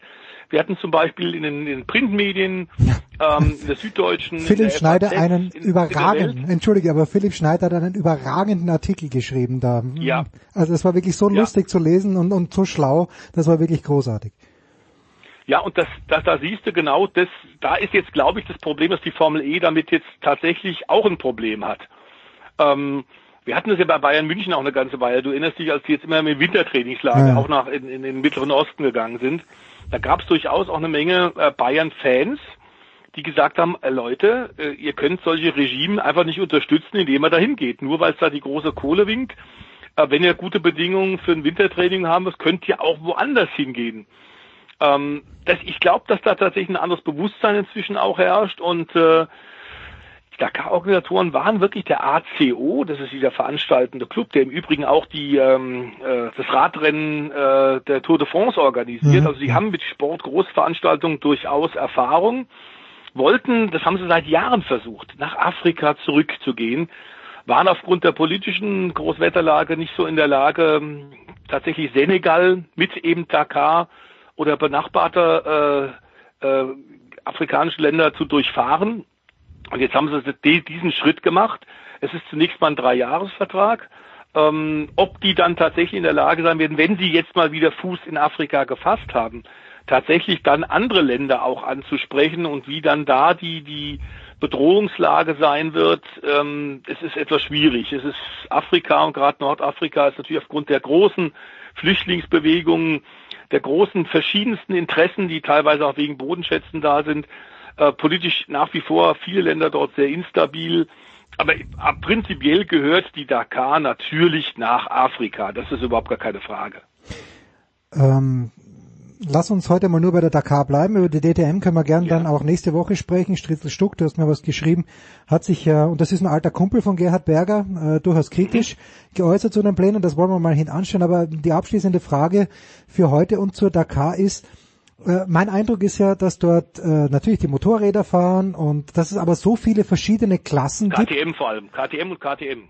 Ja, KTM und KTM, Mattighofen, ja, wissen wir natürlich. Aber hat sich das in den letzten Jahren ein bisschen verschlankt, das Programm, oder ist es gleich geblieben, oder ist es vielleicht sogar größer geblieben? Einfach was die verschiedenen Klassen angeht, weil auch das, denke ich mir, das sind lauter Kostenfaktoren. Ja, aber die Klassen sind etwa gleich geblieben. Also es gibt nach wie vor äh, die, die Klassen natürlich Zweirad, äh, Motorrad, da hast du seit Jahren aber tatsächlich auch, und das ist fair genug, die Unterscheidung zwischen Profis und Amateuren. Mhm. Es gibt eine Unterwertung auch noch der Damen. Äh, man muss ja immer wieder sagen, dass auch die Frauen bei der Dakar erstaunliche Leistungen äh, bringen. Die äh, Lais Sanz zum Beispiel, eine Spanierin, ist in den letzten Jahren mit einer KTM tatsächlich regelmäßig in die Top 10 gefahren. Und das bei diesen irrsinnigen Belastungen. Äh, sie ist eine ganz kleine Person, ähm, aber wenn sie dir, sie ist so ein Kopf kleiner als ich, die dürfte so 1,62 oder was sein, ähm, auf diese riesigen Motorräder, die ja wirklich auch aufgrund der langen Reichweite große Tanks haben. Es ist absolut erstaunlich, wie die das macht. Die hat eine hervorragende Technik, ist mehrfache Trial-Weltmeisterin und kann offenbar, was Balance angeht, das hervorragend umsetzen und ist tough. Die ist echt zäh. Sollten daran erinnern, dass ja auch deutsche Frauen bei der Dakar oft mit Motorrädern stark waren. Jutta Kleinschmidt, ihre Karriere bei der Dakar begann bei den Motorrädern. Ähm, Andrea Meyer, jetzt Andrea Peter Hansel, ja. äh, hat Stefan geheiratet und wird mit ihm zusammen als Co-Pilotin, also Mann und Frau, Ehemann und Ehefrau, tatsächlich die Dakar 2020 bestreiten. Haben auch schon vorher einige Rallyes jetzt gefahren, sind gut, aber auch sie begannen mit dem Motorrad und auch sie ist da in die Top 10 gefahren. Also bei Motorrädern ist es, glaube ich, sehr fair, wobei wir davon ausgehen können, wir haben es gerade so ein bisschen äh, Augenzwinkern gesagt, KTM musst du da erstmal schlagen. Honda ist im Werkteam dabei, Husqvarna ist dabei, ähm, große andere Hersteller äh, treten auf und stecken Jahr für Jahr mehr Geld rein, aber die KTM-Jungs, die bügelst du einfach nicht. Nicht bei der Dakar. Und dann haben wir die Autowertung. Auch dort haben wir natürlich eine Unterscheidung zwischen den Profiteams und den äh, Amateuren. Das ist auch absolut fair und völlig in Ordnung. Und dann haben wir die LKW-Kategorie. Ähm, da hat sich nicht viel getan. Und dann die äh, Allradvehikel, wie es so schön heißt. Also das sind dann die, die äh, äh, Fahrzeuge, die Motorräder quasi mit vier Rädern, die seit, glaube ich, 15 Jahren jetzt da auch mitfahren dürfen. Das ist dann tatsächlich für die Leute, denen Motorrad zu hart ist, ja. denen Motorrad zu heftig ist, weil du musst bei dem Motorrad ja oft Tagesetappen fahren, plus dann teilweise auch selber schrauben. Das ist eine unglaubliche Belastung. Und äh, mit den vierrädrigen Motorrädern, den sogenannten Quads, kannst du natürlich hervorragend leichter fahren. Das ist nicht unbedingt deswegen mit dem Liedchen auf den Lippen zu absolvieren, aber ähm, das ist zu machen und ist bei überschaubaren Kosten, weil natürlich sind die Quads nicht so teuer wie ein Auto. Ja. Ähm, also das macht dann durchaus Sinn und an den, an den Kategorien hat sich nicht viel geändert. Wir gehen davon aus, dass die ACO, ähnlich wie sie es zuletzt tatsächlich auch in Südamerika geschafft haben, wieder sehr viele sehr anforderungsreiche äh, Dünenetappen haben werden. Aber auch in Südamerika haben wir große Wüsten äh, gehabt und haben äh, sehr selektive Pisten gehabt. Es wird nicht leichter. Und die Navigation wird in diesem Jahr äh, mit der Rückkehr nach Afrika auch wieder eine größere Rolle spielen. Da hatten wir in den letzten Jahren ja auch darüber diskutiert, dass äh, zum Beispiel Sebastian Löb, der teilweise bei der Dakar mitgefahren ist, dann tatsächlich einen Speed hingelegt hat mit Werksautos, ähm, der äh, dem einer einer einer Rallye-Weltmeisterschaftslauf entsprach. Also die waren so schnell gefahren, dass da immer wieder auch was passiert ist. Ähnliches im Übrigen mit einem ähnlichen Speed geht ja auch unser Freund Fernando Alonso zu Werke, ja. denn der wird bei der Dakar sein Debüt feiern und hat jetzt bei den Vorläufen seinen äh, Toyota aus Südafrika, also in Südafrika werden die Offroad-Werks-Toyotas gebaut und das Werksteam eingesetzt, vier oder fünfmal richtig aufs Dach gelegt. Das ist also einer vom Typ Montoya. Ich gehe an die Grenze ran von oben. Ich taste mich nicht von unten, unten langsam ran, sondern ich versuche mal erstmal maximalen Speed und wenn ich mich dann über der Düne überschlage, weiß ich, das war ein Tick zu viel und nehme dann ein bisschen Pulver raus. Ich bin mal gespannt, wie er das macht. Wir hatten vor kurzem bei dir, glaube ich, vor einer Woche auch gesagt, dass Jensen Button die Baja 1000 ja, genau. ja. in Mexiko gefahren ist. Auch das ein Offroad-Rennen also dass jetzt im Grunde Formel 1 Fahrer, ehemalige Formel 1 Fahrer sich auch in anderen Kategorien versuchen, finde ich eigentlich klasse. Und natürlich gibt es der Dakar, dass ein Alonso da mitfährt, jetzt auch einen großen, großen extrajournalistischen Mehrwert. Das ist klar, das PR-mäßig ist das natürlich nicht zu schlagen. Wir wollen nur hoffen, dass er sich nicht wehtut. Nee, um Gottes Willen, das wollen wir auf keinen Fall. Wir fahren versuchen, unfallfrei durch die Big Show 435 zu kommen, aber auch durch die nächsten und letzten beiden Shows in diesem Jahr 2019. Dann, ich gehe mal davon aus, dass wir wieder das Glück haben werden, dass The Voice mit am Start sein wird. Stefan, ich danke dir ganz, ganz herzlich für diese Woche, wie jede Woche in diesem Jahr. Wir machen eine kurze Pause, dann geht's weiter in der Big Show 435.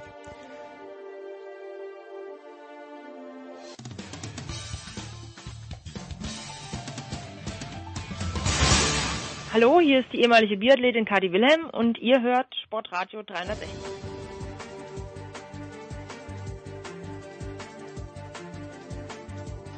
Weiter geht's in der Big Show 435 und nach längerer Zeit mal wieder. Ich weiß gar nicht, ob ich ihn in diesem Jahr, in dieser NBA-Saison öfter als einmal schon gehabt habe, aber ich freue mich sehr, dass Sepp Dumitro von der Five und von der Zone wieder ein paar Minuten Zeit für uns hat. Servus Sepp. Hi Jens. Folgendes. Mein Sohn, ich habe es gerade vorhin im NFL-Teil gesagt, hat die Seiten gewechselt. Früher mal äh, Red Zone am Sonntagabend und plötzlich am vergangenen Sonntagabend nix mehr, sondern um Punkt 22 Uhr ist er auf der Zone gegangen und hat sich dort die Lakers gegen die Mavericks angeschaut. Äh, du ahnst warum, äh, nicht wegen LeBron, sondern wegen Luka Doncic, wegen den Mavericks. Äh, es herrscht Euphorie bei mir zu Hause. Wie lange wird diese Euphorie herrschen, Sepp? Gibt's gibt's hier dann irgendwann mal den, den, der Plafond, der für diese aus meiner Sicht relativ junge Mannschaft erreicht wird? Oder wie groß darf ich träumen in diesem Jahr? Oder vielmehr mein Sohn?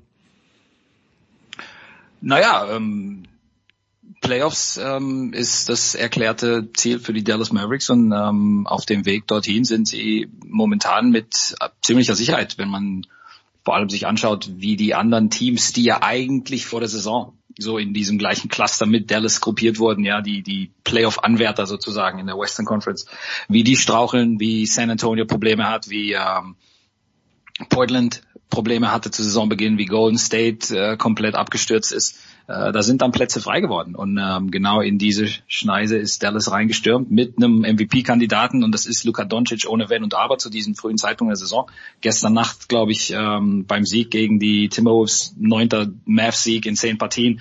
Doncic mal wieder mit 20-5-5. Jetzt ist er bei 17 Spielen in Folge ähm, mit mindestens diesen statistischen Werten und das hat seit der Zusammenführung der NBA mit der ABA äh, im Jahr 1976, 77 nur ein einziger Spieler geschafft, das war Russell Westbrook und Michael Jordan, der ist bei 18, also den Rekord kann Luka Doncic einstellen oder sogar übertreffen in dieser Woche.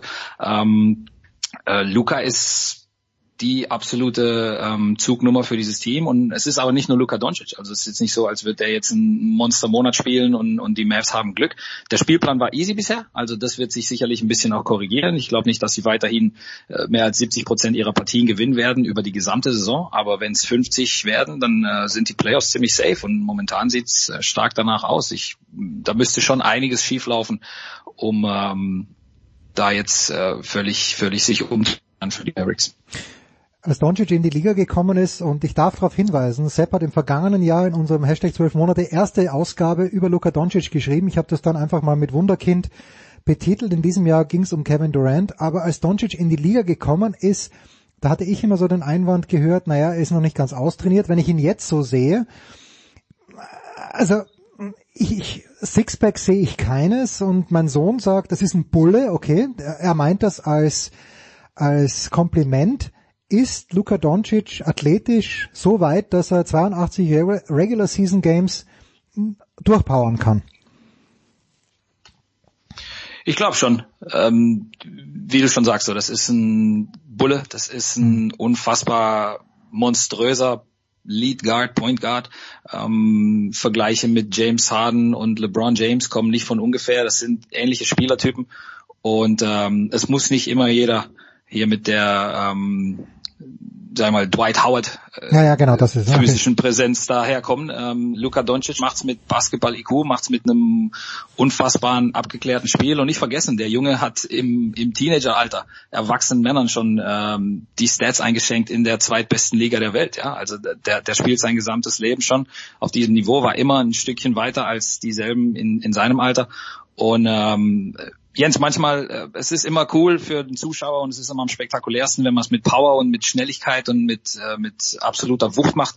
Aber in, in einem Spiel, in dem es immer noch um Finesse geht und in dem, glaube ich, Finesse ähm, und Abgezocktheit äh, viel, viel wichtiger ist als jemals zuvor in der Geschichte dieses Spiels, ähm, geht es eben auch mit Langsamkeit und mit einem Schritt zur Seite, wenn der Gegner denkt, es geht nach vorne und mit einer langen Verzögerung. Und ähm, Luca hat genau diese Elemente gemeistert und macht momentan genau das, was ähm, einfach nicht zu stoppen ist. Ja, die Gegner sind zum Teil athletischer, die Gegner sind zum Teil schneller, die Gegner sind zum Teil kräftiger. Aber es hilft trotzdem nichts, wenn der Typ dir einfach mental zwei, drei Schritte immer voraus ist. Wie funktioniert die Teamchemie bei den Mavericks? Weil dieses angesprochene Spiel gegen die Lakers, ich habe das erste Viertel mir angeschaut und da hat Luca geworfen, nichts getroffen. Ist das akzeptiert in der Mannschaft oder heben dann manche die Augenbrauen, weil am Ende des Tages, Michael Körner hat es davor ja auch gesagt, also man, äh, es ist, viele Spieler schauen auf ihre eigenen Stats und wenn dann dauernd Doncic den Ball in der Hand hat und die Kugel nicht reinwirft, äh, könnte das, ist das schwierig oder ist das komplett akzeptiert, so wie der spielt in Dallas? Das ist in Dallas komplett akzeptiert aus mehreren Gründen, Jens. Einmal äh, Rick Carlisle, einer der besten Coaches der NBA. Ich glaube, niemand versteht es besser. Vielleicht ähnlich gut, aber niemand versteht es besser als Rick Carlisle. Das mag Personal rauskitzeln. Und was meine ich damit? Perfekten Rollen für die jeweils vorhandenen Spieler in dem Ich freue mich riesig ähm, als Basketball-Fan, dass Rick Carlisle endlich wieder ein gutes Team zur Verfügung hat. Das ist das letzte Mal vermutlich während der Championship-Saison der Dallas Mavericks 2011 so gewesen, dass er wirklich um etwas auch coachen konnte und, und auch wirklich Erfolg hatte mit, mit der jeweiligen Mannschaft. Äh, die Mavs lange im Tabellenkeller und jetzt zum Glück wieder eine Situation, wo wir sehen, was ein exzellenter Headcoach hier rauskitzeln kann. Die Rollen sind dementsprechend verteilt. Jeder weiß, Luca ist bester Spieler.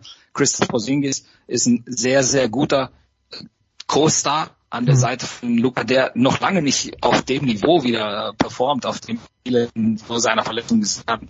Ähm, also da ist noch ähm, die Shooter, die Verteidiger, Dallas auch exzellent in der Defense, weil so viel Länge da ist und äh, insgesamt ist das eine perfekt herausgearbeitete Hierarchie momentan. Äh, Luka Doncic hat den Ball öfters als alle anderen und von der Bank kommen dann eben Typen wie ein Barrea, wie ein Brunson, die dann mit den anderen zusammen kreieren können. Also ähm, ich glaube, die Aufteilung ist richtig, richtig stark und die Tiefe der Dallas Mavericks und diese Teamchemie, das ist einer der ähm, unterschätzten Erfolgsgaranten momentan. Alle sehen natürlich Luca und was Luca kann und das ist immer die beste Story.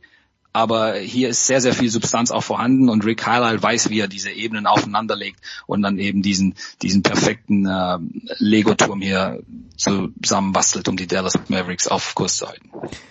Jetzt ist es natürlich noch immer relativ früh in der Saison, aber hm, wenn man, und du merkst, ich habe nicht viele Spiele gesehen, aber das hat mich schon überrascht, dieses Lakers gegen äh, Dallas Spiel, die Intensität, und jetzt gehen wir auf die andere Seite, nämlich zu LeBron James, die Intensität, die LeBron in seinem Alter, zumindest in diesem Spiel gezeigt hat, hat sich das verändert zum letzten Jahr, wo er im Grunde genommen bei, äh, in einer aussichtslosen Situation war. Jetzt hat er mit Anthony Davis ja mindestens einen, der, der ihm wirklich helfen kann an seiner Seite. Spielt LeBron James aus deiner Sicht in diesem Jahr anders, eben mit mehr Intensität als in der vergangenen Saison? Ich glaube, wir müssen auch ähm, hier unterscheiden zwischen äh, welcher Zeitpunkt der vergangenen Saison ist hier ähm, relevant. Ja, ähm, hm. die Lakers bis zu der Verletzung von LeBron James im vergangenen Jahr ähm, ein sehr gutes Team, äh, defensiv, offensiv ähm, viel viel besser und dann mit der Verletzung von LeBron James die längste und verheerendste Verletzung in seiner NBA-Karriere ist so alles zusammen äh, gestürzt in Los Angeles und dann kam auch so das ganze Theater erst ins Rollen. Ja, da kamen dann diese ganzen Verletzungen der anderen auch. Äh, das Team war ganz anders zusammengestellt und ähm, bis dann LeBron James zurückkam, äh, war alles schon so den Bach hinuntergegangen, dass es überhaupt kein, keine Relevanz mehr hatte, wie gut LeBron James performte.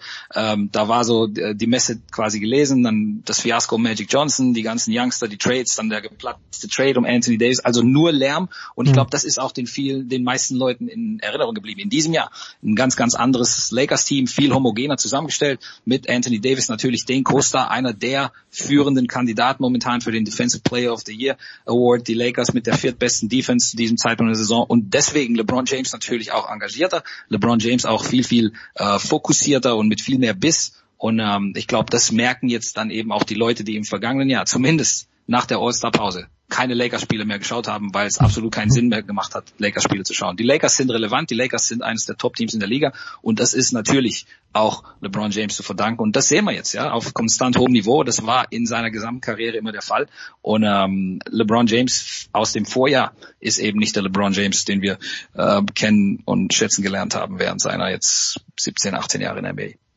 Wahnsinn, wie sich das anhört. 17, 18 Jahre in der NBA. Ähm ich habe immer nur so drei, vier Quellen, wo ich mein gefährliches Halbwissen beziehe und eine davon ist Sports Illustrated und dort wird die Frage aufgeworfen, gerade am heutigen Donnerstag, ist James Harden the best or is James Harden the best scorer ever? Warum gerade jetzt? Was hat er denn gemacht, der James Harden, dass, äh, dass, er, dass gerade jetzt diese Frage gestellt wird und nicht vor meinetwegen zwei Jahren? Naja, sie wurde auch vor zwei Jahren schon gestellt. Mhm. Es ist halt immer am relevantesten, wenn diese Typen äh, die Feuerwerke abbrennen und, und James Harden ist momentan auf eben so einer dieser äh, Hot Streaks, die er immer mal wieder hat. Ähm, 50 Punkte gegen die Spurs in diesem Double Overtime Klassiker fast schon ähm, aufgelegt. Ähm, davor 60 gegen Atlanta beim 158 zu 111.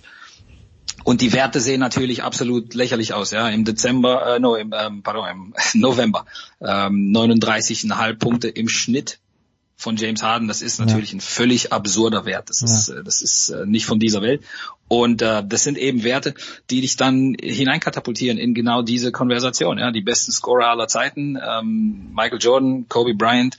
Ähm, da ist James Hardens Name sicherlich auch zu nennen. Und mit Sicherheit spielt eine Rolle, wie viele Punkte wir sehen. Ähm, ich glaube, wir haben jetzt in den ersten Saisonwochen schon mehr Teams gesehen, die 150 oder mehr Punkte aufgelegt haben in Regulation, nicht mal Overtime mit einberechnet, als in den letzten 24 Jahren, glaube ich, zusammengenommen in der gesamten NBA. Also die Punkte purzeln wie in der Pinballmaschine und dann ist es natürlich leichter, 40, 50 aufzulegen, manchmal auch 60 wie bei James Harden. Aber das ist jetzt nicht so, als würde dieser Typ nur davon profitieren ähm, und hätte sonst nichts auf dem Kasten. Das ist auch abseits dieses ähm, dieses Booms, dieses Scoring-Booms. Genau den wollte die NBA sehen. Übrigens, Jens, ich bin gespannt, wann hier dann entgegengesteuert wird, weil ich glaube, keiner hat Bock auf 185 zu 172 äh, Durchschnittsscores und darauf läuft es momentan einfach hinaus, wenn es so weitergeht. Dann haben wir All-Star-Verhältnisse äh, und zwar durchgehend.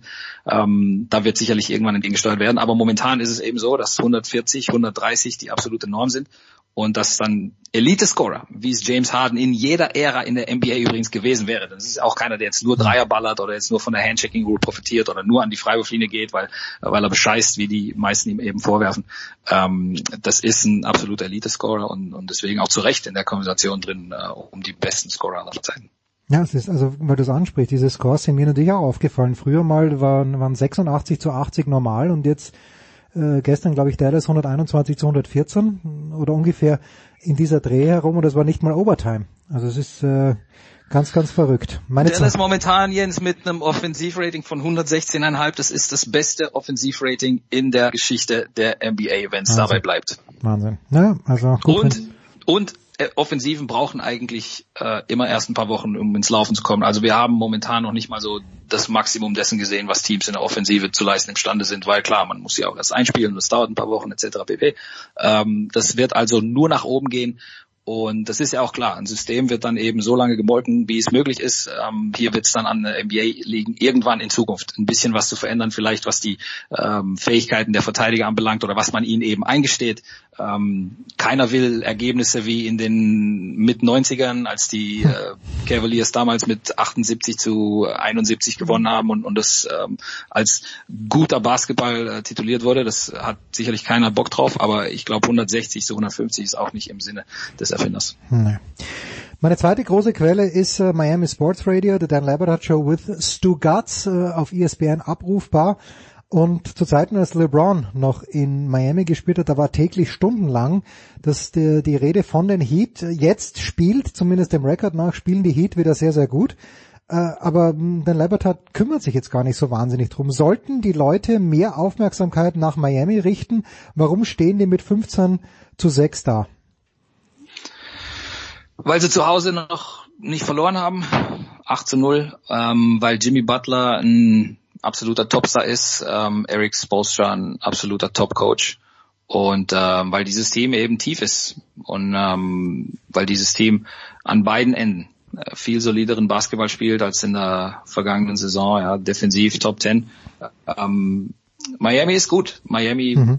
ist ein klares Playoff-Team im Osten. Ich weiß nicht, wie weit es diese Truppe ähm, ohne einen zweiten äh, richtigen Star an der Seite von Jimmy Butler bringen kann. Aber für die Regular Season ist das definitiv ein Modell, das funktioniert. Ähm, manche Heat-Fans träumen vielleicht sogar von einer äh, Toronto Raptors Situation, in der Jimmy Butler quasi Kawhi Leonard interpretiert, wenn es dann in die Playoffs geht und die anderen Veteranen im Kader genau das bringen, was äh, jeweils notwendig ist. Problem ist eben, Jimmy Butler ist nicht ganz auf Kawhi Leonards Mhm. ähm, Niveau und deswegen gibt's jetzt auch die ganzen Gerüchte. Ja, Chris Paul war ja vor der Saison schon der große Name, der immer gefallen ist. Bradley Beal, der wurde auch immer mit Miami in Verbindung gebracht. Das ist jetzt vom Tisch. Ähm, die neueste Gerüchteküche, ähm, die spricht von LaMarcus Aldridge und DeMar DeRozan. Also Miami ist sicherlich äh, ein Player, auch wenn es in Richtung Trading Deadline geht. Aber unabhängig davon ist es ein solides, erwachsenes, gut spielendes und gut funktionierendes Team, das zu Recht da oben steht mit 15 und 6. Ja, aber dann lass mich die abschließende Frage gleich daran anschließen. Äh, war euch Experten, Dre und dir, immer klar, dass Eric Spoelstra ein guter Coach ist? Ähm, oder wird das erst jetzt so richtig klar, wo LeBron, Dwayne Wade und Chris Bosh eben nicht mehr für Miami spielen? Naja, das war damals immer so das, das, Totschlagargument. Ne? Du hast ja. Ja. auch LeBron und Dwayne Wade und Chris Bosh und da könnte meine Mutter genauso gut coachen wie du. Ähm, ist natürlich Schwachsinn. Eric Spoelstra ist ein guter Coach. Das war schon vor der Verpflichtung damals von LeBron James und Chris Bosh, das heißt Verpflichtung, vor der Abmachung der drei Jungs, dass sie zusammen nach Miami kommen, ähm, der Fall. Und das sieht man jetzt auch danach. Also Miami immer ein bisschen overperformed, was ihre ähm, erwarteten Siege anbelangt und ähm, das liegt unter anderem an der Art und Weise, wie Eric Spoelstra das weitergibt, was er selbst von einem der besten Coaches in der Geschichte der NBA mitgenommen hat. Und das ist eben Pat Riley, der Präsident, der immer noch die Fäden zieht bei Miami. Alles Es klar. liegt in der Familie, Jens. Es liegt in der Familie. Selbstverständlich. Sepp, wann werden wir dich wieder auf der Zone hören und zu welchem Anlass? Ich bin nächste Woche, ich bin diese Woche bei Locker Room und dann nächste Woche bei The Zone mit einem Back-to-Back, glaube ich, und dann vor Weihnachten auch nochmal eins, zweimal Locker Room, glaube ich, zweimal. Also in den nächsten Wochen äh, wieder häufiger. November war ich ähm, out of commission. Ich war in Asien unterwegs, deswegen nicht zu sehen oder zu hören. You live the life, wie viele sagen. Äh, und das zu Recht, völlig zu Recht. Sepp Dumitro war das. Wir machen eine kurze Pause in der Big Show 435. Danke dir, Sepp. Äh, dann geht's hier weiter.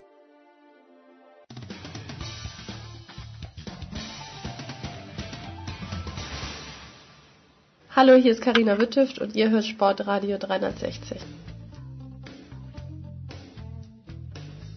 So, und äh, aus der NBA, da wechseln wir jetzt eigentlich pfeilgrad in die NHL. Das ist zumindest der Plan, aber zuerst wollen wir natürlich schon wissen, wie Heiko Older am vergangenen Wochenende sein Besuch bei den Jacksonville Jaguars gefallen hat. Im Florida Derby gegen die Tampa Bay Buccaneers. Heiko, grüß dich. Ich äh, war ein kleines bisschen überrascht, du hast mir zwei, drei Fotos geschickt, dass die Hütte voll war. Ist das nur gegen Tampa Bay so oder haben die, haben die dieses große Zuschauerproblem, das vor ein paar Jahren noch da war, gibt's das nicht mehr in Jacksonville? Hallo erstmal. Kann ich dir leider gar nicht sagen, weil ich war das erste Mal seit... Ah, generell, okay. Oh, ich, wann war ich zuvor? Also, also ich war im, im, in der Preseason einmal da, da haben sie gegen Philadelphia gespielt, da hatte nämlich Kasim Edebali, der Hamburger noch bei Philadelphia, war im Training Camp. Äh, gut, aber ähm, Vorbereitungsspiele zählen ja nicht. Und davor war ich schon jahrelang her. Also keine Ahnung, weil ich da das letzte Mal da war. Ich habe das Gefühl, in Jacksonville ist es irgendwie nie so richtig voll. Deshalb ist da auch immer die ähm, äh, der äh, drohen sie immer mit dem äh, damit äh, das Spiel im lokalen Fernsehen nicht zu zeigen, ist ja diese diese Ja, NFL Blackout Rule, äh, Rule, ja. genau diese NFL Regelung Blackout Rule so ungefähr, wenn ihr nicht zu uns ins Stadion kommt und dann sondern zu Hause bleibt, dann äh, guckt ihr in die schwarze Röhre. Ähm, aber gut, das war ein Spiel von zwei Mannschaften, die sind waren beide vier und sieben und äh, jetzt hat Jacksonville verloren. Ich habe äh, äh, die Saison ist quasi durch für die. Jetzt haben sie deshalb auch sich entschieden, Nick, Nick Foles, den Super Bowl Winning Quarterback der Philadelphia Eagles, den sie ja verpflichtet haben, mit großen Hoffnungen verpflichtet haben und ich glaube, die haben ihm 88 Millionen Dollar garantiert. Hm. Ähm, der hatte sich dann gleich im ersten Saisonspiel ja das Schlüsselbein gebrochen. Dann ist Garner Minshew eingetreten, der ist so ein, ich weiß nicht wer, ähm, wie heißt das, ähm, ähm, mit Onkel Rico, wie heißt der Film? Oh, äh, ich weiß schon. Ja, ja, ich weiß. Äh, Napoleon Dynamite, Napoleon Dynamite. Ähm, ganz ist ein, ist ein Klassiker äh, und äh, er sieht so ein bisschen aus wie Onkel Rico, gibt auch eine geile Parodie mit beiden bei ESPN, die haben da mal was gemacht äh, vor einem Monat ungefähr, also mit so einem Schnurrbart und und äh, sieht halt genauso aus und ist einer, mit dem sich die Leute so identifizieren können. Garner Minshew in seinem äh, Rookie-Jahr hat dann übernommen, hat ganz gut gespielt, aber irgendwann, wie es so ist, ähm, die Vereine gucken sich halt auch die Neulinge an und irgendwann finden sie finden sie dann auch Wege und sagen, aha, guck mal, wenn wir so und so spielen, dann können wir ihn seiner Magie entzaubern. Das war dann wohl der Fall. Dann kam Nick Foles auch zurück und jetzt hat Nick Foles mal wieder von, ich glaube, das zweite oder dritte Spiel von Anfang an gespielt. Sie lagen zur Halbzeit 25 zu 0 zurück. Was machst du? Okay dann benchst du deinen, deinen Franchise-Quarterback und jetzt haben sie gesagt, okay, für den Rest der Saison, also sind ja nur noch vier Spiele, ähm, äh, ist jetzt Garner Minshew wieder unser Mann. Das ist halt typisch Jacksonville. Die ärgern sich immer noch so ein bisschen, dass sie ja vor zwei Jahren bei den Patriots mit zwei Touchdowns geführt haben im AFC Championship Game und ein, ein Quarter, äh, nur halt das vierte Viertel vom vom Super Bowl entfernt waren, stimmt ja auch, aber an sowas äh, ergötzen sie sich oder dann, dann waren wohl auch einige umstrittene äh, Calls da von den Schiedsrichtern, aber an sowas regen sie sich bis heute noch auf und du sagst, Leute, wir sind schon zwei Jahre weiter. Äh, und seitdem habt ihr, glaube ich, äh, was hatten letztes Jahr gewonnen? Fünf oder sechs Spiele und dieses Jahr wird das auch wieder eine, eine, eine Losing Season. Also ist halt Jacksonville, ne? Ja. Eine andere Geschichte und jetzt äh, kommen wir tatsächlich zur NHL. Ich habe das nicht so mitverfolgt, aber du bist ja auf Twitter at Heiko Older unbedingt folgendem. Heiko, äh, hast du es ja auch thematisiert. Bill Peters äh, ist als Head Coach in Calgary zurückgetreten oder zurückgetreten worden, wie auch immer. Warum jetzt genau? Ganz ehrlich, ich habe mich nicht in die Details eingelesen. Äh, Es ging wohl um irgendwie äh, ein paar rassistische äh, ja, Ausdrücke oder Beschimpfungen. Aber was genau ist da passiert? Naja, das ist generell nicht nur Bill Peters. Ich habe das Gefühl, es ist so ein, es wird derzeit vieles hinterfragt hier im Eishockey, in der NHL und auch in den Juniorenligen. Es ist vielleicht so ein Anfang von so einem kulturellen Wandel. Ähm, ging los vor, ich glaube, vier Wochen mit der Entlassung von Don Cherry. Don Cherry, äh, wer ihn nicht kennt oder äh, der Name sagt vielleicht einigen nichts, aber wie er aussieht, sagt einigen was. Er tritt immer auf am Sonnabend im kanadischen Fernsehen äh, bei Hockey Night in Canada. Mhm. Da hat er äh, und er fällt vor allem auf A durch seine knallbunten Anzüge, so ein bisschen wie wie hieß er damals der Tennismann Butch. Bud Collins. Bud, Bud Collins, genau. Äh, Im Gegensatz zu Bud Collins ist Don Cherry aber halt auch ein Arsch. Also der fällt nicht nur durch seine Anzüge auf, sondern auch durch seine Worte und seine sehr machohafte Einstellung. Aber er war so als Trainer auch schon, ne? Also ähm, war immer so, also Leute, die sich äh, die klagen gegen die Liga wegen Gehirnerschütterung und so, die sind halt nur, machen das nur, weil sie Geld haben wollen. Frauen gehören nicht in die Umkleidekabine, also äh, weibliche Reporterinnen etc. Und dann hat er damals vor, ich glaube, es war das Wochenende vor dem 11.11., was äh, der Remembrance Day ist Mhm, in, in, in äh, England und auch in Kanada. Sprich, da hängt man sich an, äh, oder da trägt man diese Mohnblumen, diese Ja. Poppies, äh, in Erinnerung an, ja, die Leute, die halt früher mal in den Welt, in den Kriegen gekämpft haben für das Land. Und äh, Don Cherry fiel wohl auf, dass in Kanada zu wenige Einwanderer und Immigranten so ein Poppy, äh, so, ein, so eine Mohnblume tragen und das hat ihn hat er sich sehr, sehr erbost drüber, hat gesagt, ihr, also hat er wieder all, alle, ver- alle äh, verallgemeinert, ihr, ihr kommt gerne her, ihr lebt unseren, liebt unser Lebensstil etc. Das Mindeste, was ihr tun könnt, äh, buy some poppies and, and wear some poppies. Naja, also das war dann ähm, dem Sender zu viel. Der hat dann, also Don Cherry ist seit vielen Jahren mit seinen Äußerungen halt auf dem Cliff, sage ich mal, so entlang gegangen, an der, an, hart an der Kante. Und das war dann dem Sender zu viel, hat er den Schlussstrich gezogen. Und dann ging es weiter mit, also man muss unterscheiden, es gibt so eine Debatte zwischen körperlicher und mentalem Missbrauch derzeit. Mhm. Wir wissen ja alle, es ist so ein bisschen wie in der NFL auch, you gotta be tough, it's part of the game und nur die härtesten setzen sich durch etc. Also man darf ja keine Gefühle zeigen, man darf nicht weinen in so einer Liga, man darf auch, man muss Schmerzen austra äh, man darf ähm, man darf austeilen, muss aber auch einstecken können und wenn es weh tut, dann auch halt auf die Zähne beißen. Wir haben oft genug von Eishockeyspielern gesehen, da wackelte der Zahn, die saßen auf der Bank, dann haben sie ihn rausgezogen und sind wieder halt aufs Eis gegangen, nächste, nächste Shift halt. Aber jetzt haben sich einige gemeldet und äh, haben gesagt, also das ging halt los, äh, auch im November mit einem Tweet von einem Spieler, den hatte ich vorher auch noch nie gehört, den Namen Akim Aliu, ich hoffe, ich spreche ihn richtig aus, nigerianischer Herkunft.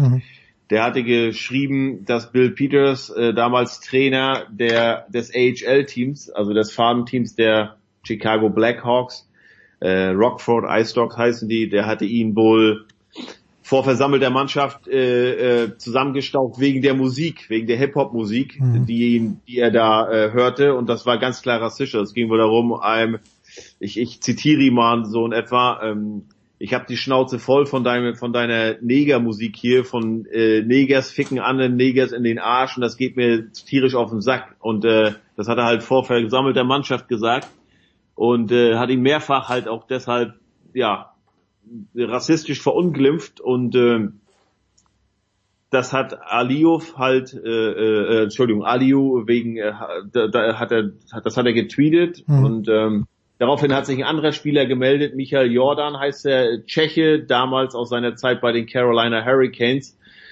Äh, er hat gesagt, also mir gegenüber ist Bill Peters körperlich äh, ausfallend geworden, hat äh, mich und auch andere Spieler mehrfach, als er auf der Bank, span- äh, auf der äh, äh, Bank stand, von hinten gegen den Kopf geschlagen.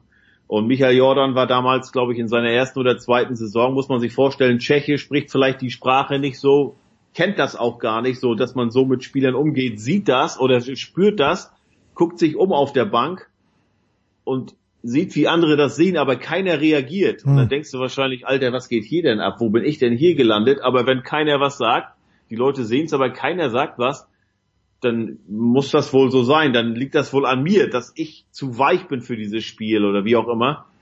Naja, und mittlerweile, das entwickelte sich dann halt so. Und äh, Peters hat natürlich äh, dann irgendwann, wie es viele Leute machen, wie es ja auch Doper machen, wenn sie ertappt werden, oh ja, es tut mir leid und ich habe das, habe mich danach entschuldigt. Äh, äh, Akim Aliou hat gesagt, also bei mir hat er sich nie entschuldigt. Er hat auch seinen Namen nie wörtlich äh, äh, erwähnt, äh, ist nie persönlich auf ihn eingegangen. Und äh, naja, die Calgary Flames, bei denen er jetzt Trainer bis vor kurzem gewesen ist, die haben gesagt, okay, wir untersuchen das. Erstmal äh, stellen wir ihn zur Seite, nehmen ihn aus der Schusslinie und er trainiert erstmal nicht weiter. War dann ein oder zwei Spiele, war der Jeff Ward, der ja auch in Mannheimer Trainer war, war der Cheftrainer dann bei den Flames und dann haben sie gesagt, oder okay, dann hieß es, okay, er ist zurückgetreten, der Bill Peters. Ähm, ja, und daraufhin kam alles so ein bisschen ins Rollen. Mittlerweile gibt es einen anderen Namen, Mark Crawford, der ist der Assistenztrainer bei Chicago. Da haben sich Spieler gemeldet, unter anderem ein Sean, A Sean Avery, auch Mhm. bekannt als als, als Goon, früher als, als Arschloch auf dem Eis wirklich. Der sagt auch, also als Mark Crawford damals bei den LA Kings Trainer war, da hat er mir äh, ist, er- ist er mir in, in den Rücken getreten. Also auch diese dieses typische. Es ist eine es, ist, es wird viel drüber diskutiert, so diese diese dünne Linie zwischen Motivation und Missbrauch. Und Abuse, ja, Ne? okay, ja. Genau, also muss ich jemanden wirklich gegen den Kopf schlagen, muss ich jemanden in die Nieren treten, nur zu sagen, hey, wake up, wake up, ne? Wach mal auf, äh, äh, pass mal auf, äh, was ist los mit dir?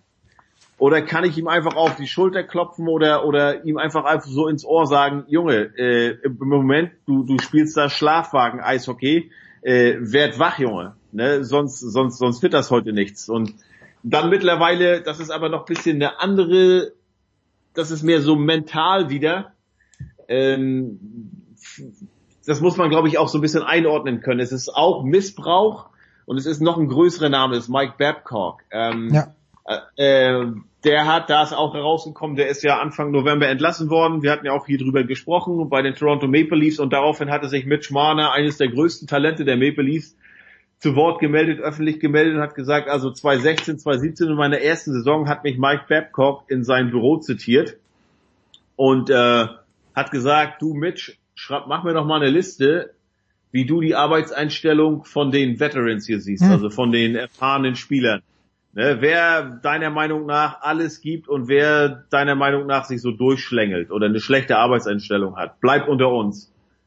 So, wie gesagt, du bist neu in der Liga, du machst na, du trainierst unter Mike Babcock, den Stanley Cup äh, äh, äh, Champion, den Trainer, der Kanada zweimal zu Olympiagold geführt hat. Das machst du natürlich. Und er macht das und kommt später in die Kabine und dann trägt Mike Babcock das, was Mitch Marner gesagt hat, der Mannschaft vor. Und dann denkst du auch, Alter, was ist hier denn los? Und zum Glück sagt Mitch Marner, hat, äh, haben die Leute mir vertraut, die haben das nicht, sie haben nicht gegen mich äh, äh, genutzt. Das kann ja auch sein, dass einige dieser 15 Jahre in der Liga sind, sagen, ey Marner, was bist du denn für einer? Kommst hier rein in die Liga, Milchgesicht noch, hast noch nichts geleistet und und und knallst uns hier, machst uns also äh, ja, knallst uns hier so an die Wand, äh, äh, also haust uns hier so in die Pfanne vor den Trainer. Ähm, aber zum Glück sagt Marner, ist das nicht passiert. Und dann hat auch jetzt sich Johann Franzen, ehemaliger Spieler der Detroit Red Wings, gemeldet im schwedischen Fernsehen. Äh, hat er geheult, als er darüber geredet hat, weil der hat ganz große mentale Probleme gehabt und der hat auch gesagt, halt wie in der Saison 2012 Mike Babcock ihn halt auch mental missbraucht hat. Mhm. Oder äh, äh, ähm, und ja, wie gesagt, es ist so eine Lawine, die glaube ich jetzt ins Rollen kommt. Der Akim Alio hat sich diese Woche am Dienstag auch mit Gary Batman und mit Bill Daly, dem äh, äh, also von der NHL getroffen und äh, waren er sprach von sehr fruchtbaren Gesprächen und Change is coming. Sagte er, müssen wir mal sehen, was da jetzt wirklich kommt. Ich meine, es ist natürlich eine, äh, mittlerweile es sind ein paar Jahre vergangen, seitdem das passiert ist. Es ist auch, man kann sagen, vielleicht ist es eine MeToo-Debatte. Ich glaube, äh, der Weinstein, äh, der hatte sich vor 15 Jahren auch nicht gedacht, dass das mal ein Problem wie für ihn werden könnte, Ja. dass er seine Position, seine Macht so ausnutzt. Ähm, andererseits ist es vielleicht auch, hast du davon noch nicht mehr gehört oder in Deutschland haben es die Leute noch nicht mehr gelesen, weil äh, der Artikel für Spiegel Online, in dem ich gerade sitze, morgen erst Ah ja, natürlich. Lest das morgen bei Spiegel Online. Nein, aber deshalb unter anderem, ich hatte dich ja darum gebeten, fünf Minuten noch zu warten. Spiegel, Ja. ich hatte gerade mit Spiegel Online am Telefon. Ähm, und äh, äh, es ist halt in Anführungsstrichen dann nicht die NFL, sondern nur die NHL. Mhm. Ne? Und es ist ein Thema hier, aber es wäre noch ein viel größeres Thema, wenn das halt die NBA oder die NFL wären, weil beide Ligen natürlich globaler sind und auch äh, in Deutschland viel mehr verfolgt und viel enger verfolgt werden. Aber ich kann dir sagen, dass ich jedes Mal, wenn ich unsere Kinder jeden Tag, wenn ich die von der Schule abhole, höre ich über Satellitenradio, halt NHL Radio Ja. und da sprechen sie darüber. Ich habe gestern, ich gucke mir ja die Spiele der Edmonton Oilers immer an, da wurde in der Drittelpause darüber gesprochen, weil Ken Holland, der jetzige GM von den Oilers, war früher der GM von Mike Babcock bei den Detroit Red Wings, der wurde daraufhin angesprochen.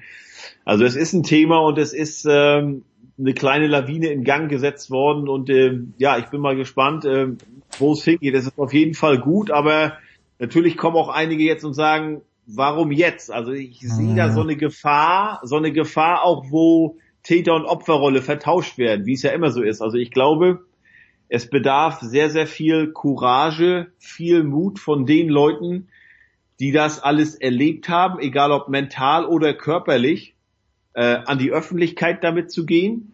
Äh, es ist ja auch, sind ja auch die unterschiedlichsten Gründe, was die letztlich dazu führt, um zu sagen, ich kann es nicht mehr in mich hineinfressen, ich muss damit an die Öffentlichkeit zu gehen.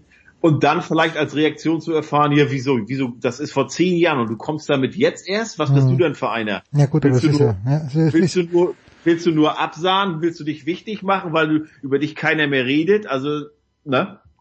Nein, nein, also es ist ja genau das gleiche wie bei MeToo, wo man dann auch sagt, ja, warum nicht damals? Ja, hat sich halt nicht getraut, aber mm, das ist, muss ja, ist ja jeder, jedermanns selbe Entscheidung und irgendjemand macht den Anfang und dann, dann funktioniert das oder dann, dann kommt's ans Tageslicht. Bei Bill Cosby ja das gleiche gewesen. Ja, aber es ist halt, ja genau, es ist halt gerade so in der, in der NHL, da ist es immer, ne? Also ich Ja. glaube, es ist, äh, von, ich glaube, selbst NFL-Profis haben schon öfter gesagt, dass NHL-Profis noch eine Liga härter sind.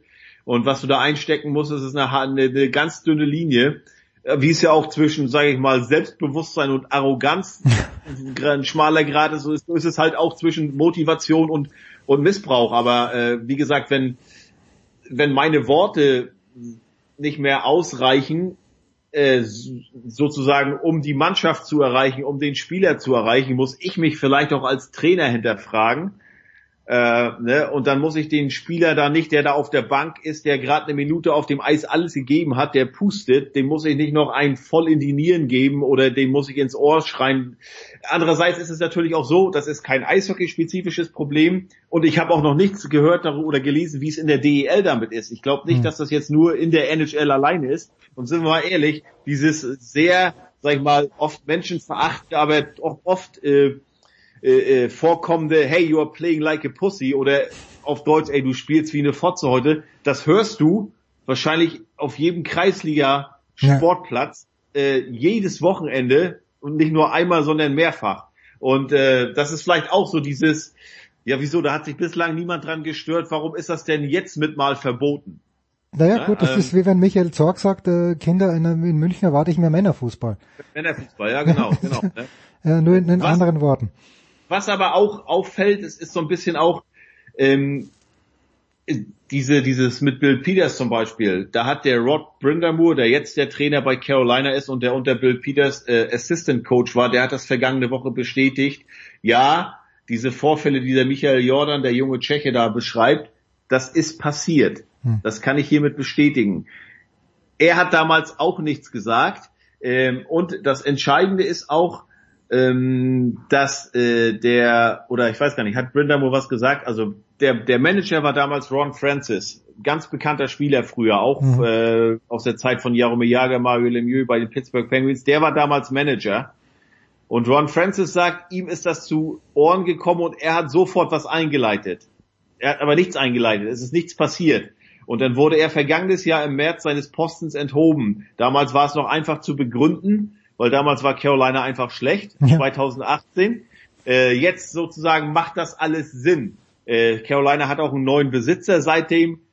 Ähm, also wie gesagt, ähm, ich glaube, es ist eine Sache, das zu machen und als Trainer merkst du ja auch, oh Moment, ne, wie es, es ist ja von beiden Seiten kann man das sehen. Als Spieler sagst du, ich sag mal, der tritt mich hier und alle sehen das, der macht mich hier vor der Mannschaft fertig Und und niemand was, ne? spricht darüber. Und auf der anderen Seite kannst du sagen als Trainer, ey, guck mal, ich kann den hier total piesacken. Ich Und der wehrt sich an. nicht. Ja, der wehrt ich sich nicht. Nee, nee, nee, pass auf, ich beleidige, ich beleidige ihn auf übelste. Alle hören das, alle sehen das und trotzdem verpetzt mich keiner. Hm. Trotzdem geht keiner zum Manager oder zum, zum Teambesitzer und sagt, ey, unser Trainer ist aber sowas von daneben gewesen heute. Der hat ihn so rund gemacht, das geht einfach nicht. Ja, dann kann ich ja weitermachen. Ne? Auch wieder, wie damals bei Weinstein. Ne? Sag ich mal, mehr oder weniger, äh, ich, ich, be- ich, äh, es, es gibt Opfer, aber keiner beschwert sich darüber, weil, ja, die haben halt Angst, dass sozusagen ihre Karriere dann genau hier endet und deshalb mache ich mal einfach immer weiter. Heikles Thema. Ich wollte gar nicht so, äh, dass, aber es äh, ist natürlich wichtig, dass wir darüber sprechen. Heiko, was noch wichtiger ist natürlich auch, morgen lest den Artikel am Freitag von Heiko Ulder auf Spiegel Online. Ich danke dir ganz, ganz herzlich. Wir machen eine kurze Pause und dann plaudern wir noch mit dem deutschen Davis Cup Kapitän und mit Moritz Lang über den Tennissport.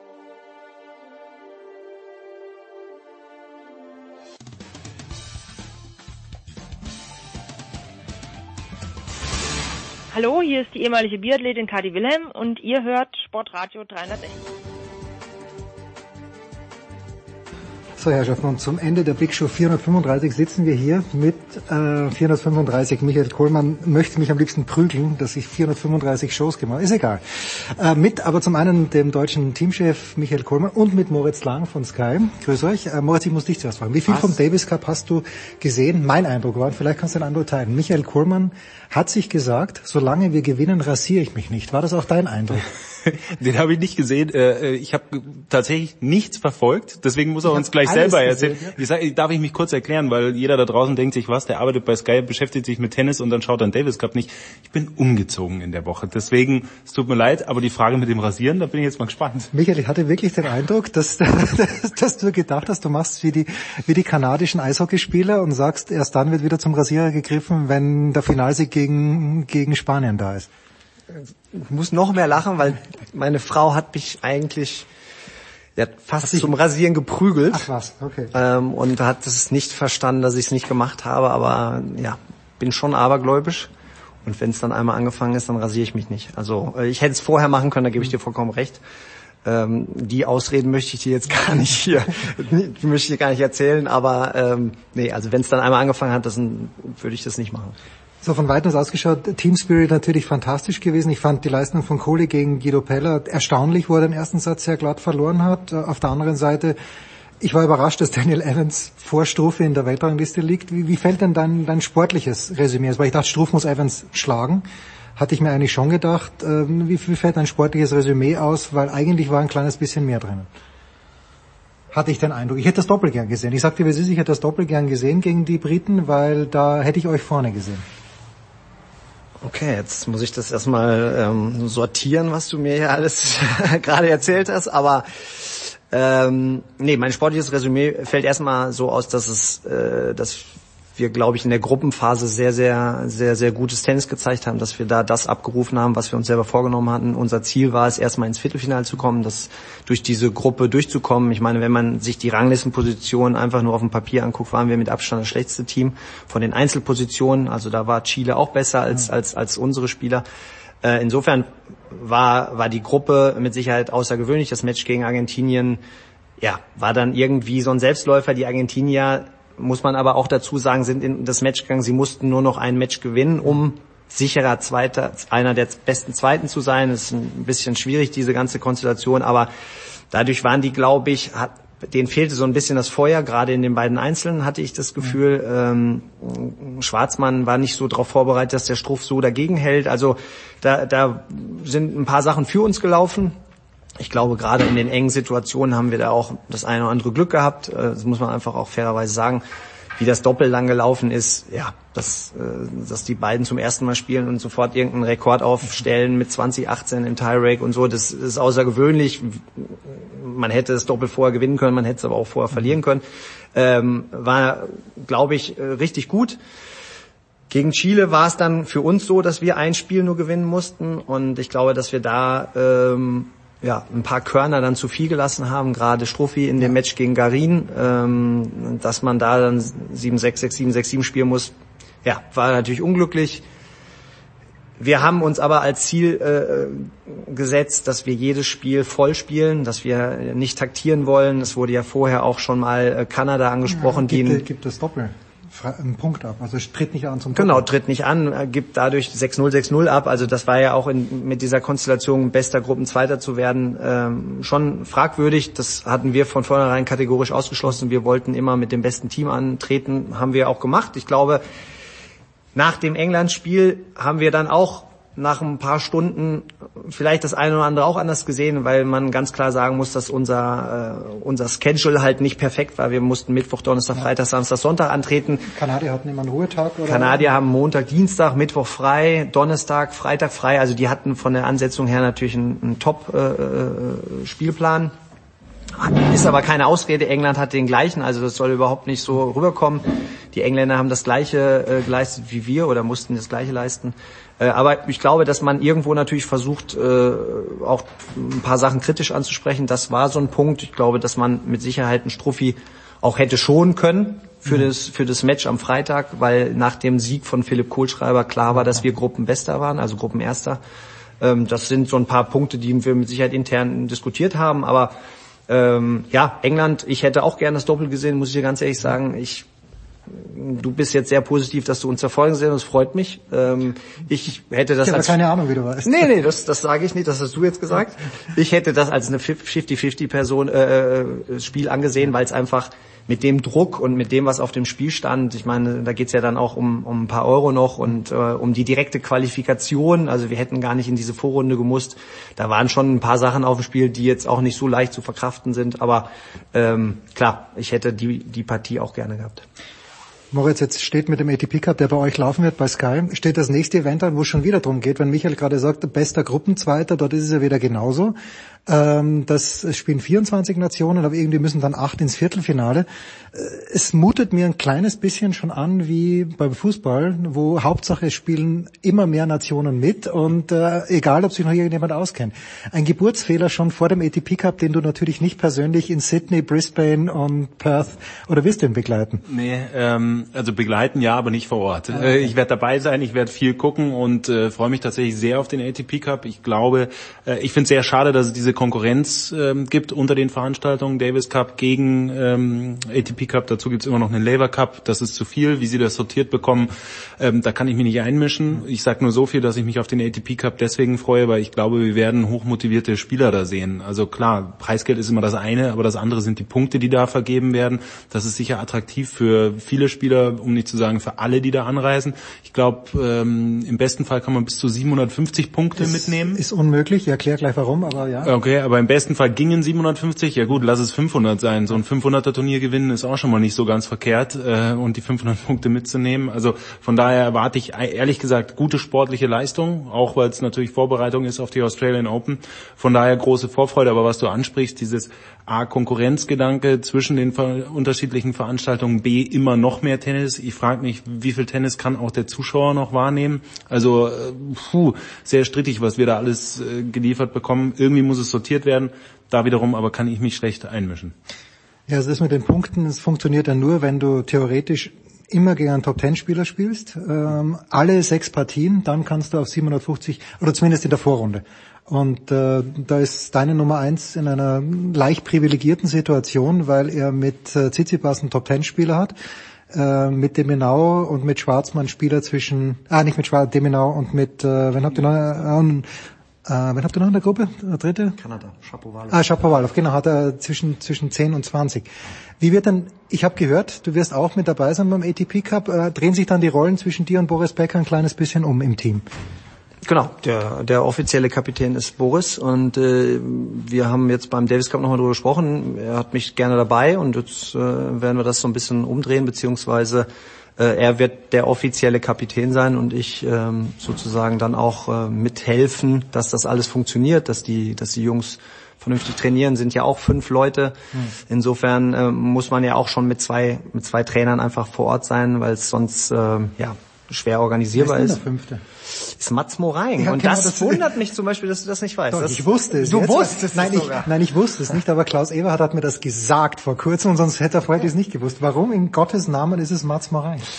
Ja, die, diese ganzen Regularien, das ist ja alles neu. ATP Cup ist neu mit den Punkten. Man weiß eigentlich gar nicht so richtig, wie, äh, wie das läuft. Bei dem äh, World Team Cup früher war es so, dass die Nummer eins dann die restlichen äh, Leute nominiert mhm. oder dass der, der verantwortlich ist. Beim ATP Cup ist es jetzt aber so, dass es nach Rangliste immer geht. Weil müssen sie ja auch, weil es Punkte gibt und eigentlich geht's da streng nach Rangliste. Also man qualifiziert sich nach Rangliste. So, jetzt ist es aber so, dass die Äh, Sascha und Strophi waren sowieso ähm, gesetzt und das Doppel, dadurch, dass die so hoch gerankt sind, waren auch gesetzt Die in der müssen Mannschaft. spielen, also du könntest dann nicht dann Strophe. Sie müssen nicht spielen, aber spielen. sobald sie sagen, sie wollen spielen, sind sie automatisch dabei.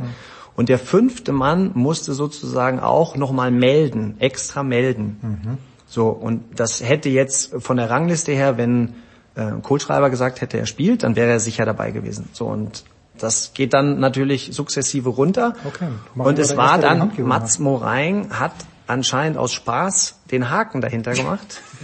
Und da aber, da aber alle anderen andere Planungen hatten, beziehungsweise Matches haben wollen, was man auch verstehen kann, als, als Fünfter ist es ja eigentlich äh, so, dass du kein Match hast, sondern du bist vor Opelka hat Ort. sich ja, wie ich fand, zu Recht, ein kleines bisschen zu Recht Absolut. darüber aufgeregt. Genau. Ähm, und, und, und insofern ist das klar, wenn du am Anfang des Jahres auf deine Matches kommen willst und dann zum ATP Cup fährst, wirst du sie wahrscheinlich nicht bekommen. Und äh, danach die Woche ist ja sofort auch die Quali. Das heißt, diejenigen, die Qualifikation spielen für Australien, kann ich absolut nachvollziehen.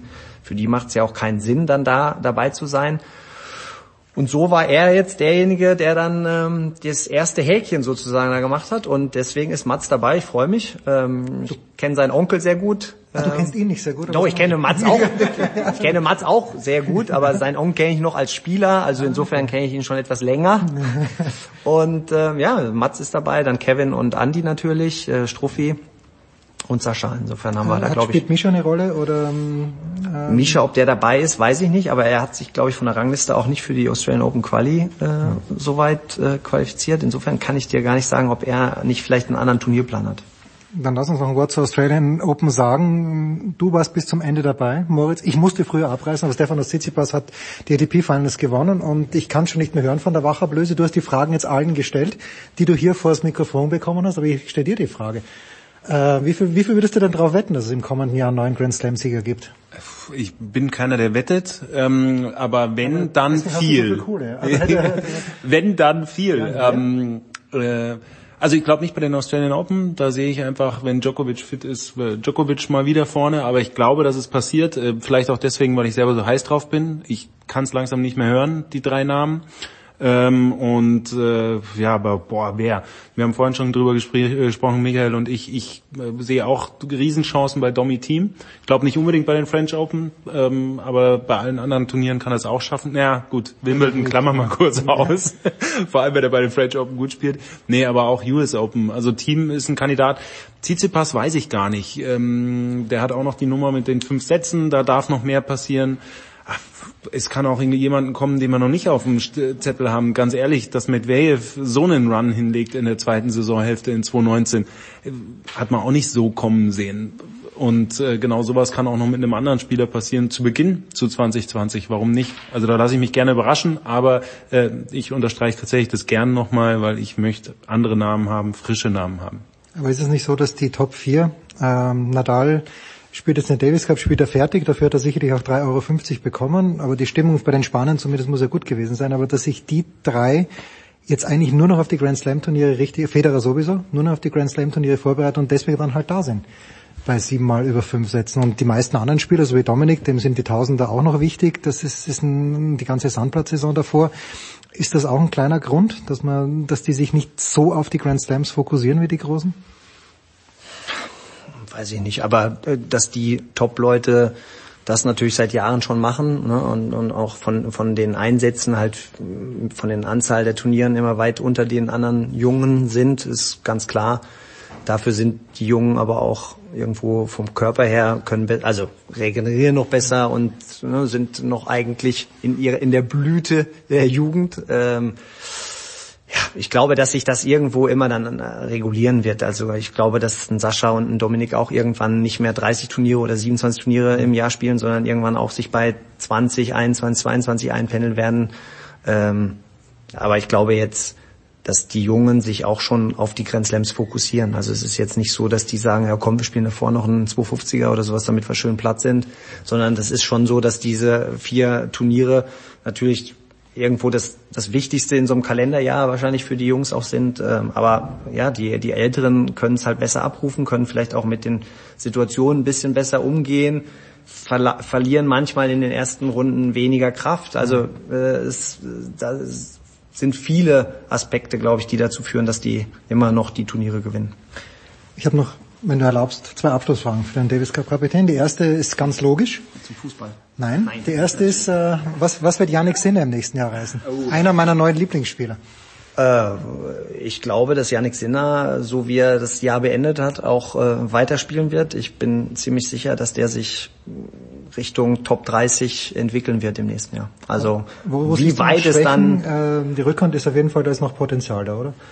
Ja, aber so wie er sich in den letzten Jahren verbessert hat, also ich meine, wenn man sich, das ist zum Beispiel ein Beispiel dafür, dass es nicht immer ganz wichtig ist, in der Jugend alles zu gewinnen. Der hat in der Jugend teilweise äh, ganz schlechte Ergebnisse gehabt, muss ich dazu sagen. Und er hat sich in den letzten ein, zwei Jahren unglaublich entwickelt. Insofern glaube ich, dass er da auch äh, sich so weiterentwickelt. Äh, Top 30 locker, glaube ich.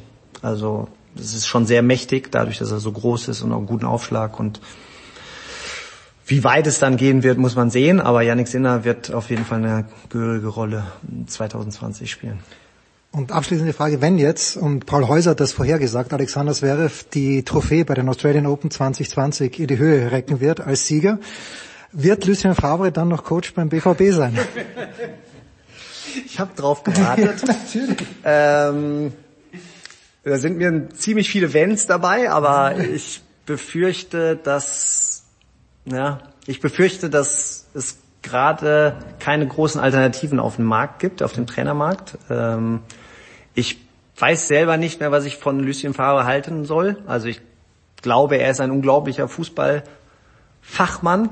Ähm, ich nicht. Ja, deswegen, sonst würde ich so eine Aussage wahrscheinlich gar nicht tätigen. Deswegen hast du ja Struffi im Team. Ja, genau. ähm, aber die Frage ist, äh, ob er das in Dortmund noch so hinbekommt, die Leute zu begeistern. Also nicht nur die Spieler, sondern auch die Leute, die zum Zuschauen kommen.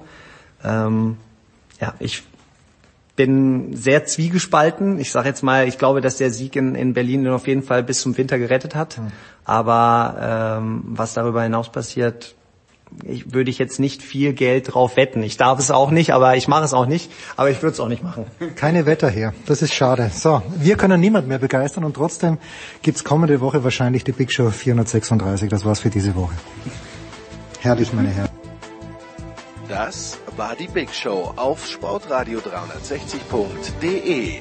Folgen Sie uns auf Twitter, klicken Sie den Gefällt mir Button auf unserer Facebook-Seite und abonnieren Sie uns via RSS-Feed oder auf iTunes. Die nächste Ausgabe der Big Show gibt es am kommenden Donnerstag. Bis dahin sollten Sie die Zeit nutzen und die weiteren Angebote auf sportradio360.de wahrnehmen. Play Ball! Da ist gar nichts toll.